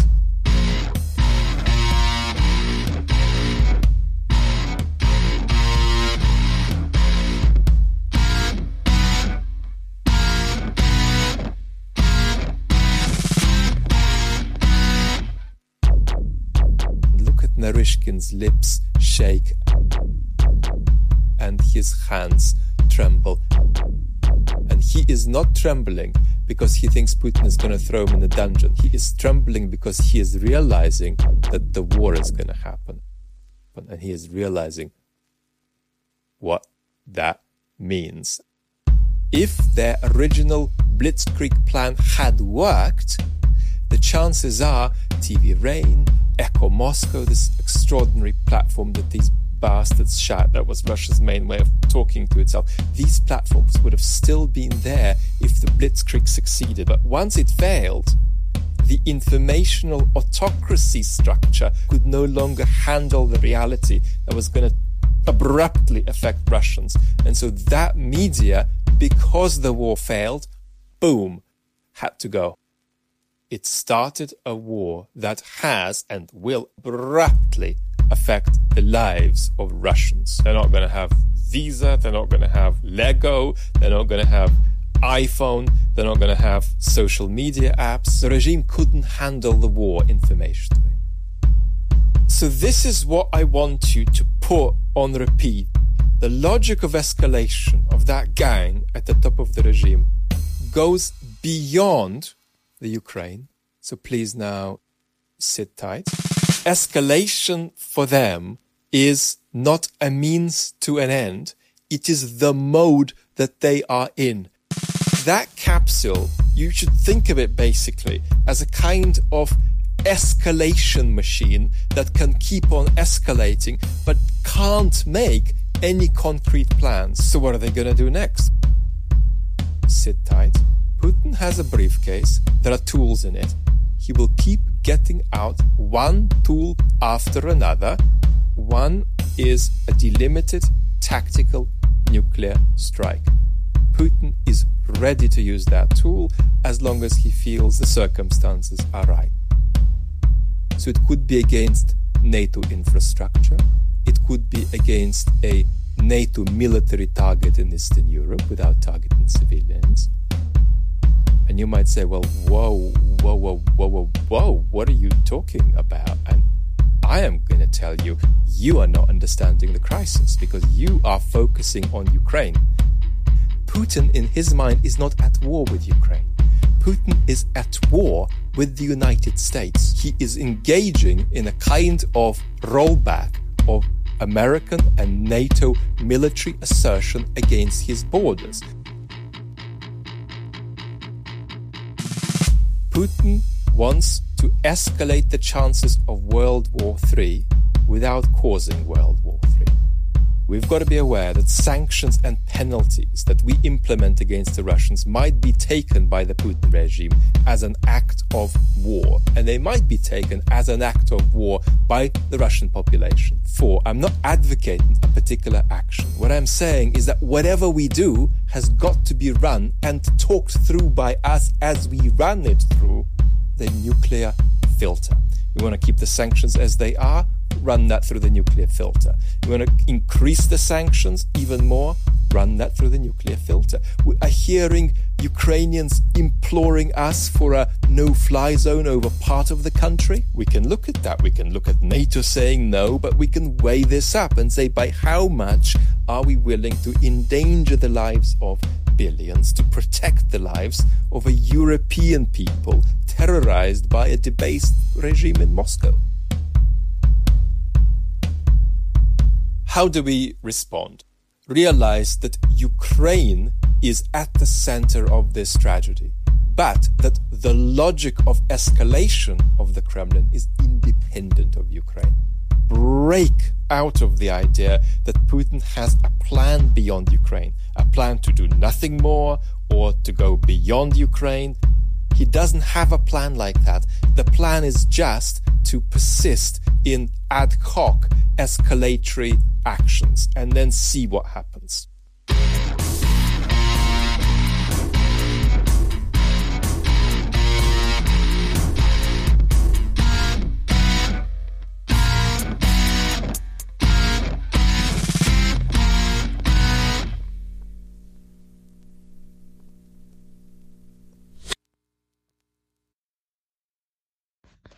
Hallo Stefan, hallo liebe Zuhörenden des Alias Podcasts da draußen. Hier ist Francesco und ich melde mich zur vergangenen Folge Europa noch da, im Speziellen zu dem Tagesthemenausschnitt mit Navid Kermani, in dem es darum ging, dass in der Ukraine die EU-Fahne so hoch gehalten wird, während im Inneren vor der Frankreich-Wahl die EU vor einer Zerreißprobe steht. Denn das erinnerte mich eklatant, ich hatte es in einem früheren Audiokommentar mit Sicherheit schon mal erwähnt, an Imperien von Herfried Münkler. Denn dort gibt es das Zentrum-Peripherie-Problem und zwischen Zentrum und Peripherie herrschen die Zentrifugalkräfte. Das heißt, das sind Dynamiken, die aus dem Zentrum heraus alles mögliche Ressourcen, aber auch Werte, Normen, Ideale in die Peripherie nach außen tragen und bis die dort dann gefruchtet haben und sich auch äh, entwickelt haben, sieht es im Zentrum meist ganz anders aus. Was oftmals ein idealer Nährboden für Reformer ist, die aus der Peripherie kommen, weil die einen, sagen wir mal, einen gewissen Kulturschock erleben, weil sie im Zentrum plötzlich nicht mehr das erleben, was sie jetzt so vorgelebt bekommen haben oder selber noch leben in der Peripherie. Und das lässt sich meines Erachtens sehr schön gerade an dem ganzen Diskurs rund um den äh, Ukraine-Konflikt sehen. An der Projektion auf Zelensky, als auch bei dem ständigen Narrativ in den Medien von die Ukraine verteidigt ja unsere Werte dort äh, im Konflikt mit Russland. Und diese ganze Remilitarisierung, die damit angestrebt wird. Und um das auch aus dem Buch einfach mal zu veranschaulichen, also quasi eine kleine Leseempfehlung auch, möchte ich äh, kurz als Zitat was vorlesen aus dem Kapitel Imperiale Mission und Sakralität des Reiches. Sakralität des Reiches wären hier wahrscheinlich europäische Werte oder westliche Werte, Demokratie, wie mir immer gesagt wird. Und das Zitat oder der Abschnitt lautet wie folgt. Die imperiale Mission kann eher im untergründigen Selbstverständnis eines Reiches verankert sein, aber sie kann auch immer wieder inszeniert und beschworen werden. Ersteres ist zumeist in Stabilitätsperioden, letzteres in Krisenzeiten der Fall. Dementsprechend wurde in Rom seit Mitte des dritten Jahrhunderts, als die Lage an einigen der Reichsgrenzen zunehmend bedrohlicher wurde, der Friede als die weltgeschichtliche Mission des Imperiums wieder stärker ins Bewusstsein gehoben. So sollte verdeutlicht werden, was verloren ginge, wenn das Imperium untergehen würde. Was zuvor eine Selbstverpflichtung und Selbstbindung der politischen Eliten gewesen war, musste nun der gesamten Bevölkerung ins Bewusstsein gerufen werden, um jene Opferbereitschaft zu wecken, die für den Fortbestand des Imperiums vonnöten war. Selbst der Kirchenvater Augustinus hat sich zuletzt noch an dieser Verteidigung des römischen Reichs beteiligt, als er den Christen innerhalb des Reichs klarzumachen versuchte, dass der durch das Reich gesicherte Frieden der Glaubensverkündigung und christlicher Lebensführung günstig sei. Es liege darum im Interesse der Christen, dass das römische Reich trotz all seiner Schwächen und seiner finsteren Anfänge fortbestehe. Deswegen sei es ihre Pflicht, es zu verteidigen.